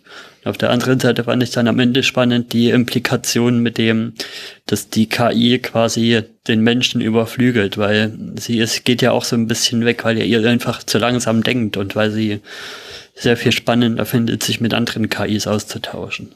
Hm. Ich habe auch noch zwei oder drei Sachen, die, die ich besonders spannend finde an dem Punkt. Erstens, für mich eine der besten Sexszenen, die je gemacht wurde im Film. Gerade deshalb, weil ein schwarzer Screen zu sehen ist und so viel Intimität irgendwie hergestellt wird, wie nur irgendwie möglich. Ähm, zweitens, ich mag total, wie sich Spike Jones als Regisseur zurücknimmt im Darstellen seiner Zukunftsvision und das quasi nicht den Film prägt, sondern am Ende die Menschen beziehungsweise die Charaktere den Film prägen und nicht irgendwie die Prämisse, von der diese Zukunft jetzt ausgeht, sondern dass wirklich am Ende die Figuren im Mittelpunkt stehen. Das hat mich auch sehr positiv überrascht. Und noch eine Perspektive, die ich gelernt habe im Nachhinein auf diesen Film, ähm, ist die, dass ich äh, von Transpersonen gehört habe, dass die sich teilweise mit Samantha sehr, sehr viel besser identifizieren konnten, als es weibliche Charaktere im Film sonst möglich machen. Äh, einfach weil der Film die Möglichkeit eröffnet, Frau sein von Körperlichkeiten komplett abzukoppeln und äh, dementsprechend dort einen weiblichen Charakter zu zeigen, der äh, sich nicht mit einem Körper auseinandersetzen muss, der irgendwie nicht zu dem Bild passt, was die Figur selber von sich hat. Und äh, das fand ich nochmal einen ganz spannenden Zugang, den, äh, den, der mir vielleicht als erstes nicht gekommen ist, aber der auf den zweiten Blick doch irgendwie auch offensichtlich ist, wenn man genauer drüber nachdenkt.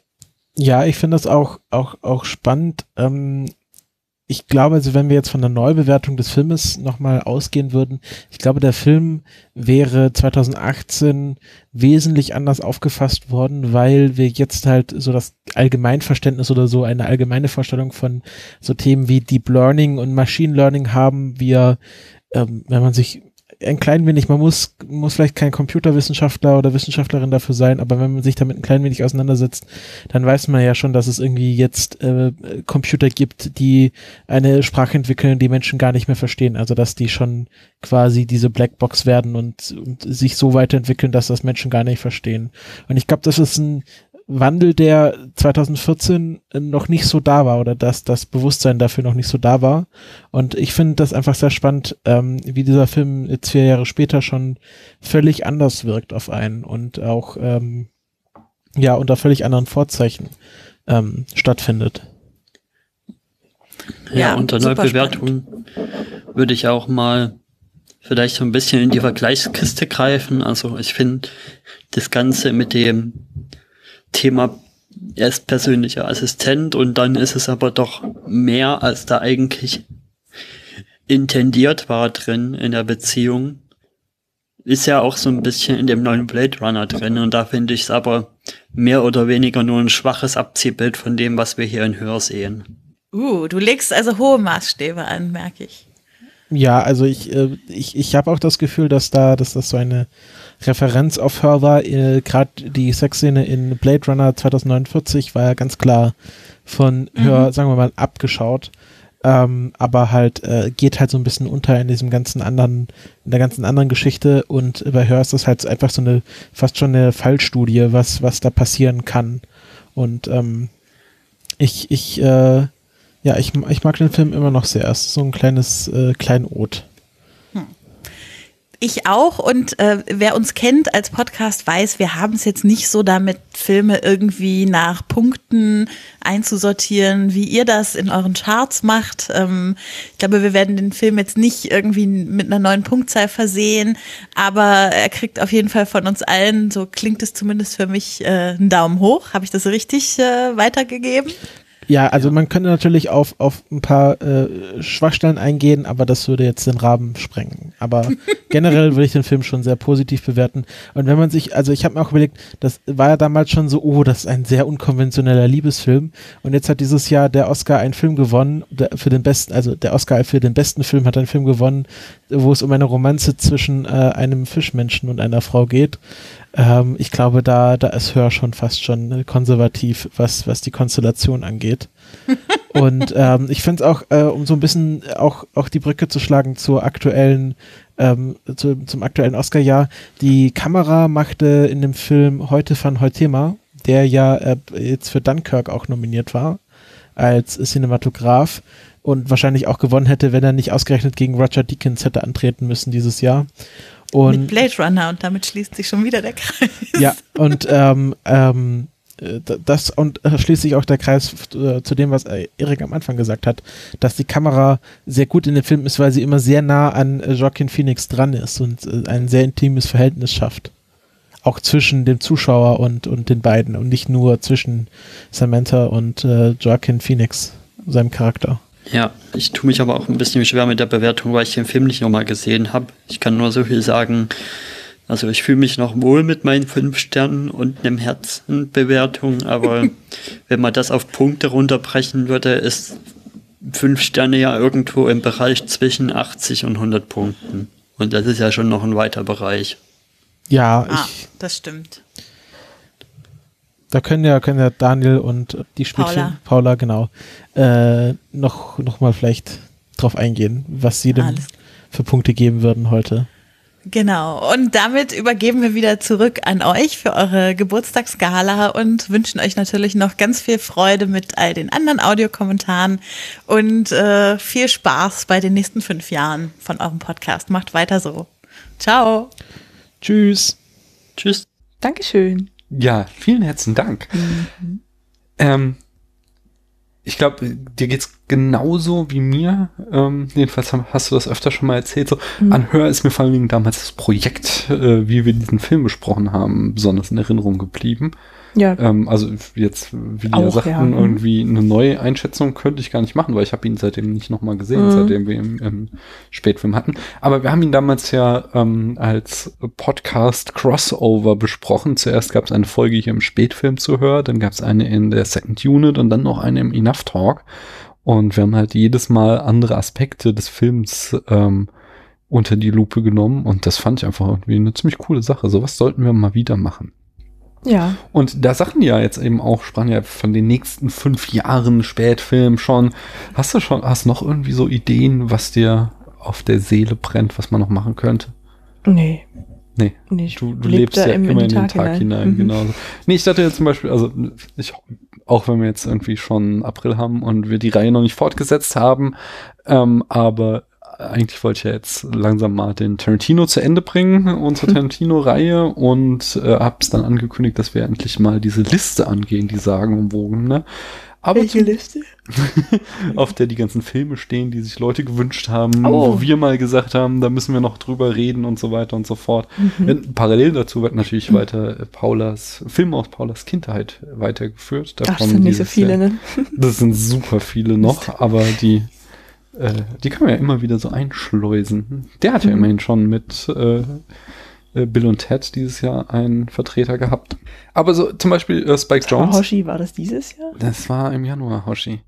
Äh, also Spike Jones ist halt ja auch so ein Vertreter, den ich sehr, sehr hoch schätze, den Regisseur. Und ich habe echt alle seine Langfilme gesehen und ähm, es sind jetzt auch nicht so viele, aber ähm, also Beyond John Malkovich, äh, Adaptation, Where the White Things Are, das sind jetzt die, die mir spontan einfallen neben Her.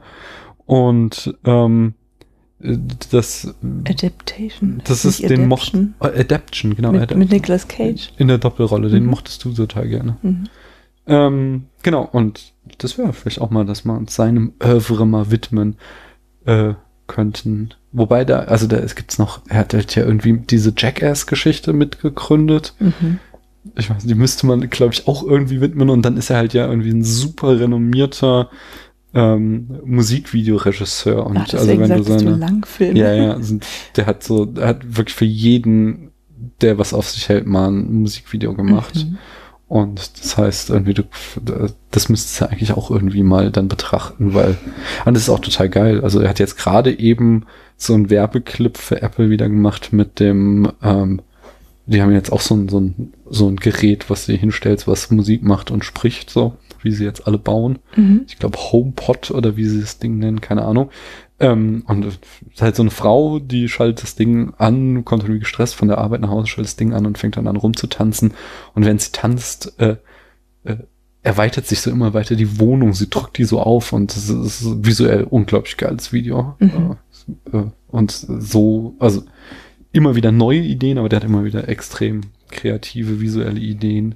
Gibt ein total tolles Video, ähm, wo Sophia Coppola, äh, die waren ja verheiratet, nicht? Er ist ja der Typ aus Lost in Translation, äh, der Mann, der sie da die ganze Zeit allein im Hotelzimmer hat sitzen Ah. lassen, weil er am äh, Videos drehen war. Und ähm, es gibt ein Video mit der blutjungen Sophia Coppola, wo sie irgendwie so eine Bohnenturnerin äh, Choreografie macht im Musikvideo. Ich weiß gar nicht mehr von welchem Song das ist. Ich glaube Beastie Boys oder Mhm. Chemical Brothers oder irgend sowas in die Richtung. Sehr geil. Also äh, den, den könnten wir uns auch noch mal auf die sagenumwogene Liste schreiben, oder? Was denkst du? Ja. Ja, ja. Das ist doch ein gutes Punkt. Guter Punkt. Ähm, so, und als nächstes haben wir einen Kommentar von Marie. Marie hat sich auch mit Hör auseinandergesetzt. Ich bin sehr gespannt. Hallo Spätfilm-Podcast und Happy Birthday to you. Geh mal, Marie. Als Geburtstagsgeschenk habt ihr euch Neubewertungen über von deinen Charts gewünscht. Und da man dem Geburtstagskind nicht Nein sagen darf, also tja, dann habe ich mir eure Charts angeschaut, um meine Auswahl zur Neubewertung zu machen. Und was habe ich gesehen? Dass Her mit Joaquin Phoenix erst auf Platz 21 steht. 21? Moment mal. Lost in Translation. Zweimal Lord of the Rings und dreimal Quentin Tarantino sind besser als Ja. Her. Was zum Teufel? Man kann nun mal nicht alle Filme in die Top Ten bringen. Hört mal zu. Getrennter Mann kauft Betriebssystem. Mann und Betriebssystem beginnen eine Beziehung und in der Welt dieses Films völlig normal. Und darin liegt für mich der Erfolg des Films. Diese nahe Zukunft wird so gut und mit, mit so Details geschaffen. Leute in dem Film, in, diesem Welt sind, in dieser Welt sind daran gewöhnt, ständig mit Technologie zu arbeiten oder zu wirken. Das ist, in Alt, das ist der Alltag. Man kann sofort glauben, dass sich ein Mensch in sein Handy verliebt. Ich persönlich kann nicht warten, bis ich meinen eigenen Jake Gyllenhaal kaufen kann. Dann werden wir zusammen Picknicks machen, am Strand entlang laufen, über geheime Kleinigkeiten zusammenflüstern, bla bla bla. Ihr wisst das schon. Joaquin Phoenix ist absolut bezaubernd und auch bemerkenswert. Wenn man bedenkt, dass er die meiste Zeit äh, gegen eine körperlosen Stimme spielt. Aber er ist lustig und süß und sehr sympathisch. Her ist bei uns hier in 2014 erschienen und ich habe ihn im Februar, ja, Februar 2014 gesehen, ja. Und am Ende Dezember war der Film immer noch in meiner Top 5 Liste des Jahres. So, also zur Bewertung. Paula hat 75 gesagt, Daniel 84 und Christian, hallo Christian, 100. Ich sage 99.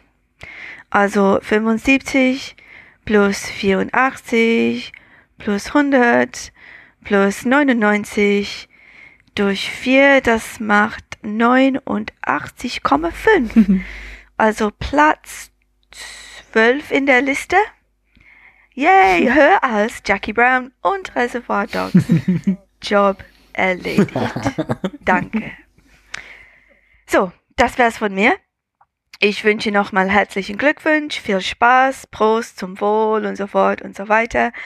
Und bis zum nächsten Mal. Tschüssi. Ciao, bis zum nächsten Mal. Danke für diesen Einspieler.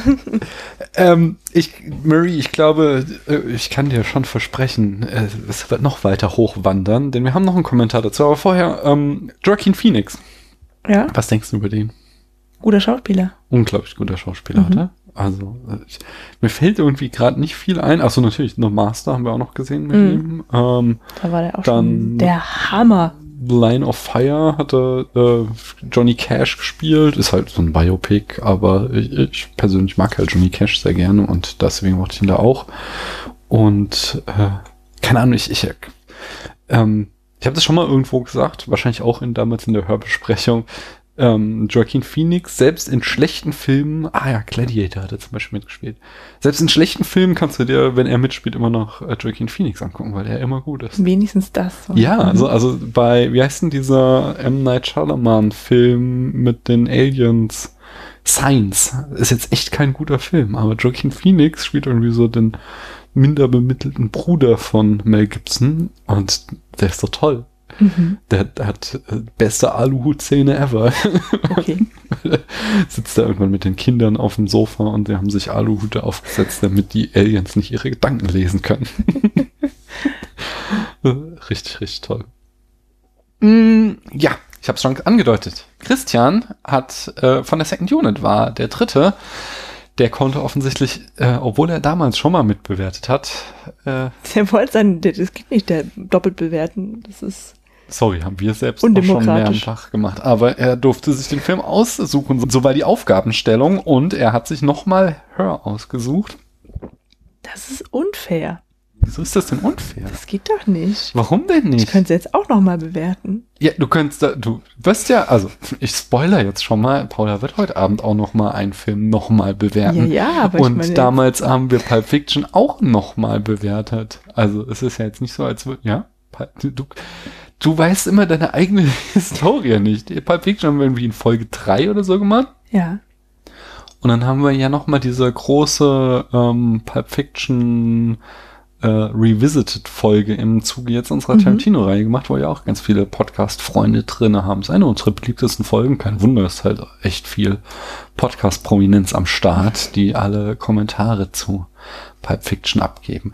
Äh, ist so eine, war so eine sehr aufwendig geschnittene Folge, auf die ich ziemlich stolz bin, weil es ziemlich cool ist, weil ähm, ich mag so gerne selbst so Radiostücke, die quasi Interviews sind, wo man die Fragen nicht hört, wo man immer nur die Leute reden hört. Mhm. Und genauso ist das, so, wir hatten den Leuten ja Fragen geschickt und auf die antworten sie dann halt. Und dann habe ich das am Ende im Schnitt so arrangiert, dass sie halt alle über diese Antworten reden. Und das ist so. Daniel, der Puzzler. Es war, hat mir Spaß gemacht. Also hört euch die Folge an zu Pulp Fiction, die zweite. Die erste könnt ihr auch anhören, da habt ihr einen normalen Spätfilm mit Fun Facts und so weiter und so fort. Und deswegen darf Christian jetzt auf jeden Fall auch nochmal seinen Senf zu Hör abgeben. Liebe Paula, lieber Daniel, lieber Spätfilm und liebe Spätfilm-Gemeinschaft, äh, herzlichen Glückwunsch natürlich an allererster Stelle zu eurem Jubiläum, zu eurem Geburtstag, zu eurem äh, Ehrentag. Ne? Danke. Also erstmal alles, alles Gute. Schön, dass es euch gibt. Schön, dass ihr da seid. Schön, dass ihr älter werdet. Ähm, Also, hier ist Moment. Christian von der Second Unit und ihr habt ja ausgerufen und wollt ja nicht nur Geburtstagsglückwünsche, sondern ihr wollt ja, wenn ich das richtig verstanden habe, auch, ähm, dass wir als Nicht-Spätfilmerinnen und Spätfilmer mal so ein bisschen schauen, wie so eure Charts und eure Filmbewertungen eigentlich aussehen und was es da für Verbesserungspotenzial gibt und dass wir euch dieses Verbesserungspotenzial dann auch mitteilen. So habe ich die Hausaufgabe verstanden. Und ich habe sie gemacht und ich habe da was gefunden. Ich habe mich so ein bisschen durch eure äh, Charts halt geblättert und mir ist da was ins Auge gestochen. Also so, so, eine, so eine kleine cineastische Ungerechtigkeit. So etwas, bei dem ich mir dachte, ja, nee, also so ganz bin ich damit irgendwie nicht d'accord. Also das bezieht sich jetzt gar nicht mal so sehr insgesamt auf eure Charts, wie da so die Verteilung ist, ist gar nicht so wichtig wie eben ein Kandidat in diesen Charts, ein Film, der einfach in seiner Gesamtpunktwertung äh, nicht ganz so korrekt ähm, eingeordnet ist. Sehr diplomatisch. Ich finde das schön, normalerweise hasst er halt Filme mit Punkten zu bewerten. und da wegkommt, wie er sein müsste. Und es ist, es ist, es ist ein fantastischer Film, ein Film, der mir sehr gut gefallen hat. Ähm, ein Film, zu dem ihr euch auch einen ganz besonderen Gast eingeladen habt, einen ganz besonders kompetenten, einen ganz besonders gut aussehenden und einen ganz besonders eloquenten Gast. Und mit diesem Gast habt ihr zusammen Hör besprochen. Und der Film kommt insgesamt, also euer Gast hat alles richtig gemacht, der hat dem Film einfach mal so 100 Punkte gegeben. Und äh, insgesamt kommt er aber nur auf 86,3 Punkte. Weil halt zu dritt und gedrittelt und so. Und das geht nicht. Der Film ist besser als 86,3 Punkte. Da muss ich euch äh, widersprechen und eigentlich eurem sehr ähm, charmanten Gast äh, zustimmen. Der Film ist besser als dieser 86,3 Punkte. Äh, der Film ist super inszeniert, der Film ist fantastisch geschrieben, hat einen großartigen Joaquin Phoenix, hat eine wahnsinnig tolle Liebesgeschichte, die er ja eben über eine Abwesenheit der Liebespartnerin, das ist ja alles eine künstliche Intelligenz und so. Also da sind ganz, ganz viele tolle Sachen drin. Da müsst ihr einfach nochmal die Folge hören mit dem äh, äh, sehr, sehr gut aussehenden Gast, den ihr da äh, hattet. Also, Leider sehen wir ihn nicht. Einfach mal die ganze Folge zu Ende hören, bis ihr dann zu der Wertung kommt. Und da mache ich jetzt nämlich einen Vorschlag. Weil es ist ja so, äh, ich bin ja jetzt auch nicht irgendwie fünf Jahre alt, also das seid ihr, aber ich bin jetzt nicht irgendwie äh, im Kindergartenalter. Ich weiß ja auch, wie das läuft. Ne? Jeder hat ja so seine Meinung und jeder hat ja so sein, also Filme wirken unterschiedlich und jeder nimmt sie anders wahr und das möchte ich euch ja auch überhaupt nicht absprechen. Paula hat dem Film 75 Punkte gegeben, Daniel hat dem Film 84 Punkte gegeben und wer bin ich denn, dass ich da jetzt irgendwie eingreifen kann und sagen kann, nein, das ist alles falsch, nein, das muss alles anders sein. So, jeder hat seine Meinung, die Meinung ist subjektiv und sie ist richtig und sie ist immer korrekt und so wie ihr den Film empfunden habt, habt ihr ihn nun mal empfunden. Aber diese Gesamtwertung ist mir halt immer noch ein Dorn im Auge. Ne? Also 86,3 Punkte sind immer noch zu wenig. Und ähm, ich habe mal ein bisschen Mathematik äh, angewandt. Ich habe mal ein bisschen den Taschenrechner äh, mir zurechtgenommen. Ich habe erstmal äh, sehr wissenschaftlich herausgefunden, was der Film eigentlich an Punkte haben sollte, nämlich insgesamt 98. Also das ist rein objektiv gesehen höchst wissenschaftlich, streng mathematisch, filmmathematisch wissenschaftlich bewiesen. Also unter 98 Punkten ist, ähm, ist ne? Und jetzt müssen wir irgendwie auf diese 98 Punkte kommen. Und wie gesagt, 75, 84 ist völlig korrekt. Mein Vorschlag ist folgender. Mich ja schon. Euer sehr, sehr, sehr, sehr, sehr eloquenter Gast, den ihr da hattet und der eben 100 Punkte vergeben hat in der Sendung, äh, da müssen wir ansetzen. Da können wir auch ansetzen, denn bei dem können wir, an der Wertung, da können wir noch was drehen. Und ich mache einfach folgenden Vorschlag. Ihr schreibt die Geschichten des Spätfilms, die Annalen des Spätfilms, schreibt ihr mal kurz um und sorgt einfach mal dafür, dass der, und da ist jetzt meine mathematische Formel angewandt, dass der Gast, der sehr eloquente Und der gut aussehende. Gast, 134 Punkte vergibt für den Film. Weil trotz 75 Punkten von Paula, trotz 84 Punkten von Daniel, schaffen wir es dann insgesamt auf eine rein objektiv mathematische äh, Gesamtwertung von Hör zu kommen von insgesamt 98 Punkten. Und dann bin ich glücklich. Ich glaube, dann sind wir alle glücklich. Ich glaube, dann haben wir ein, ein, ein, ein großes, sehr, sehr großes ähm, Makel in eurem Archiv behoben. Dann müsst ihr keine Sorgen mehr haben, dass die äh, Filmpolizei vorbeikommt und euch in irgendeiner Form in den nächsten fünf Jahren irgendwie belangt. Ihr müsst dann keine Strafe zahlen. Ihr müsst dann auch nicht irgendwie nachsitzen oder so. Ihr müsst dann nicht irgendwelche ähm, Transformers-Filme zur Strafe schauen oder sowas. Nein. Und ich verspreche euch auch, und da spreche ich für alle, die hier irgendwie bei Spätfilmen dabei sind und zuhören, das bleibt auch. Also wenn ihr da jetzt schnell im Archiv nachgeht, 134 Punkte bei eurem, bei eurem sehr ähm, gut aussehenden Gast, einfach, könnt ihr einfach ändern, das ist kein Problem. Da sagen wir niemandem Bescheid und dann ist die Gesamtwertung wieder in Ordnung und dann können wir alle ruhig schlafen und können auch die nächsten fünf Jahre weiterhin äh, guten Gewissens Spätfilm hören. Und ähm, das ist doch mal eine Idee, oder? Das ist doch mal ein Vorschlag. Ähm, ich hoffe, er wird angenommen und ich hoffe, ihr feiert auch schön, unabhängig von Punkten und Archiven und Meinungen und Filmen und äh, lasst es euch gut gehen. Ne? In diesem Sinne, auf die nächsten 50 Jahre Spätfilm. Äh, ich verschwinde wieder in meine Second Unit rüber auf die andere Seite des Internets und ähm, ja, frohes Feiern. Tschüss. Ja. Danke sehr. Danke. Aber gleichzeitig natürlich jetzt ein Dilemma. Was ja, hast du? absolut. Also es ist wirklich schwierig. Ähm, jetzt weiß ich gar nicht. Man kann nicht mehr geben als 100 Punkte auf unserer Ja. Skala. Das würde einfach das Universum würde dann aufhören zu existieren Jetzt in dem müsste ich Moment. dann auch nochmal ausrechnen, wie das jetzt alles laufen müsste. Das, Ich könnte jetzt, also ich habe jetzt einen Kompromiss. Also ein, Mhm. einmal, man kann, also 134 geht nicht. Sorry, Christian. Wie gesagt, wir können nicht riskieren, dass jetzt einfach die, die Welt, das, den Weltuntergang können wir nicht riskieren, wenn unsere Skala gesprengt also wird. habe ich ja vorhin schon erzählt, ja, so viele Leute haben Probleme mit der, der mit dieser äh, Spannbreite von 0 bis 100. Bandbreite? Spann, wie heißt denn das? Bandbreite. Bandbreite, nee, Spannbreite. Nein. Spanne. Spanne, das geht auch. Ja, ne? äh, die, die können wir Spannbreite- jetzt nicht einfach noch erweitern auf 150 Hm, insgesamt. Das geht, geht, nicht. Christian. Wäre wir können jetzt entweder sagen, er hat jetzt nochmal 100 gegeben, oder wir sagen, er, er will 98, also gibt 98. Was sagst du? Paula guckt verzweifelt. Ich muss gerade rechnen. Ah, okay. Du musst ja dann auch die 99 von Marie einrechnen nochmal, nicht? Äh, aber in der Zwischenzeit, ähm, was hältst du denn davon? Er hat ja eben Transformers angesprochen, dass wir auch irgendwann mal über Transformers sprechen, über die ganze Reihe. Hilfe, nein. Doch, und zwar, ich würde gern über äh, alle Transformers und alle Jim Jarmusch-Filme sprechen, nur weil das beides Projekte sind, die der Enough Talk seit Ewigkeiten plant und nicht auf die Reihe kriegt. Und um die so ein bisschen zu ärgern nach dem Motto, wir machen das und ihr kriegt das nicht hin, äh, Nee, also Nein, im Gegenteil. Transformers wollen die nie besprechen. Also doch irgendwie, die haben ein weirdes Verhältnis zu Transformers, aber vor allem Ding, äh, was ich eigentlich sagen wollte, war, hey, bringt mal eure Jim Jarmusch Folgen. Ich habe gerade ausgerechnet, dass äh, Christian nur 132 Punkte geben müsste.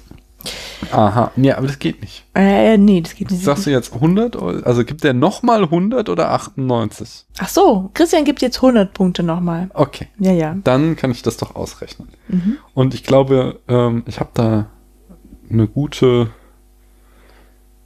Chancen sehe ich dafür, dass der Film dann trotzdem gewaltig steigt, Ich habe mich Christian. voll verrechnet gerade. So, wir sind jetzt bei 91,6 Punkten, Christian. Es hat nicht ganz gereicht zu deinen 98 Punkten, aber damit kannst du leben, oder? Ich bitte dich.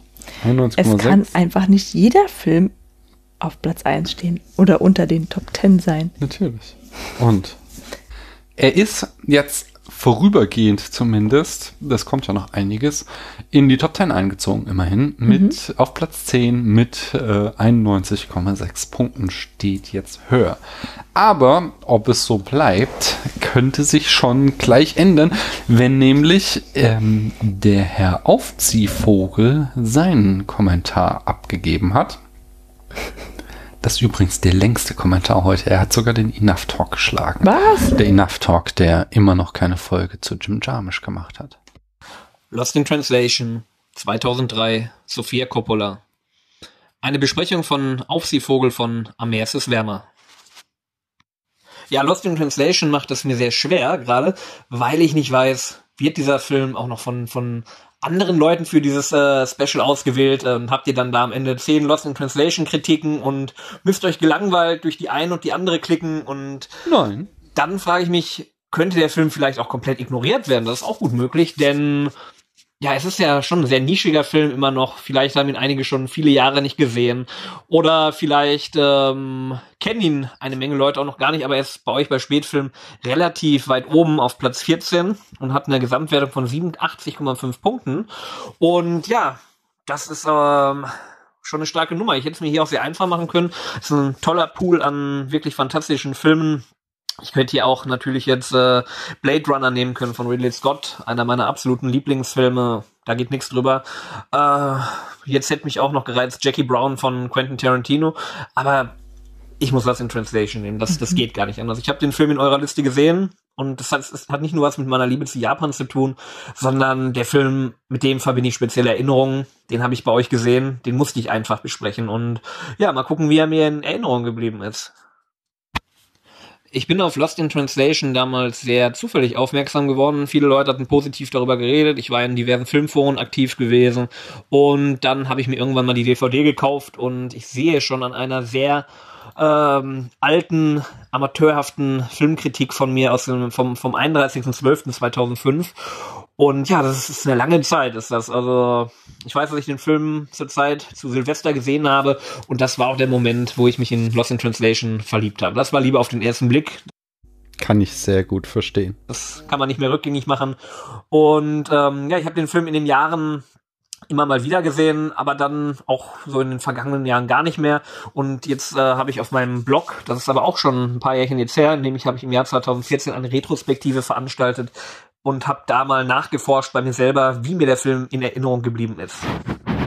Ja, und von dem Ergebnis, da war ich relativ überrascht gewesen. Der Film hat von seinem Charme und von seiner Atmosphäre, von seinen Bildern, da hat er nichts eingebüßt. Also viele Filme, die ich über die Jahre gesehen habe, nehmen jetzt einfach mal Kill Bill von Quentin Tarantino als Beispiel, was für mich äh, sein absoluter Höhepunkt in seiner Karriere damals war und auch Filme, äh, zwei Filme waren, die, die mich über Jahre hinweg beeindruckt haben. Äh, die habe ich mir vor kurzem auch noch mal angesehen und war ja immer noch klasse Filme, aber sie haben diesen Test der Zeit nicht, nicht wirklich bestanden und ähm, sie sind nicht mehr ganz so, so frisch und knackig, wie, wie sie es damals waren. Und ähm, das ist bei Lost in Translation komplett anders. Da, der, der sitzt immer noch. Ähm, der Film hat immer noch diese, diese Punktgenauigkeit und, und das bewundere ich sehr.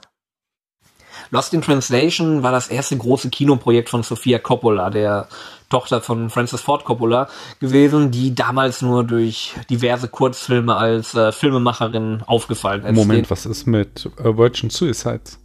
Meisten wird sie in Erinnerung geblieben sein durch ihre Rolle in der Parte 3, wo sie bis heute äh, Hohn und Spott ertragen muss. Ganz ehrlich, ich fand die Rolle nicht so schlimm. Ähm, aber Geschmackssache. Und äh, ja, als Schauspielerin hat es nicht wirklich geklappt, aber als Filmemacherin wollte sie durchstarten und dann auch noch als Filmemacherin, die sich mit ihrem Werk von ihrem Vater stark abgrenzt. Und genau das ist Lost in Translation auch. Um, es ist kein Francis Ford Coppola Film, sondern es ist ihr Film.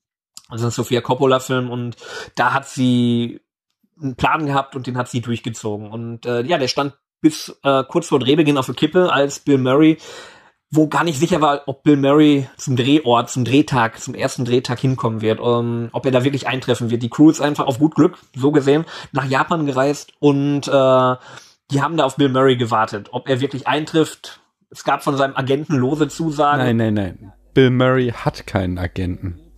Es gab nie, glaube ich, ich glaube, es gab nie von ihm selber irgendeine Zusage und äh, ja, er ist dann wirklich an dem Drehtag, am ersten Drehtag pünktlich erschienen und ähm, auf seine trockene Art hat er das den Leuten da verklickert, dass er jetzt auch zum Team gehört und das ist äh, da schon ein sehr starker Beginn gewesen für diese Zusammenarbeit, die ja so leider, glaube ich, gar nicht mehr zustande kam.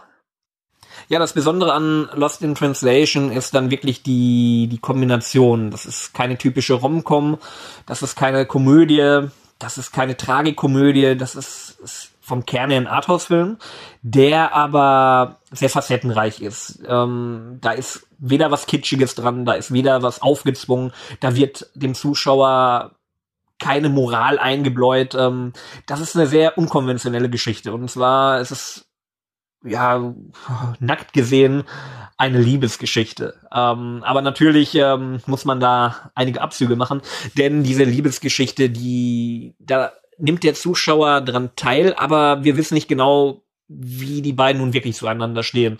Und das wird erst relativ ähm, spät im Film deutlich, ähm, was diese Charaktere äh, ja dann durchmachen durch ihre Reise durch Japan, durch Tokio und ähm, was sie zusammenschweißt. Man hat es hier mit zwei sehr unterschiedlichen Charakteren zu tun. Da besteht nicht nur eine große Kluft, was das Alter angeht, auch vom Charakter unterscheiden sie sich komplett eigentlich. Ähm, Scarlett Johansson spielt hier Charlotte, die ist mit ihrem Mann nach Japan gezogen, der berufsmäßig äh, dort unterwegs ist. Der ist Fotograf, glaube ich. Es war, glaube ich, Fotograf gewesen und wird hier von Giovanni Ribisi gespielt. Und ähm, ja, während er komplett mit der japanischen Kultur verschmolzen ist, könnte man sagen, in seine Arbeit vertieft ist, ähm, hat es seine Frau, hat es die Charlotte für ihn getan. Die wollte ihn begleiten, frisch verheiratet und äh, ihr gefällt das Land nicht so wirklich. Es ist ein Kulturschock für sie, Japan, und äh, sie kann damit absolut nichts anfangen. Sie fühlt sich verloren in der Kultur. Tokio ist eine riesige fremde Stadt mit äh, fremden Leuten, kuriosen Leuten und ähm, das gefällt ihr nicht wirklich. Und dann trifft sie eines Tages, eines Abends, besser in der Hotelbar den alternden Schauspieler Bob Harris, der hier von Bill Murray gespielt wird, und der ist für einen Werbespot nach Japan eingeladen worden. Der soll für, für die Firma Suntory einen Werbespot für einen Whisky aufnehmen und ähm, vielen werden Suntory vermutlich jetzt in Erinnerung kommen. Denen gehört nämlich Jim Beam. Das ist eine sehr große Marke, ist das in Japan ein Riesending. Und ja, genau daran erinnert mich Lost in Translation auch ein Whisky, ein Small Batch Whisky, ein Whisky, der in einigen Jahren mal wirklich gut schmecken wird, der wo nur ausgewählte Zutaten reinkommen und ähm, der wirklich gereift ist. So und das das ist ähm, der Film, das ist Lost in Translation. Also so gesehen macht Bill Murray auch Werbung äh, gleichzeitig für den Film, indem er diesen Whisky-Spot aufnimmt und die ganze Kuriositäten der japanischen Werbebranche kennenlernt. Und so erinnert Lost in Translation stark an eine Kurzgeschichte von Haruki Murakami, den, dem japanischen Autor, bei dem seinen Kurzgeschichten kommen dann auch immer Paare, finden immer Paare zueinander, also wildfremde Leute, die sich zufällig begegnen, zueinander finden, merken, dass sie ihren Seelenpartner gefunden hat und wie es bei einer Murakami-Geschichte üblich ist, sind am Ende alle unglücklich. Und ja, so ähnlich läuft es bei Lost in Translation auch ab. Ähm, das ist eine absolut unkonventionelle äh, Beziehung zwischen den beiden. Und äh, es beginnt durch eine flüchtige Unterhaltung, äh, dass sich hier zwei Ausländer, also zwei Amerikaner in einem fremden Land wiederfinden und die beide mit der Kultur absolut nichts anfangen können.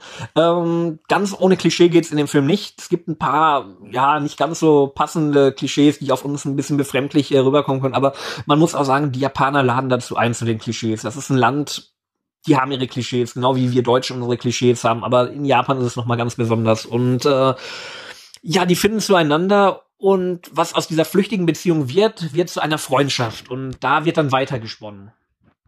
Wir haben es hier mit zwei Menschen zu tun, die sich sehr einsam fühlten. Das wird auf eine sehr melancholische Art auch ähm, präsentiert in dem Film. Es wird schön unterlegt mit Musik. Es ist sehr min minimalistisch an Dialogen der Film und ähm, und äh, das das macht den Film aus. Er wird durch Bilder erklärt. Er wird durch die Musik, er wird durch die ähm, nächtliche Stadt Tokio präsentiert und äh, das ist das, was den Film wirklich zu einem Gesamtkunstwerk macht. Und natürlich kommt dann da auch noch die trockene Art von Bill Murray hinzu, der immer wieder mit seinem Humor den, den Film nochmal auflockert. Der Film hat keine angespannte Atmosphäre, aber es ist doch eine sehr melancholische Atmosphäre, die darüber liegt und da ist Bill Murray dann da, der diese ganze Atmosphäre dann auflockert.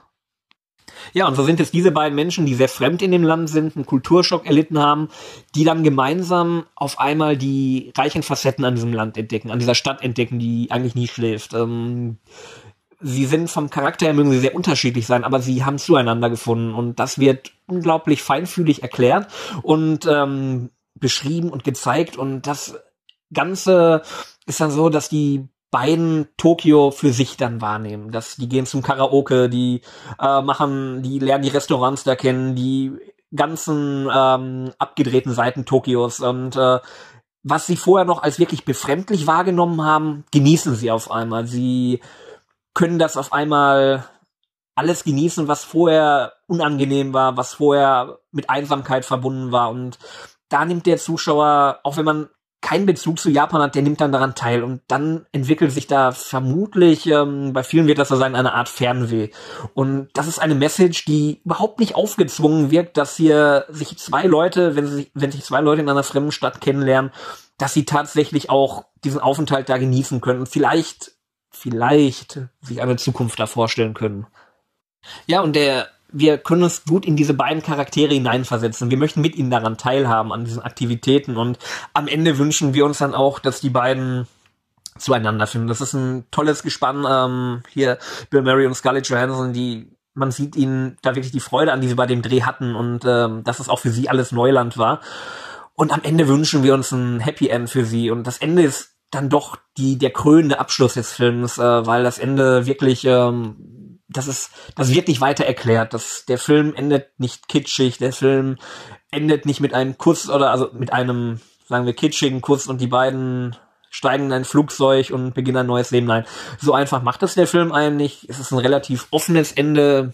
Ich würde es weder als Happy End bezeichnen, noch würde ich es als trauriges Ende bezeichnen, aber ich glaube, für, für den Zuschauer könnte es ein bisschen wehmütig sein, Abschied von, von der Stadt zu nehmen, Abschied von den Charakteren zu nehmen.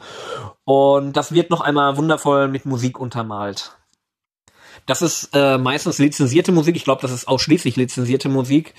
Und da ist wirklich einiges bei, äh, von Instrumentalstücken über gesungene Songs, äh, japanische Songs. Da ist äh, wirklich alles bei. Hier auch ein sehr bekannter Track ist äh, Tomip von Square Pusher, ein Instrumentalstück ist das. Und ja, im Abspann wird dann noch ein ganz besonderes Lied ähm, aus den 70ern gespielt. Ähm, absolut zeitlos. Der Song könnte auch jetzt in den 2000ern aufgenommen worden sein von der Band Happy End. Das ist eine japanische Band, die damals sehr erfolgreich in Japan war mit dem Song Kaseso Atsumete. Und das ist ein Song, den die Japaner kennen, wie wir zum Beispiel die Scorpions mit Wind of Change, die können Lied, die können das Lied zitieren, die können es nachsingen. Das ist ein ganz berühmter Song beim Karaoke. Und der Film endet mit diesem Song. Und das ist ein schöner Song, mit dem ein Film enden kann, denn man erinnert sich nochmal an das, was passiert ist und an die Reise, die die beiden veranstaltet haben, was sie erlebt haben. Äh, also ganz wundervoll, die Musik auch eingesetzt und da hat Sophia Coppola wirklich große Arbeit geleistet, die all das zusammenzusetzen. Denn ohne die Musik wird auch der Film nicht richtig funktionieren. Ohne Bill Murray wird der Film nicht funktionieren. Ohne ähm, die Stadtaufnahmen wird es nicht richtig funktionieren. Und hier passt einfach einmal alles zusammen. Und das, das hat mich bis heute sehr beeindruckt. Bei den Oscars ähm, ging der Film auch nicht leer aus, war nominiert für bester Film, beste Regie, bester äh, männlicher Hauptdarsteller ähm, und hat, glaube ich, dann die Preise in ähm, bestes Writing, bestes Screenplay abgeräumt. Schlag mich tot, ich weiß es nicht. Auf jeden Fall war es entweder eins der beiden oder beide Kategorien sogar. Und das fand ich ähm, schon relativ überraschend, dass ein Film, der, der wirklich ja eher eine Nische bedeckt, eher das Arthouse-Genre bedeckt, überhaupt gar nicht so sich wirklich nach Oscar anfühlt, dass der wirklich berücksichtigt äh, wurde und ich glaube, es gab es auch so in der Form nicht wieder. Also ich kann mir nicht vorstellen, dass so ein Film heute großartig noch was bei den Awards reißen würde, ähm, weil es halt dann doch sehr in die Kunstfilmschiene geht und dann doch einen sehr eigenwilligen Charakter hat. Ja, ich könnte hier noch lange so weitermachen. Äh, ich könnte noch über Karaoke mit Anna Ferris, äh, über Karaoke mit Anna Ferris reden, die in dem Film, glaube ich, noch, äh, was war das gewesen, Nobody Does It Better aufgeführt hat aus einem James Bond-Film. Das sind dann alles so Szenen, die einem im Gedich Gedächtnis bleiben und äh, ja, das sind sehr, sehr schöne Erinnerungen und wenn ich jetzt wirklich die Wertung abgeben müsste, das ist einer der ganz wenigen Filme, da gehört auch noch Blade Runner zu, ähm, den ich wirklich 100 Punkte gebe. Das ist wirklich, passiert wirklich nur bei einer Handvoll Filmen und das ist was Besonderes, was so in der Art ähm, ja, leider, ja, das gibt es, glaube ich, jetzt leider nicht mehr. Ich kann mir nicht vorstellen, dass es in den nächsten Jahren Film kommt, wo ich wirklich diese 100 Punkte nochmal so einfach zücken würde. Also das ist schon was, was wirklich Besonderes ist das. Und äh, ja, wer ihn noch nicht gesehen hat, Lost in Translation, unbedingt nachholen. Äh, hat es, glaube ich, erwähnt, die Blu-ray ist leider nicht hier in Deutschland erhältlich, sondern muss aus UK ohne deutsche Tonspur ähm, importiert werden. Äh, wer ihn schon gesehen hat und lange nicht mehr gesehen hat, vielleicht nochmal nachholen beim Glas Wein. Kommt immer noch gut und ja, hatte Spaß gemacht, den Film nochmal zu betrachten, zu besprechen und viel Spaß dabei, wer ihn sich nochmal ansehen wird. Dankeschön für den Kommentar. Oh, ja, danke, lieber Aufziehvogel, für den Rundumblick. Herr Aufziehvogel, so Herr viel Zeit Aufzieh- muss sein. Entschuldigung. Ähm, Ich werde ja mal nie müde zu betonen, dass das Tolle an Lost in Translation ist, dass er die, den dritten Weg des Liebesfilms erzählt, nämlich die Liebe, die fast passiert wäre. Und ähm, dass das so etwas sehr Seltenes ist, weil die meisten Filme davon handeln, wie Leute sich verlieben oder wie Leute sich entlieben, aber dass Liebe nicht zustande kommt. Diese Geschichte wird halt so selten erzählt und das finde ich so toll Mhm. an Lost in Translation. Ähm, auch er hat jetzt wieder Blade Runner erwähnt, da wird vorhin schon die Kulturpessimisten, da dachte ich mir, sollen wir mal Blade Runner 2049 auch in den Spätfilm holen, die Fortsetzung? Ähm, wir könnten es überhaupt einfach auch mal anschauen, ob mit oder ohne Spätfilm. Ja. Und, das steht ja ganz außer Frage, dass Ja. wir den anschauen könnten, aber ähm, ja, ich dachte, es wäre vielleicht eine spannende Folge. Und Mhm. wie stehst du so zu Japan, Paula? Ähm, also das Land interessiert mich doch sehr, ja. Also Mhm.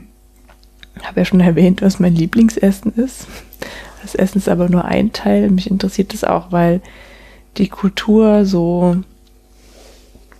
ähm, so komplett anders ist. Also gut, es gibt, es gibt sehr viele Kulturen, die anders sind als Mhm. unsere Kultur, aber ja, das finde ich schon irgendwie faszinierend. Ich würde auch tatsächlich einfach dieses, klei- äh, dieses kleine Land bestehend aus Inseln würde ich auch gerne einfach mal anschauen.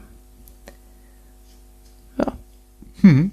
Also Da- ich finde es, ähm, es, es zieht mich an durch die äh, Fremdheit. Mhm. Und äh, da bist du nicht alleine. Auch Mhm. der inoffizielle deutsche Japan-Podcast, das Kompendium des Unbehagens, Mhm. ist ein großer Japan-Fan und deswegen hat Michael von eben jenem natürlich auch zu Lost in Translation seinen Kommentar abgegeben.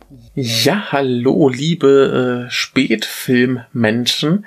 Ähm, hier ist der Michael vom Kompendium des Unbehagens und ich möchte gern zum Geburtstag gratulieren. Fünf Jahre Spätfilm, das ist ja, glaube noch ein Jahr länger als bei uns. Äh, ganz große Sache und ganz großer Spaß. Und zu diesem Anlass wurde darum gebeten, ähm, aus deren Charts quasi ein Film in Kurzbesprechung zu besprechen. Ich bin ja heute leider alleine, aber ich werde das hoffentlich auch so hinkriegen. Da ich selber gerade so ein bisschen unter dem Gefühl leide, dringend mal wieder nach Japan zu müssen, fiel dann die Wahl auf äh, Sophia Coppolas äh, Lost in Translation aus dem Jahre 2003. Den habe ich damals auch im Kino gesehen. Seitdem immer mal wieder. Und ja, jetzt war der halt zufällig gerade da und dachte ich mir, das ist was für heute. Fünf Minuten kann man gar nicht so viel über diesen Film sagen. Äh, Scarlett Johansson und Bill Murray sind irgendwo in Tokio mehr oder minder gegen ihren Willen und äh, ja, hängen beide in so einer Lebenskrise und ja, erleben da mehr oder minder abenteuerliche Dinge. Ähm, das ist alles soweit ein ganz, ganz toller, melancholischer, wunderbarer Film, der vor allem von seinen beiden Hauptdarstellern, dem Tokyo-Setting und der ganz, ganz wunderbaren Musik lebt. Äh, eine große Handlung ist da eigentlich kaum auszumachen. Es bahnt sich so ein bisschen eine Romanze zwischen den beiden an, aber irgendwie auch nicht so richtig. Sie sind ja auch beide in relativ schrecklichen Beziehungen gefangen und äh, ja, dieses, dieses, äh, diese Zeit in Tokio ist so ein bisschen quasi die Auszeit von eben diesem schrecklichen, schrecklichen Leben. Und äh, das ist alles ganz schön, sehr, sehr charmant. Und ganz besonders natürlich die große, berühmte Finalszene.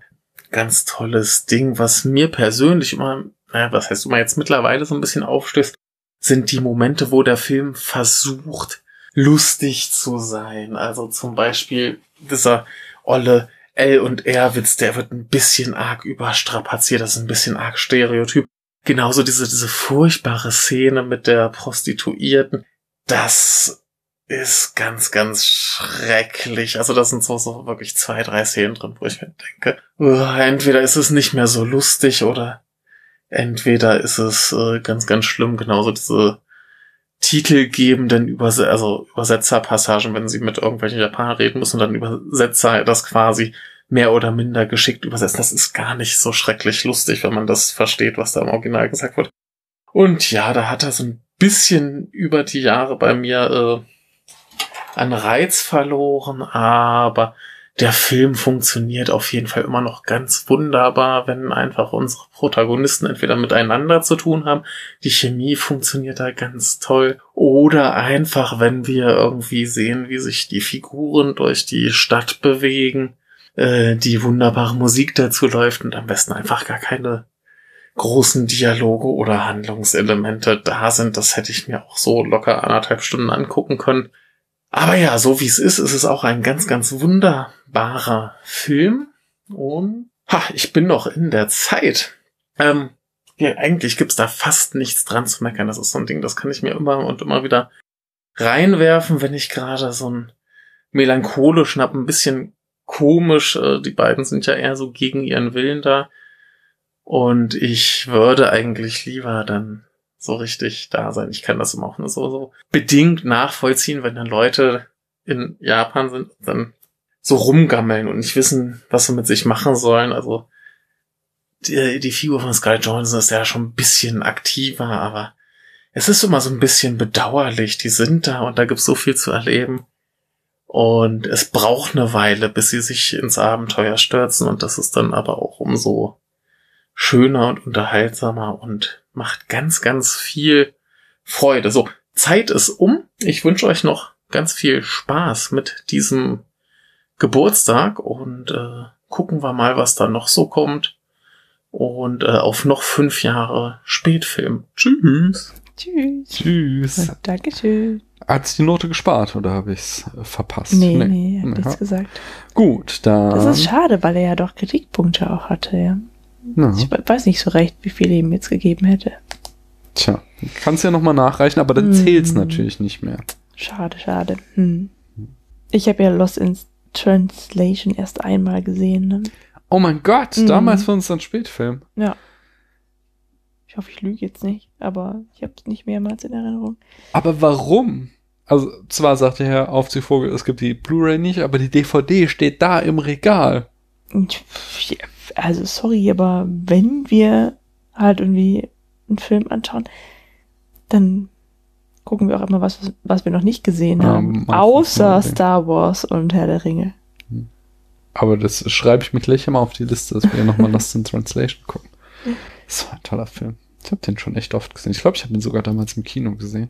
Der hat jetzt jedenfalls durch die Neubewertung von Herrn Aufziehvogel wieder höher vom zehnten Platz verdrängt. Mhm. Mit 91,7 Punkten. Oh nein. Ja, ja, ja. Aber da wird sich Stress. noch einiges tun.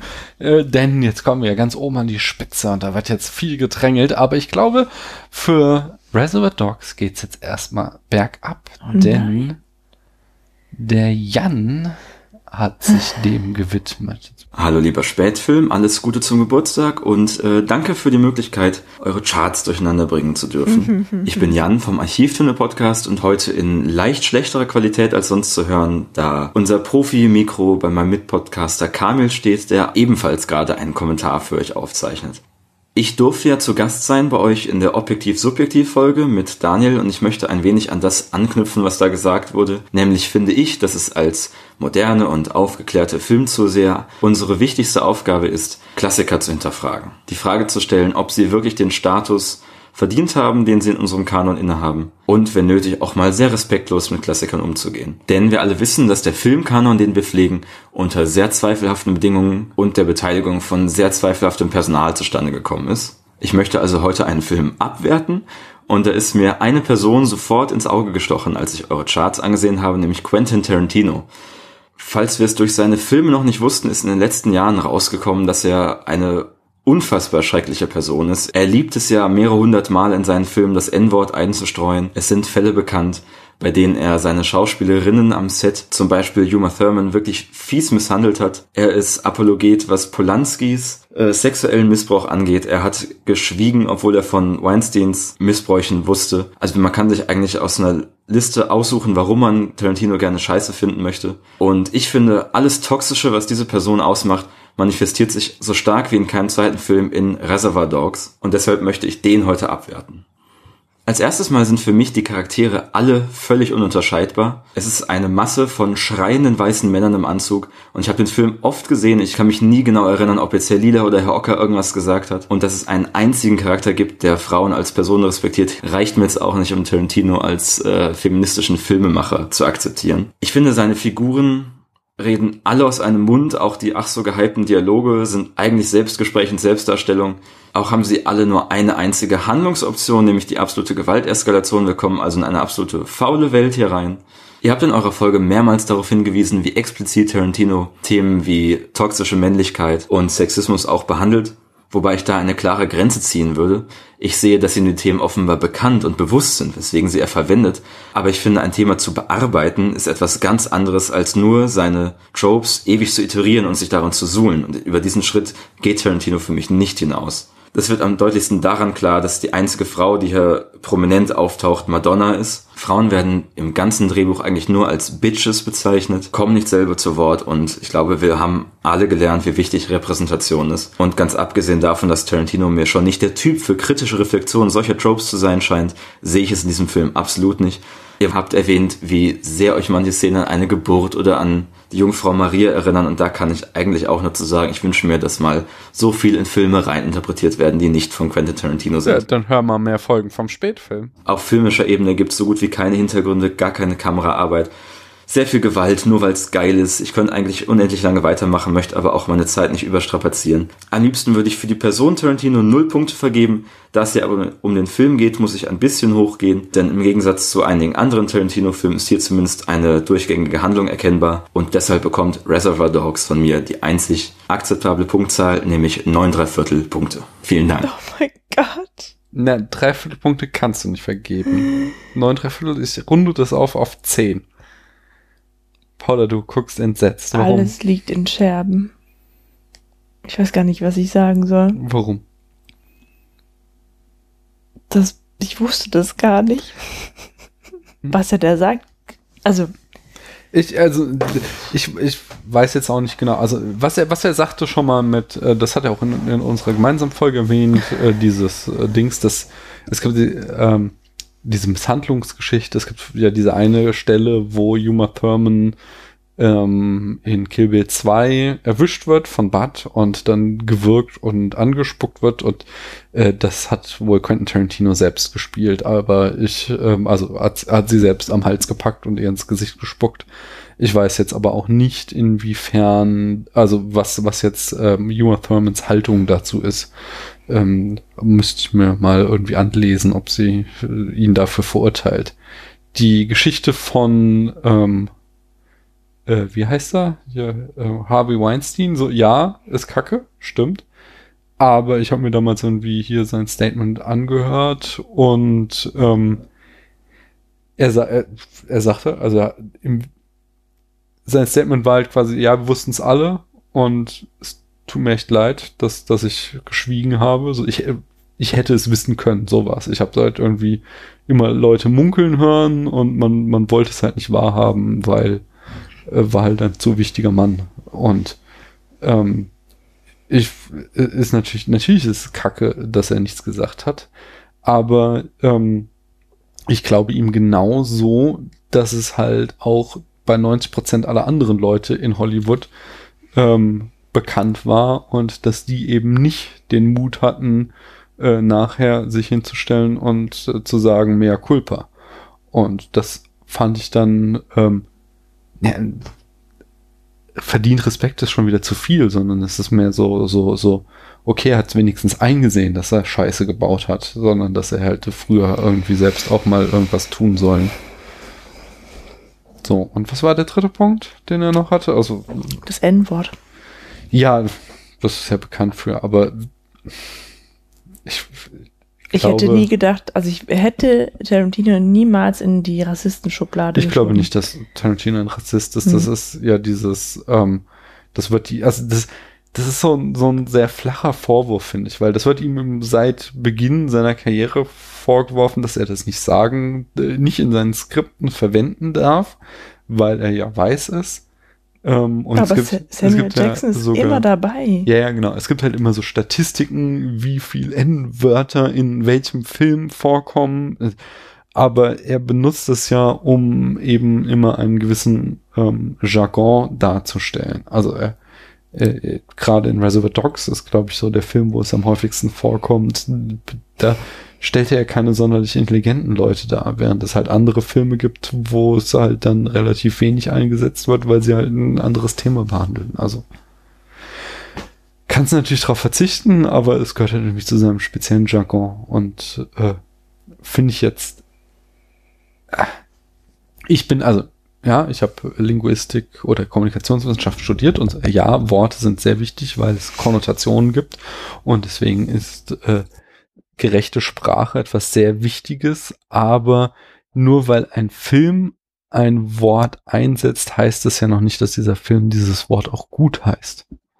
Und deswegen, das finde ich irgendwie fragwürdig. Und was jetzt wieder den letzten Punkt noch anging mit, ähm, mit äh, äh Polanski, habe ich noch nichts drüber gehört. Müsste Jan noch mal weiter ausführen, was es damit auf sich hat, dass Tarantino das verteidigt keine Ahnung.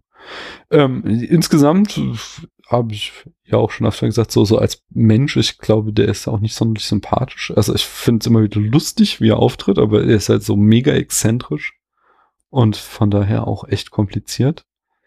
Ähm, aber wir haben halt gerade erst auch einen Polanski-Film besprochen und es ist halt einfach dieses ähm, ich, hier Lukas vom ähm, Longtake hat es irgendwann vor einer Weile mal in einem seiner Podcasts gesagt. Wir können nicht die ganze Zeit davon reden, dass wir in der Postmoderne leben und den Autor vom Werk trennen, aber dann immer wieder den Autor mit äh, quasi reinrechnen, wenn's, wenn der Autor irgendwie moralische Verfehlungen macht. Das fand ich ein gutes Argument und ich mache ich bin da nicht hundertprozentig mit im Reinen, aber ich versuche ja immer diese Grenze zu machen, wenn die äh, moralischen äh, Verfehlungen im Film thematisiert werden, dann ähm, finde ich es halt äh, kacke und dann schaue ich es nicht mehr. Deswegen, äh, Woody Allen ist raus, weil er halt diese äh, Vorliebe für extrem junge Frauen immer wieder in seine Filme reinpackt.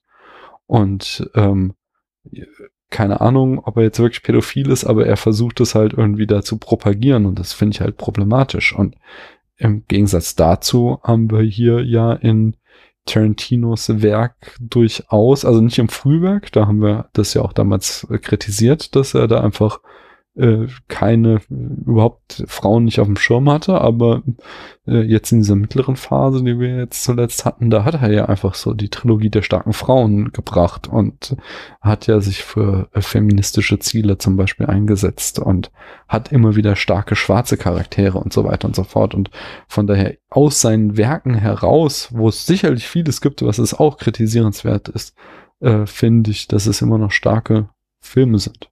Du guckst aber immer noch verzweifelt. Ja, ich bleib dabei, ich kann dazu nichts sagen. Ich hatte, also, ja. Ja. Haut mich alles gerade so ein bisschen um. Habe ich einfach von nichts dergleichen habe ich bisher gehört oder gelesen. Und ich finde es schwierig, den, den äh, Autor vom Werk zu trennen.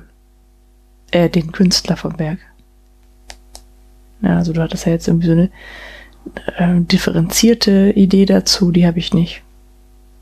Hier ist halt sowas, wo ich immer wieder drüber nachdenke. Ich bin damit auch noch nicht hundertprozentig im Reinen. Nee, also wir, wir hatten ja auch schon, also wir, wir mögen beide ja auch Hitchcock und äh, wissen halt genauso auch, dass Hitchcock ähm, seine Schauspielerinnen extrem schlecht behandelt hat. Das ist ja genauso wieder ein moralisches Dilemma. Aber ich finde es äh, total gut. Also ähm, die Argumente waren wirklich äh, schlagend, ja. Mhm. Ich werde da drüber nachdenken, auf jeden Fall. Aber Zeit zum Nachdenken brauche ich da auf jeden Fall. brauche ich da auch noch. Hm. Kam jetzt alles gerade ein bisschen überraschend. Reservoir Dog stürzt damit ab auf Platz 51 mit 68,5 Punkten. Gott, das war ein Schlag ins Gesicht. Oh Nee, mein Gott, Paula ist geschockt. Mal schauen, Kaltes, ob ein Eimer kaltes Wasser ins Gesicht. Hm. unser Berlin-Korrespondent Matthias äh, Paula da wieder Oh. rausholen kann. So, hallo. Hallo Paula, hallo Daniel, hallo alle, alle anderen. Was sind das für sphärische Klänge? Das passt zum Film, den er bespricht. Äh, ich bin Matthias. Ich möchte heute mich zu einem der von euch zur Auswahl gestellten Filme äußern. Und zwar bin ich zu diesem Film durch ein Computerspiel gekommen, was 2014 erschienen ist, beziehungsweise ich bin nicht dazu gekommen, sondern eher ja, zu dem Film zurückgekommen. Es handelt sich um das Spiel Alien Isolation. Ähm, ja, und das ist äh, so atmosphärisch und visuell sehr, sehr nah an den ersten Teil dieser Alien-Filmreihe gehalten. Ähm, und im Zuge dessen habe ich mich erinnert, warum ich diesen Film als so außergewöhnlich empfunden habe. Und da wäre als erstes mal das Setting. Ich finde, in wenigen Science-Fiction-Filmen ähm, ja, kommt dieses Fremdartige des Weltraums, des Lebens im Weltraum, des Lebens auf dem Raumschiff ähm, so beeindruckend drüber wie eben auf der Nostromo bei Alien. Das liegt einerseits, finde ich, an, der, an dieser Stille, die dort auf dem Raumschiff herrscht. Ähm, andererseits äh, oder wird das unterstützt durch die Größe des Raumschiffs. Das wird ja immer angedeutet in den Außenaufnahmen, wenn man sieht, äh, wie riesig das Teil eigentlich ist. Ähm, Matthias, du musst uns unbedingt sagen, was da im Hintergrund lief. Der hat die DVD eingeschaltet und das ist die Musikschleife im Menü. Das verstärkt das Ganze nochmal. Andererseits ist es dieser, die Ausstattung der Kulisse, die ja sehr zweckgebunden ist, ähm, die ich schon damals, als ich den Film zum ersten Mal gesehen habe, wahrscheinlich war ich da zwölf oder so, ja, als sehr realistisch empfunden habe, auch so als Kontrast irgendwie zu anderen Science-Fiction-Filmen oder Serien, beispielsweise dieser, ja, doch sehr sterilen Enterprise, ähm, ja, oder, oder den, den, ja, den Raumschiffen bei Krieg der Sterne. Ähm, hab den Film jetzt mh, vor ein paar Tagen nach langer Zeit wiedergesehen und ähm, ja, den wieder genau wie früher eigentlich als sehr beklemmend wahrgenommen. Ähm, also man fühlt sich zusammen mit der Crew, zusammen mit Ripley und allen anderen eben den Ereignissen, den Geschehnissen des Filmes ähm, komplett ausgeliefert. Ähm, ja, dieser Film lebt halt extrem von dem Spannungsbogen, von dieser bedrohlichen Atmosphäre, obwohl er, wenn man mal von diesem genial designten Alien absieht, ähm, ja, mehr oder weniger ohne große Effekte aus. Zumindest wirkt es heute eigentlich alles noch völlig plausibel.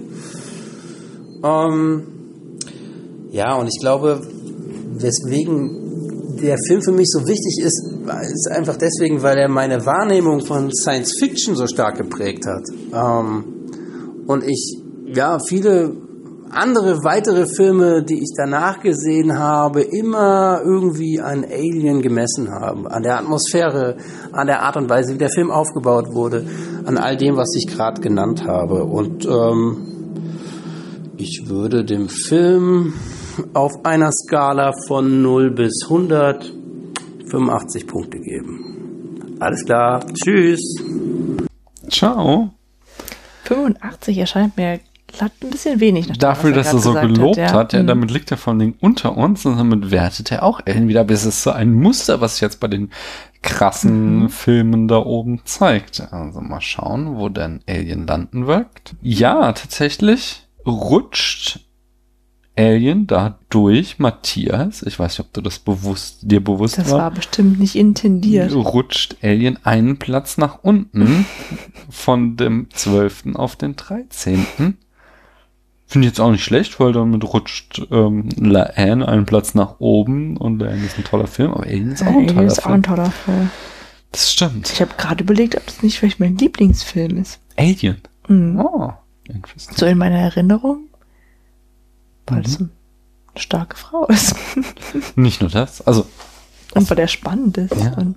Es ist ein unglaublich guter Film. hm. Aber das ist halt der Punkt. Hier oben, da ist alles so eng beieinander, dass alles unglaublich gut ist. Ja. Ähm, zum Beispiel auch der Film, den die Sumi besprochen hat. Hallo! Hier ist die Sumi oder die Mareike von dem Podcast Drei Filmgedanken. Ihr kennt mich auch vielleicht schon vom Spätfilm. Da habe ich mal mit dem Daniel über Nightmare on Elm Street gesprochen und auch über The Neon Demon haben wir schon gequatscht. Erstmal möchte ich Paula und Daniel alles, alles Gute zum Podcast-Geburtstag wünschen. Fünf Jahre, da sind wir noch ein ganzes Stück von entfernt. Und Daniel hat mich gebeten, über einen Film aus den Charts einen kleinen Clip aufzunehmen und ihn vielleicht neu zu bewerten. Ich habe mich entschieden für Brügge sehen und sterben, den Paula und Daniel eigentlich beide schon relativ gut bewertet haben. Und mein Rating wird in dieselbe Richtung gehen. Ich will einfach nur noch mal meine Liebe für diesen Film, diesen Regisseur beziehungsweise Drehbuchautor Martin McDonough. Ich habe eben ein Video geschaut, wie man den Nachnamen ausspricht. Bin nicht sehr viel schlauer geworden, aber Martin McDonough, I guess. Ja, Brügge sehen und sterben äh, ist für mich eine perfekte Symbiose aus super traurig und zum Todlachen komisch. Der Witz in diesem Film ist sehr düster, was mir sehr gut gefällt. Ähm, gehen auch einige Witze auf meine Kosten, ähm, Stichwort Fettshaming. Aber damit komme ich klar, ich konnte darüber sehr gut lachen. Ähm, und der Film schafft es, mich in einer Szene zum Weinen zu bringen und im gleichen Moment muss ich losprusten vor Lachen. Und das scheint eine Stärke von, vom Regisseur zu sein, beziehungsweise auch, er ist ja auch der Drehbuchautor. Denn äh, jetzt kürzlich kam ja Three Billboards Outside Ebbing, Missouri in die Kinos. Und bei dem Film ist es sehr ähnlich, dass mh, ein Switch quasi wie ein Knopfdruck passiert, in dem die Stimmung von extrem witzig zu extrem traurig oder andersrum wechselt. Dazu kommt, ich liebe Irland, beziehungsweise den irischen Akzent. Und ähm, Colin Farrell macht das wirklich sehr gut.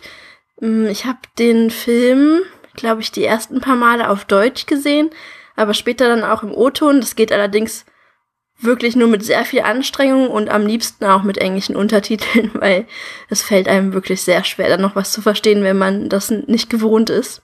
Dann kommt noch der Soundtrack dazu. Es gibt da ein sehr tolles irisches Lied. Das nennt sich Raglan Road von den Dubliners. Ähm, das läuft irgendwann gegen Ende des Films und es ist sehr emotional und ich weiß nicht, ob es würde wahrscheinlich auf mich eine ganz andere Wirkung haben, wenn ich nicht die Filmszene dazu kennen würde, die sehr dramatisch ist. Aber so verbinde ich es halt immer mit dieser Szene und, und höre es und es ist einfach episch. Insgesamt ist das einfach ein Film, den ich immer wieder sehen kann, obwohl er so viele traurige Szenen hat. Ich weine auch immer wieder und ich lache aber auch immer wieder und ich würde ihn jedem empfehlen. Leider war ich bisher noch nicht in Brügge und dabei ist es von mir aus, wo ich wohne, gar nicht so weit weg. Hm, Das wäre mal ein Plan so für dieses oder nächstes Jahr. Und dann werde ich natürlich ganz viel an den Film denken und den wahrscheinlich vorher und nachher auch noch mal schauen. Von mir bekommt der Film ähm, auf der Spätfilmskala 95 Punkte, würde ich behaupten. Ja, das waren meine 5 Cent zu Brügge sehen und sterben und äh, ich wünsche euch noch frohes Geburtstagsfeiern. Tschüss! Danke! Jetzt muss natürlich beantworten noch die Frage, Sumi, wo wohnst du denn? Mhm. Ich habe eben schon, äh, als wir deinen Kommentar lauschten, gemutmaßt, dass du irgendwo am Niederrhein wohnst, weil äh, Paul und ich, wir haben ja in Aachen studiert und äh, ich meinte herauszuhören, dass du dieses Ch, Sch, äh, Die Verwechslung. ja, Verwechslung kann man ja nicht sagen. Es ist ja ein Akzent, wo einfach äh, Sachen, die in anderen Teilen Deutschlands sch betont werden, ich betont werden, dass, dass das manchmal bei dir so ein bisschen rauskommt. Und äh, deswegen tippe ich auf Niederrhein, aber sag mir mal äh, genau oder uns, wo du wohnst. Das würde mich interessieren. Das ist wirklich lustig zu diesem Ich und habe ich irgendwie unzählige Anekdoten. Ja, erzähl mal. Eine ist, ähm, ich habe in Konstanz Kunst- und Medienwissenschaften Ja. studiert und äh, in, einer, in einer Stunde war ein Gastdozent aus Köln da und da habe ich wirklich gedacht, der hat irgendwie einen Sprachfehler, ja, von der, wenn er von dem Tich und dem Fisch sprach. Und dann bin ich irgendwie ein Semester später, zwei Semester später nach Aachen gezogen und da war mir dann klar, okay, es war kein Sprachfehler, sondern ein Idiom. Hm. Nein, ein Idiom ist ja in- individuell. Nein, Ach so, ein, ein. Akzent, ein Dialekt. Dialekt, Mhm. genau. Das ist der Punkt. Da oben ist es halt so eng äh, bei der Spitzen, bei den Spitzenpositionen, dass da sich jetzt auch nicht mehr so viel tut. Ähm, von den 94,3 Punkten auf Platz 5 stand äh, der Film bisher, ist er jetzt mit 94,5 Punkten auf den vierten Platz hochgewandert. Mhm, das ist doch schon eine Veränderung. Naja, aber lustigerweise ist der Film, der bisher auf Platz 4 stand, auch besprochen worden. Und damit kommen wir zum letzten Audiokommentar dieser Sendung. Schon ist gut. Das wird die längste Sendung wohl werden, die wir je gemacht haben. Und der ist besonders schön, der Kommentar. Du wirst es gleich hören. Er stammt nämlich von dem anderen Archivton mit dem guten Mikro und der Hab ja hatte schon erfahren, ja. nicht ohne Grund das gute Mikro. Ihr hört es.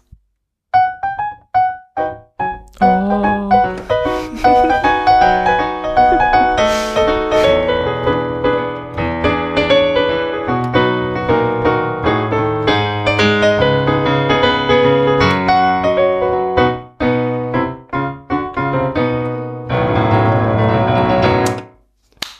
Paula und lieber Daniel, hier ist Kamil von den Archivtönen heute mal im Alleingang.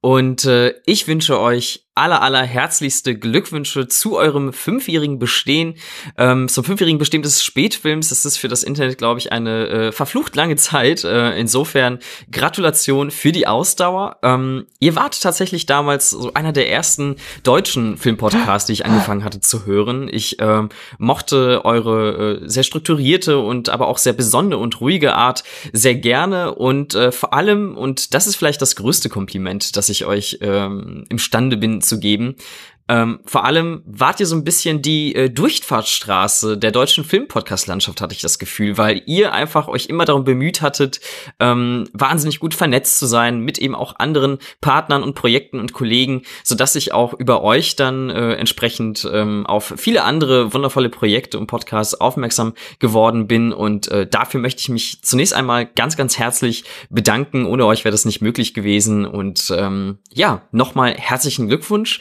Ähm, bevor ich aber jetzt hier äh, zu sehr in äh, Lobhudeleien ausarte, ähm, dachte ich, spreche doch mal über einen schönen Film. Das war ja die Aufgabe aus euren Charts. Und ähm, ich muss gestehen, ich habe sehr, sehr viel Zeit damit verbracht, in eure Charts reinzuschauen. Und ich konnte nicht so wirklich den passenden Film für mich finden. Ich ähm, hatte irgendwie das Gefühl, ich würde schon gerne mal so was Polarisierendes machen wollen. Ähm, allerdings bin ich eigentlich mit euren Wertungen immer recht konform gewesen. Und äh, nur euch nachzuplappern wollte ich dann auch nicht. Mir ist tatsächlich dann allerdings ähm, das Fernsehen zu Hilfe gekommen, was äh, angesichts unserer derzeitigen Streaming-Landschaft schon irgendwo erstaunlich war. Ähm, da lief nämlich vor ein paar Tagen Children of Man nachts im Fernsehen. Und ich bin irgendwie so beim Seppen hängen geblieben und äh, ich hatte ihn zwar schon mal gesehen, dachte aber, hey, ich schau doch noch mal rein. Und ähm, es könnte jetzt natürlich diese wundervolle Geschichte sein von wegen, ja, er lief zwar super spät nachts und äh, ich konnte aber trotzdem nicht anders als dran zu bleiben und ich musste ihn einfach zu Ende schauen. Er war so spannend und so toll wieder einmal. Und so war es nicht. Ich bin mittendrin eingeschlafen. Aber äh, trotzdem war es auf jeden Fall der richtige Impuls, weil ich dann auch nochmal gesehen hatte, dass er bei euch wahnsinnig hoch äh, auf eurer Skala dann äh, platziert wurde. Ich glaube, er ist auf Platz vier. Ich glaube, Daniel hat ihn auch unter einem seiner Lieblingsfilmen bei Letterbox äh, dann unter diesen Favoritenfilmen gewertet. Und ähm, er ist natürlich auch bei den Kritikern damals super gut angekommen. Ähm, ich glaube, jetzt bei dieser ähm, BBC-Liste der besten Filme des 21. Jahrhunderts ist er auch irgendwie auf Platz 13, 14. Also sehr weit oben. Grund genug also, ihn mir ein zweites Mal anzuschauen, mir das zum Anlass zu nehmen und äh, zu überprüfen, ob er wirklich auch so gut ist, wie ich ihn in Erinnerung behalten habe.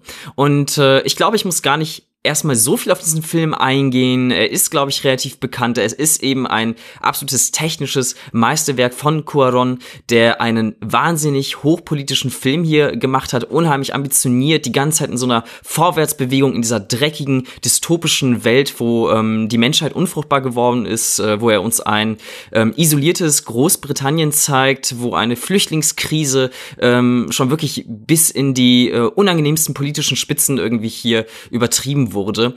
Ähm, und es ist ein Film, der einen absolut mitnimmt. Es ist ein sehr gelungener Film, glaube ich. Das wird kein Kinofan ähm, abstreiten können. Und trotzdem äh, wollte ich noch irgendwie was anderes zu diesem Film beitragen. Und äh, da beziehe ich mich jetzt mal auf eure Podcast-Episode, die ihr zum Film dann auch geliefert habt. Die fand ich nämlich sehr spannend, weil sie mich genau in einen Zwiespalt erwischt hat, ähm, den ich auch mit diesem Film irgendwie aushandeln muss. Und auch nicht so ganz sicher bin, wie ich ihn auszuhandeln habe. Einer eurer Streitpunkte in dieser Podcast-Folge war nämlich ähm, die Art und Weise, wie diese religiöse Symbolik, die halt hier sehr prominent vertreten ist, ähm, in dem Film platziert wurde. Und ihr wart euch da nicht so äh, ganz einig, ob das jetzt subtil erfolgte oder doch irgendwo platt. Ähm, da ging so die Meinung bei euch auseinander. Und das ist genau dieser übergeordnete äh, Zwiespalt, den ich in diesem gesamten Film mit mir herumtrage. Und ich versuche das mal so ein bisschen an ein paar Beispielen auf den Punkt zu bringen. Ähm, ich glaube, man kann insgesamt sagen, dass das Worldbuilding ähm, durchaus gelungen ist in diesem Film. Man kriegt sehr schnell ein Gefühl für diese Welt. Der Opening Shot äh, zeigt einem schon unheimlich viel und versorgt einem mit zahlreichen Informationen. Ähm, und gerade auch durch diesen ja dokumentarischen und fast auch schon so Videospielmäßigen Stil kriegen wir natürlich viele so im Vorbeigehen mit. Und ähm, Quaron schafft es ziemlich gut, uns viele Details auf einmal zu vermitteln. Ähm, ich habe allerdings das Gefühl, dass dieser Film das Kunststück fast schon vollführt, ähm, en passant sehr platt zu sein.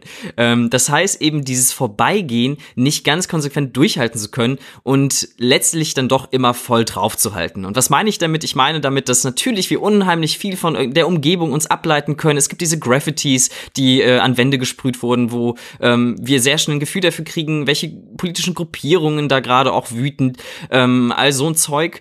Aber es ist eben doch nicht so ein richtiges Vorbeigehen, weil die Kamera doch immer ganz schön draufhält und uns sehr stark äh, da in der Aufmerksamkeitsspanne äh, erwischt.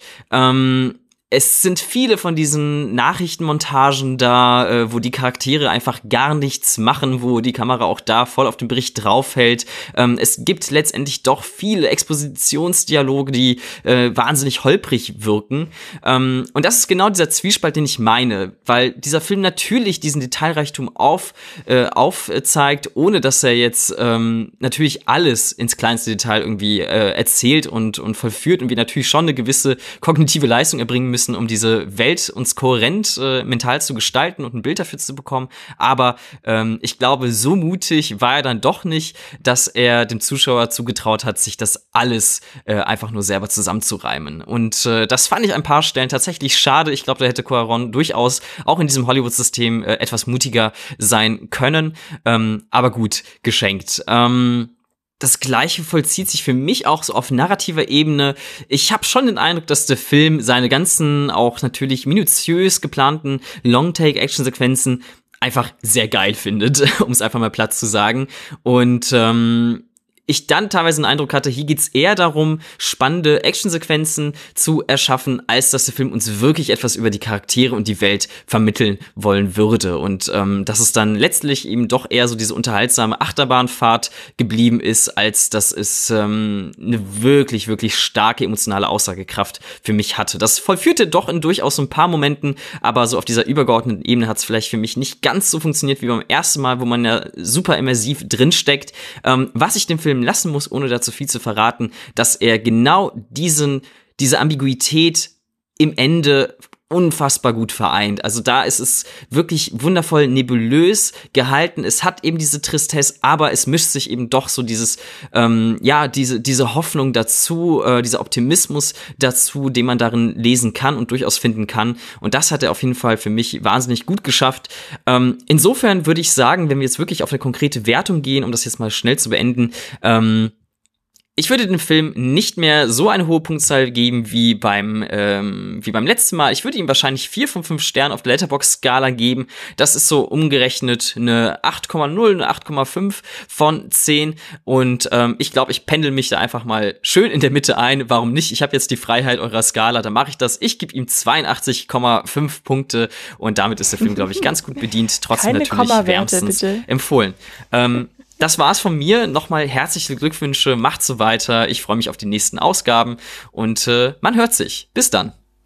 Man hört sich. Er, er hat mich zitiert. Ich hab's mitgekriegt. Erstens. Schade, dass du zum Abschluss nicht nochmal Klavier gespielt hast. Also, erstens, unglaublich Zweitens. geil, dieses Klavierspiel. Dürfen wir das als neues Intro verwenden.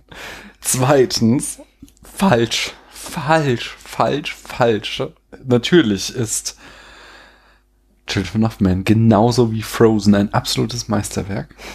Und äh, alles andere ist halt einfach falsch.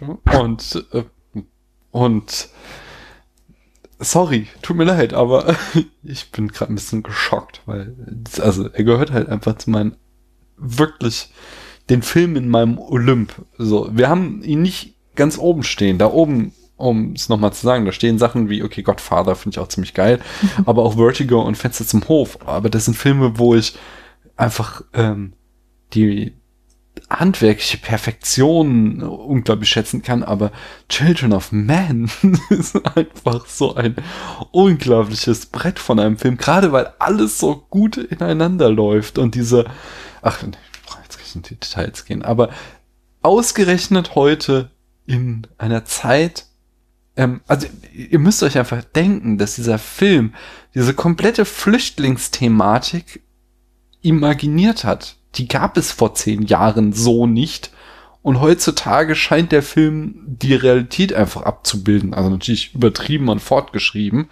Das heißt, Cuaron hat ja einfach eine unglaubliche Weitsicht bewiesen darin, wie sich ähm, die globalen Flüchtlingsströme in Zukunft ausweiten werden und zu welchen Abwehrreaktionen das in den Industrienationen führen wird. Und allein dafür ist dieser Film, hat er eigentlich 100 Punkte verdient. Ich weiß gar nicht, was ich ihm gegeben hat. Möchte ich nochmal betont haben. Ja. Was, was sagst du dazu? Du, du, du, du, du, Du bist immer noch beim Song. Der, der flasht dich. Aha. So, was hat er ihm jetzt gegeben? Keine Kommastellen. Genau, außerdem nur, also wenn wir jetzt noch Nachkommastellen erlauben würden, dann hätten wir ja quasi eigentlich eine Tausender-Skala.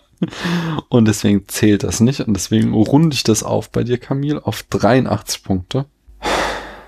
Das ergibt dann 90,7. Das, das bricht mir mein Was habe ich Herz. dem Film gegeben? Du hast ihm solide 94 Punkte gegeben. Ah, ja. Weißt du, was wir machen sollten? Wir sollten. Wir sollten es gerade nochmal anhören. Nee, wir sollten. äh, Das Lied, das können wir am Ende. Das werde ich hier einfach an, an das Ende vom Spätfilm nochmal setzen. Und es wird jetzt, sonst wird unser neues Intro. Wenn Camille nicht sagt, so, nee, will er hier jetzt Gebühren haben, dann werde ich das jetzt fortan immer als In- und Outro benutzen. Aber 90,7 Punkte. Wir sollten morgen auf jeden Fall Children of Men gucken. Was? Nee, morgen bist du beim Training. Was denn? Er sinkt so weit runter. Auf Platz? Mit 90,7 Punkten rutscht der doch tatsächlich auf Platz 11 ab. Das ist aber noch Vorhör. Hör ist auf Platz 10, weil der ist Ah. ja, weißt du, der, der kommt Okay. ja von oben. Mhm. Genauso wie Reservoir Dogs sind die, du, das ist ja gerade Platz entstanden in der Top 10. Und auf Platz 11 ist jetzt Children of Men. Das bricht mir wirklich mein unglaublich kleines Herz. Dein Herz ist doch nicht unglaublich klein. Hilflos ist es. Ich möchte euch nochmal äh, hier die Top 10 verlesen, denn ich glaube, daran wird sich jetzt nichts mehr ändern. Es sind jetzt auf Platz 1 äh, das Fenster zum Hof, auf Platz 2 der Pate, auf Platz 3 Vertigo, offensichtlich die unangefochtenen Top 3, da hatte niemand was dran auszusetzen. Auf Platz 4 kommt jetzt äh, Brügge sehen und sterben. Auf Platz 5 äh, Psycho. Auf Platz 6 äh, Der Herr der Ringe, äh, Die Gefährten. Auf Platz 7 äh, Pulp Fiction. Auf Platz 8 Trainspotting. Auf Platz 9 Lost in Translation. Und auf Platz 10 Her. Hm. Ja, damit könnten wir es eigentlich heute schon belassen, aber wir haben noch was, denn Ja. natürlich sitzen hier noch zwei Leute mit starken Meinungen und ähm, Leute, die jetzt wirklich schon fünf Jahre dabei sind, die wissen, dass wir in unserer zweiten Folge damals die Ritter der Kokosnuss besprochen haben. Aha. Und seit wir die Ritter der Kokosnuss besprochen haben, ist Paula der Meinung, dass sie diesen Film falsch bewertet hat. Ja. Und jetzt hat Paula die Chance, ihre Note zu revidieren. Denn wir, wir haben die Ritter der Kokosnuss gesehen und Paula, Ja. deine Chance. Was sagst du? Gib uns noch mal ein Plädoyer für diesen Film. Wie würdest du ihn einstufen? Ich habe endlich nach ungefähr fünf Jahren die Chance, den größten Fehler, den ich in diesem Podcast gemacht habe, zu revidieren. Den zweitgrößten Fehler. Was war denn der größte dann? Die Folge mit Kermit als Gaststar. Aber, oh, ich glaube, die Ritter Kokosnuss war vielleicht Folge 3. Also es war auch eine der allerersten Folgen. ähm, ja. Ich bin sehr glücklich, dass das jetzt nun geschehen konnte. Ähm, wir haben die Ritter der Kokosnuss nochmal angeschaut und ich kann ihm endlich eine adäquate Punktzahl geben. Ich möchte dazu, also willst, willst du wahrscheinlich gleich noch noch inhaltlich bisschen- ja, begründen, auf bisschen jeden Fall. noch, ja, ja. ich möchte aber nochmal ähm, betonen, ich saß ja ich, glücklicherweise neben Paula auf dem Sofa und bevor sie jetzt wieder irgendwie so eine sehr niedrige Wertung raushaut, möchte ich sagen, dass sie zwischenzeitlich Tränen in den Augen hatte vor Lachen und wir uns dann Gerade ähm, habe ich doch Tränen vor Rührung in den Augen. Dum, da, dum, dum, dum. Jedenfalls hatte sie, ähm, haben wir dann auch noch irgendwie die so ein paar Special Features auf der Blu-ray im Anschluss geguckt Mhm. und äh, da wurde dann auch irgendwie im Trailer gesagt, das wäre ja ein Film eher für Leute mit was mit simplem Humor oder so. Und, Ja, in Paula. dem japanischen Trailer. Genau, Paula, bist du denn jemand mit simplem Humor? Absolut. Mein Humor ist auf so einem niedrigen Niveau, äh, dass Ritter der Kokosnuss da voll einschlägt. Mhm. Und ähm, der Film ist einfach genial, weil er der pure Klamauk ist. ja. Ähm, der ist wirklich, der ist so unglaublich witzig in seiner, in seiner, in seiner Trashigkeit, die aber auch irgendwie nur vordergründig ist, weil eigentlich ist er auch sehr intelligent gemacht mit seiner Durchbrechung der vierten Wand und mit seinem, ähm, mit seinem, mit seiner Rahmenhandlung, die eigentlich erst zum Schluss zum Vorschein kommt und davor nur so eingeblendet wird und mich irgendwie verständnislos zurückließ, bis eben das spannende Ende plötzlich abgeschnitten wurde und klar war, okay, es ist noch tatsächlich ein Filmdreh, ja, Mhm. ähm, der hier dargestellt wird. Also dazu kommen großartige Landschaftsaufnahmen. Okay, die Kamera war jetzt nicht der Hammer, ja.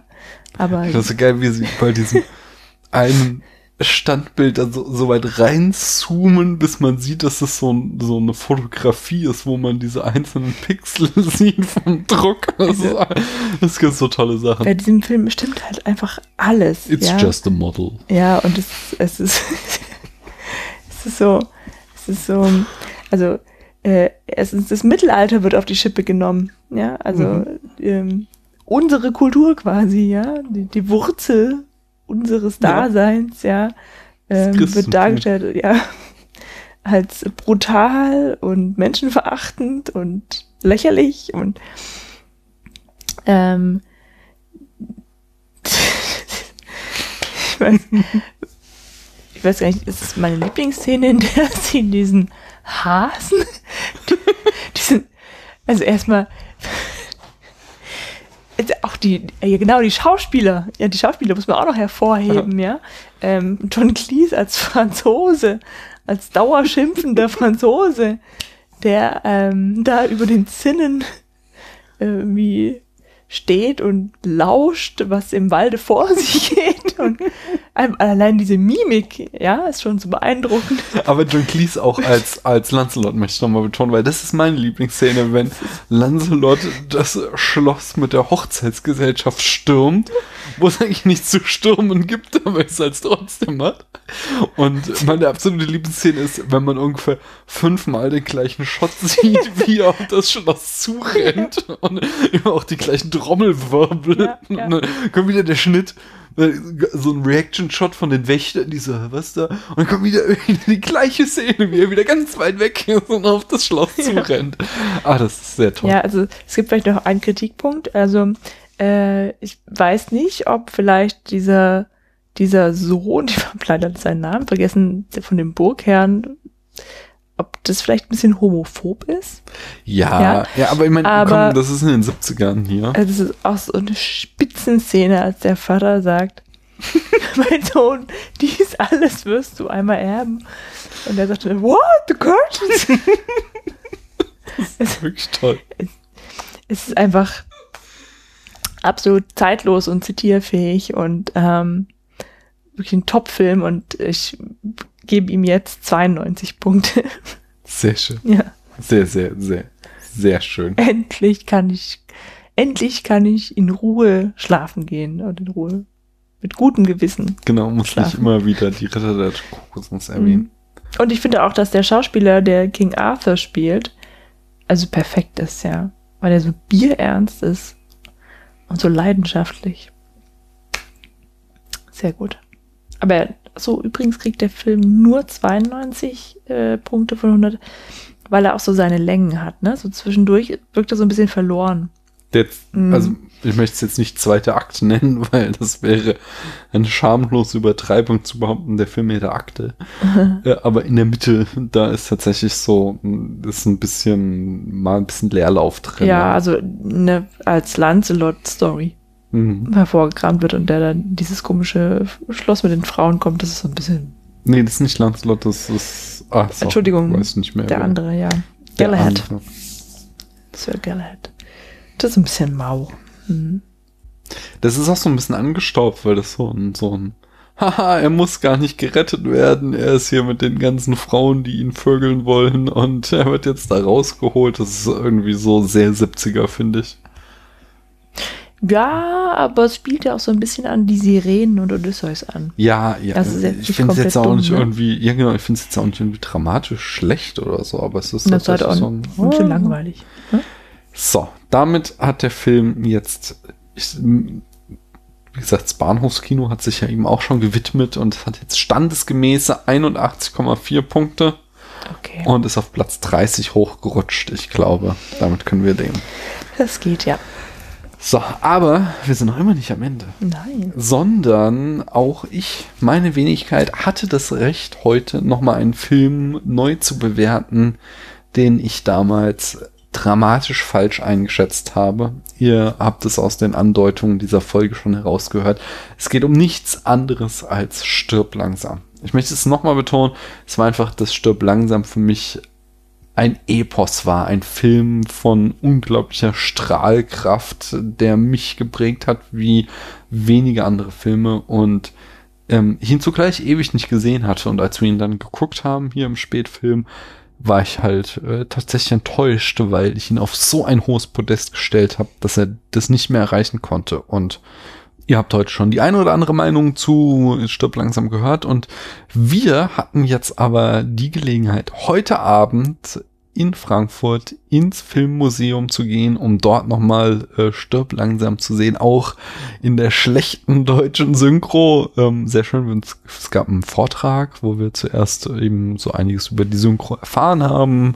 Ähm, äh, leider kamen wir ein bisschen zu spät, deswegen weiß ich gar nicht mehr, wer das war, der den Vortrag gehalten hat. Ja, Äh, weiß ich auch nicht, leider. ähm, Mhm. Aber es war offensichtlich irgendwie ein, ein, ein Dozent und Ja. der hat auf jeden Fall äh, erstmal allgemein irgendwie über die Synchro geredet und dann, warum eigentlich so Sachen gemacht wurden, wie äh, warum der Film aus deutschen Terroristen internationale Terroristen machte, eben quasi irgendwie vorauseilender Gehorsam, um die mögliche Zielgruppe nicht abzuschrecken und so ein Kram.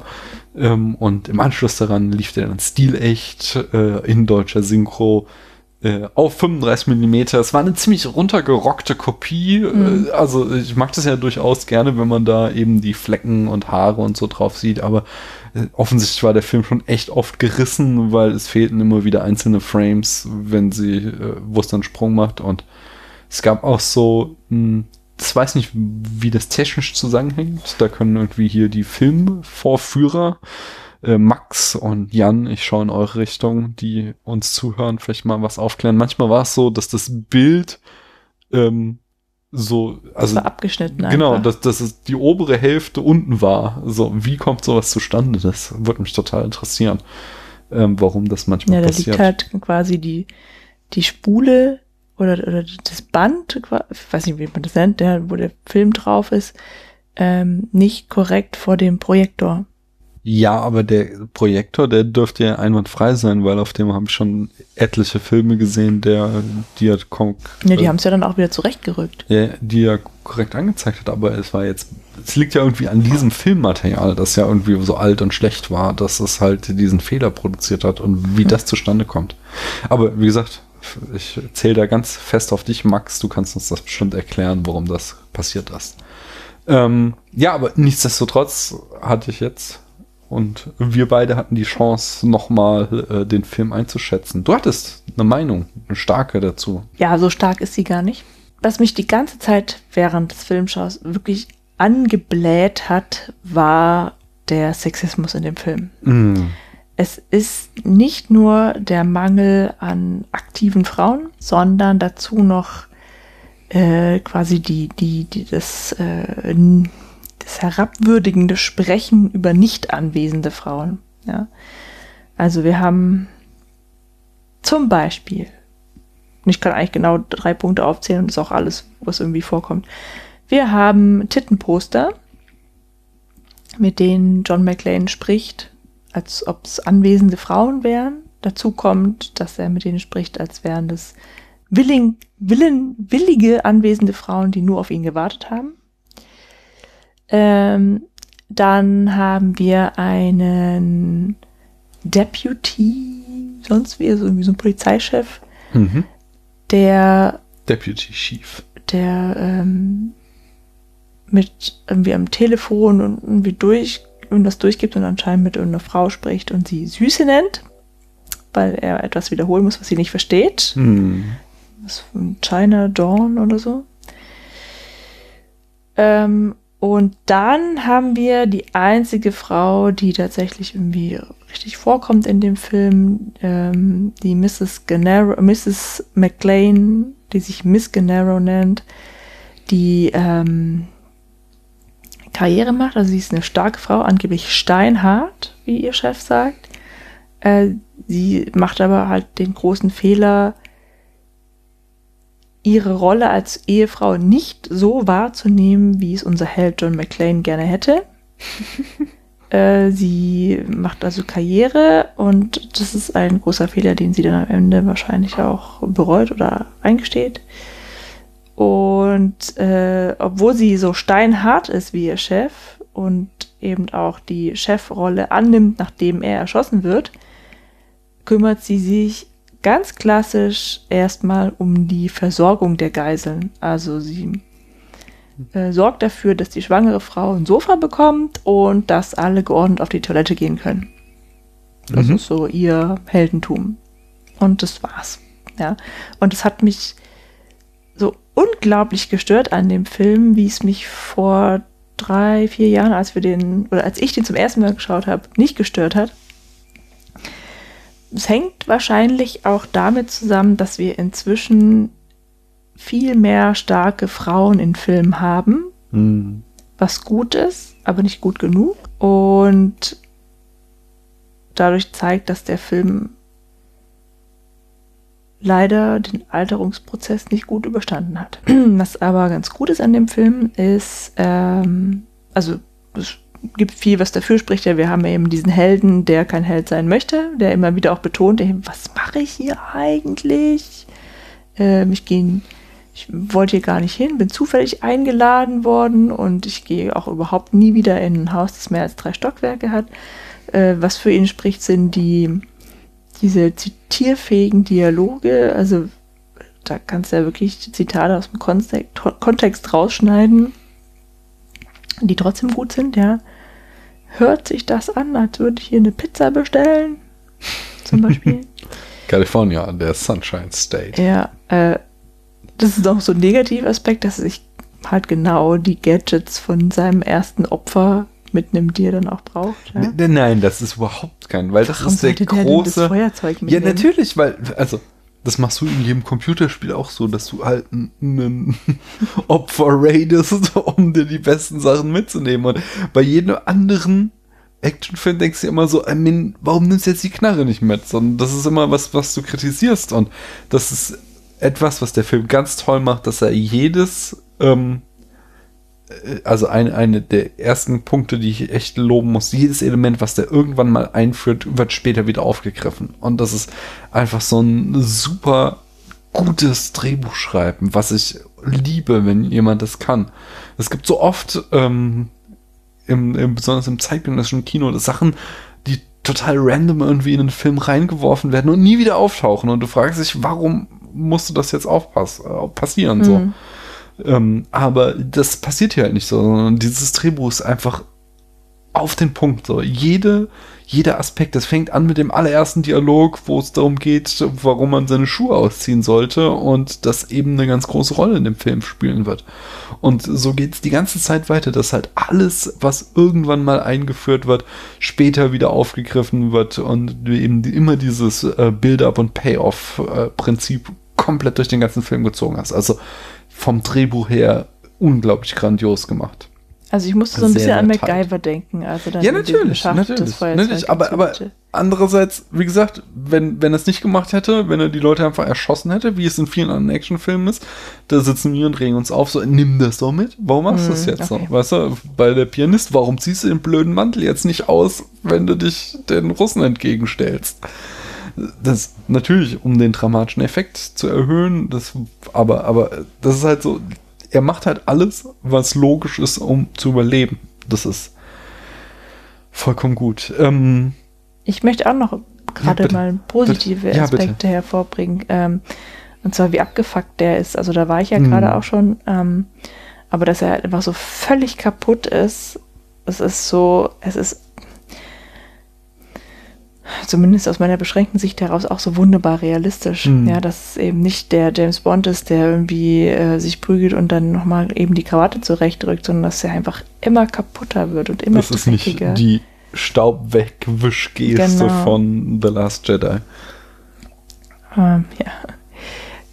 Ja, das, das finde ich halt tatsächlich, ähm, das finde ich sehr schön. Der Held wie der Willen, das Kaputtsein. Mhm. Ja. Und ähm, das haben wir heute auch schon gehört. Also so diese, diese Action-Szenen, die sind irgendwie auch tatsächlich irgendwie ganz nett. Also mir hat es so richtig gut gefallen. Mehr so gegen Ende als äh, John McClane gegen diesen einen blonden Typen kämpft, der dann zum Schluss nochmal aufersteht. Mhm. Und positiv zu bewerten ist auch Alan Rickman. Unglaublich gut. Mhm. Und so schade, dass er tot ist. Ja, also so als Künstler, menschlich, weiß ich nicht, aber Ja, als mhm, Künstler. Aber es gibt ja viele Filme, die wir noch nachholen können. spielt auch wirklich sehr schön. Ist auch ein Mhm. schöner, schöner Gangster, irgendwie so der Typ im Anzug. Es ist auch sowas, was ich nicht ganz verstanden habe, warum der jetzt irgendwie von der was Befreiungs Armee Quasi. RAF. Und dabei irgendwie ja selbst sagt, dass er die gleichen Anzüge trägt wie dieser. Ja, die haben, sie, die haben ihn ja auch rausgeschmissen, kriegen wir mit.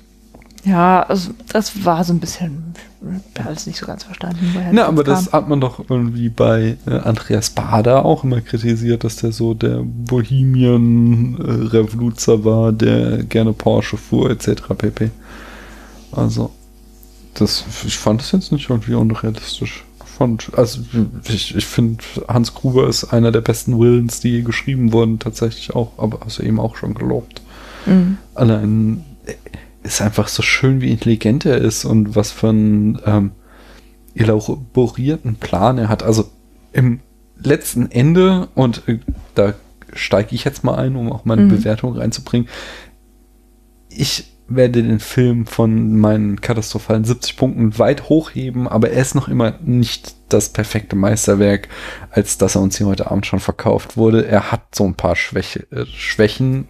Dazu gehört immer noch der Plan, so Aktien zu äh, klauen. Das geht halt nicht, weil du würdest sie nie wieder loswerden. Jeder wüsste ja, wenn du sie verkaufst, dass die geklaut wurden. Es ist halt kein Geld. Es ist halt nicht anonym, sondern es ist halt eindeutig, du hast diese äh, Anleihenscheine aus diesem Tresor geklaut. Jeder weiß, woher die kommen. Das heißt, der komplette Plan ist irgendwie äh, für die Katz. Äh, ich finde auch sehr schön in deinem Sexismus-Plädoyer immer noch die Dialogzeile, äh, dass sie den Namen McLean nur noch benutzt, wenn sie Schecks unterschreibt. So. Mhm. Als wäre sie, die die Vize von einem, äh, was, was Vize ist, CEO von einem international operierenden Unternehmen ist, als wäre sie darauf angewiesen, das Gehalt von einem äh, New Yorker Polizisten auszugeben. Also, das Mhm. ist halt einfach so hanebüchend, weil er wird halt einfach ein so viel kleineres Gehalt haben als sie. Deswegen ist dieser Spruch halt so vollkommen dämlich. Wiederum sehr schön finde ich, dass es ja so ein sehr platter Trope ist, so, ähm, der Held kriegt als Belohnung das Mädchen. Ähm, so, er, er, sie haben ja Eheprobleme, aber nachdem er halt da einfach erstmal alle Terroristen umgebracht hat, äh, knutschen sie am Ende wieder. Aber ihre Beziehung ist so viel unromantischer äh, dann in diesen Schlussszenen illustriert, als wenn dann John auf Al, seinen Kumpel, mit dem er die Paul. ganze äh, Hm. ähm, ja, ja, Paul, äh, im Deutschen jetzt, aber im, im Original heißt der Al. Äh, auch, dass sie die Namen aus irgendeinem Grund alle vertauscht haben. Wenn die sich dann halt begegnen, das ist so, das ist tatsächlich gefilmt wie Casablanca, also auf Mhm. einem extrem romantischen äh, Niveau. Die, die stolpern da so raus und die, die Massen teilen sich und dann steht da so Mhm. der, der Best der beste Kumpel und das hat er einfach so einen extrem homoerotischen Touch, Touch, was dann noch dazu kommt, dass er, er, er, konnte nicht mehr auf der Straße sein, weil er versehentlich den Falschen erschossen hat, nämlich nur einen Jungen. 13 Und Jahre. genau, und am Ende halt als unglaubliches Potenzsymbol wird dann, äh, schafft er es dann halt wieder, da den Terroristen zu erschießen, zum ersten Mal seit zum Jahren. zweiten Mal aufsteht, genau, die, die Pistole wieder zu ziehen. Das ist halt, ich, ich finde es immer so lustig, wie mutmaßlich sehr unfreiwillig da so eine extreme Homoerotik in diesen 80er äh, Jahre Action-Blockbustern drin steckt. Ja, also das, da hatte ich auch eine Träne im Auge. Das fand ich schon sehr Ich finde das, ich das so toll, wie es wirklich, die knutschen und es ist irgendwie total ab, schnell abgehackt und dann kommt so dieser große Moment, wo diese beiden Männer sich begegnen und das ist irgendwie Mhm. Ja, ja, die- viel epischer. Ach ja. ja. Ja, die, das ist auch Nein. wirklich eine spannende Beziehung, ne? weil die sich halt auch erstmal äh, in einer Extremsituation durch Walkie-Talkies kennengelernt haben und dann einfach eine schwere Zeit zusammen durchgemacht haben. Und ähm, er hat auch John McClane sofort erkannt, ja, er hat ihm vertraut und er war ihm die einzige Stütze. Mhm. Aber, also, unabhängig davon ist halt das Drehbuch, äh, das Drehbuch ist tatsächlich perfekt, wenn man es darum geht, ähm, wie konstruiere ich einen Film im Sinne von, wann setze ich welchen Spannungsmoment und was ich schon sagte, wann führe ich welches, äh, welches Element ein als Bild ab und zu welchem Payoff wird es dann führen. Und äh, die andere große Stärke sind die Actionsequenzen, hast du auch schon gelobt. Die sind unglaublich stark. Äh, nach wie vor finde ich dann tatsächlich das große Finale, wenn John vom Dach mit dem Feuerwehrschlauch äh, runterspringt, um äh, dann möglichst äh, ein paar Stockwerke unten weiter durchs Fenster wieder ins Gebäude reinzukommen. Obwohl ich ja den Film wirklich oft jetzt schon gesehen habe, saß ich da wieder und habe mich irgendwie in dein, dein äh, Hand verkrallt, weil ich so angespannt war. Das ist so gut inszeniert und es ist so spitze. Ich glaube, äh, ich bin jetzt endlich bereit, meine Note zu geben. Warte mal, ich habe noch einen kleinen Filmfehler. Ja, Bitte. weil da wird irgendwie zweimal die gleiche Fensterscheibe zerschossen.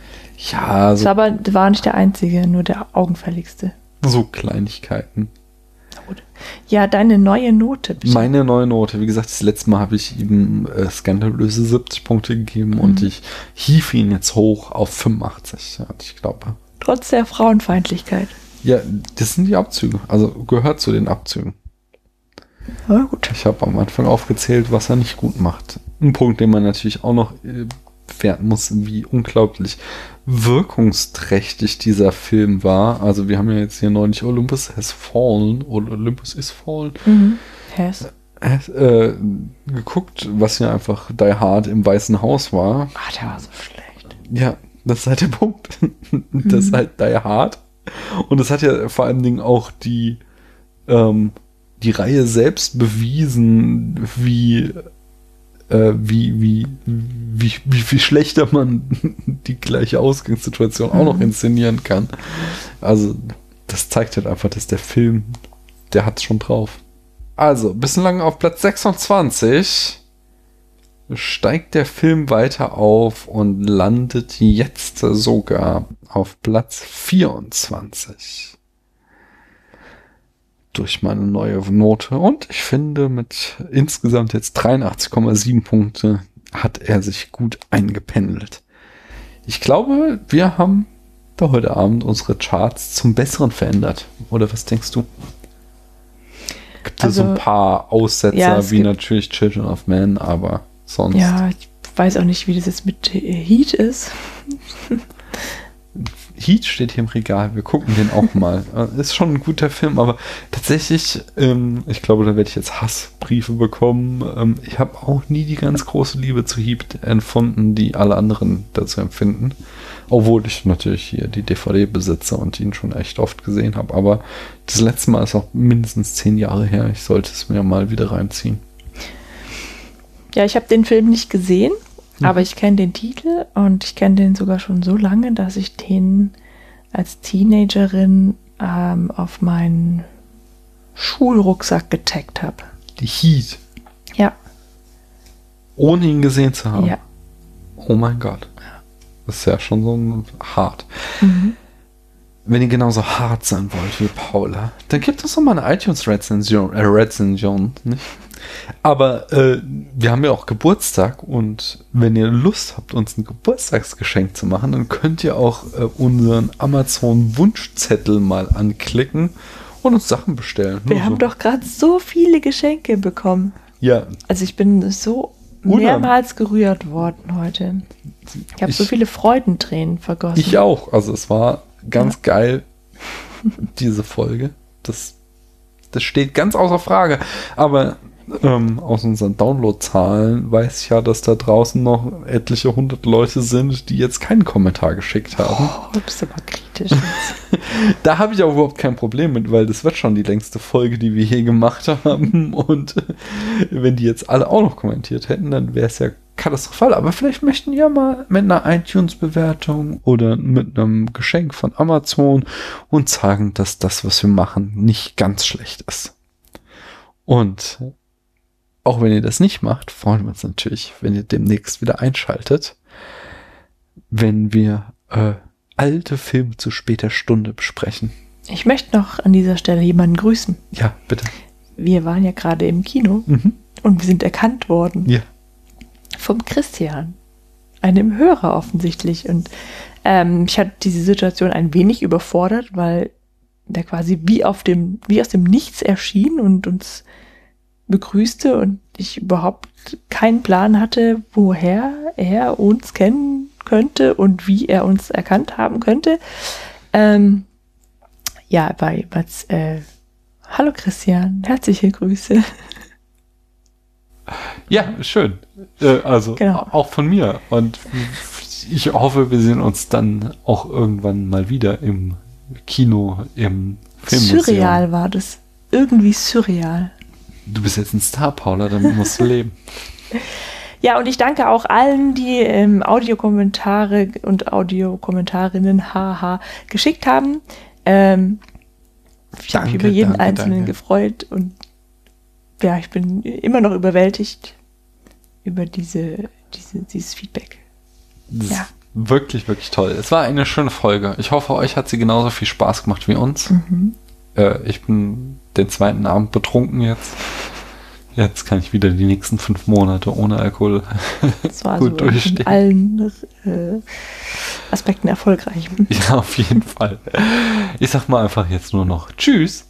Und bis dahin. Man hört sich. Und jetzt kommt Kamil.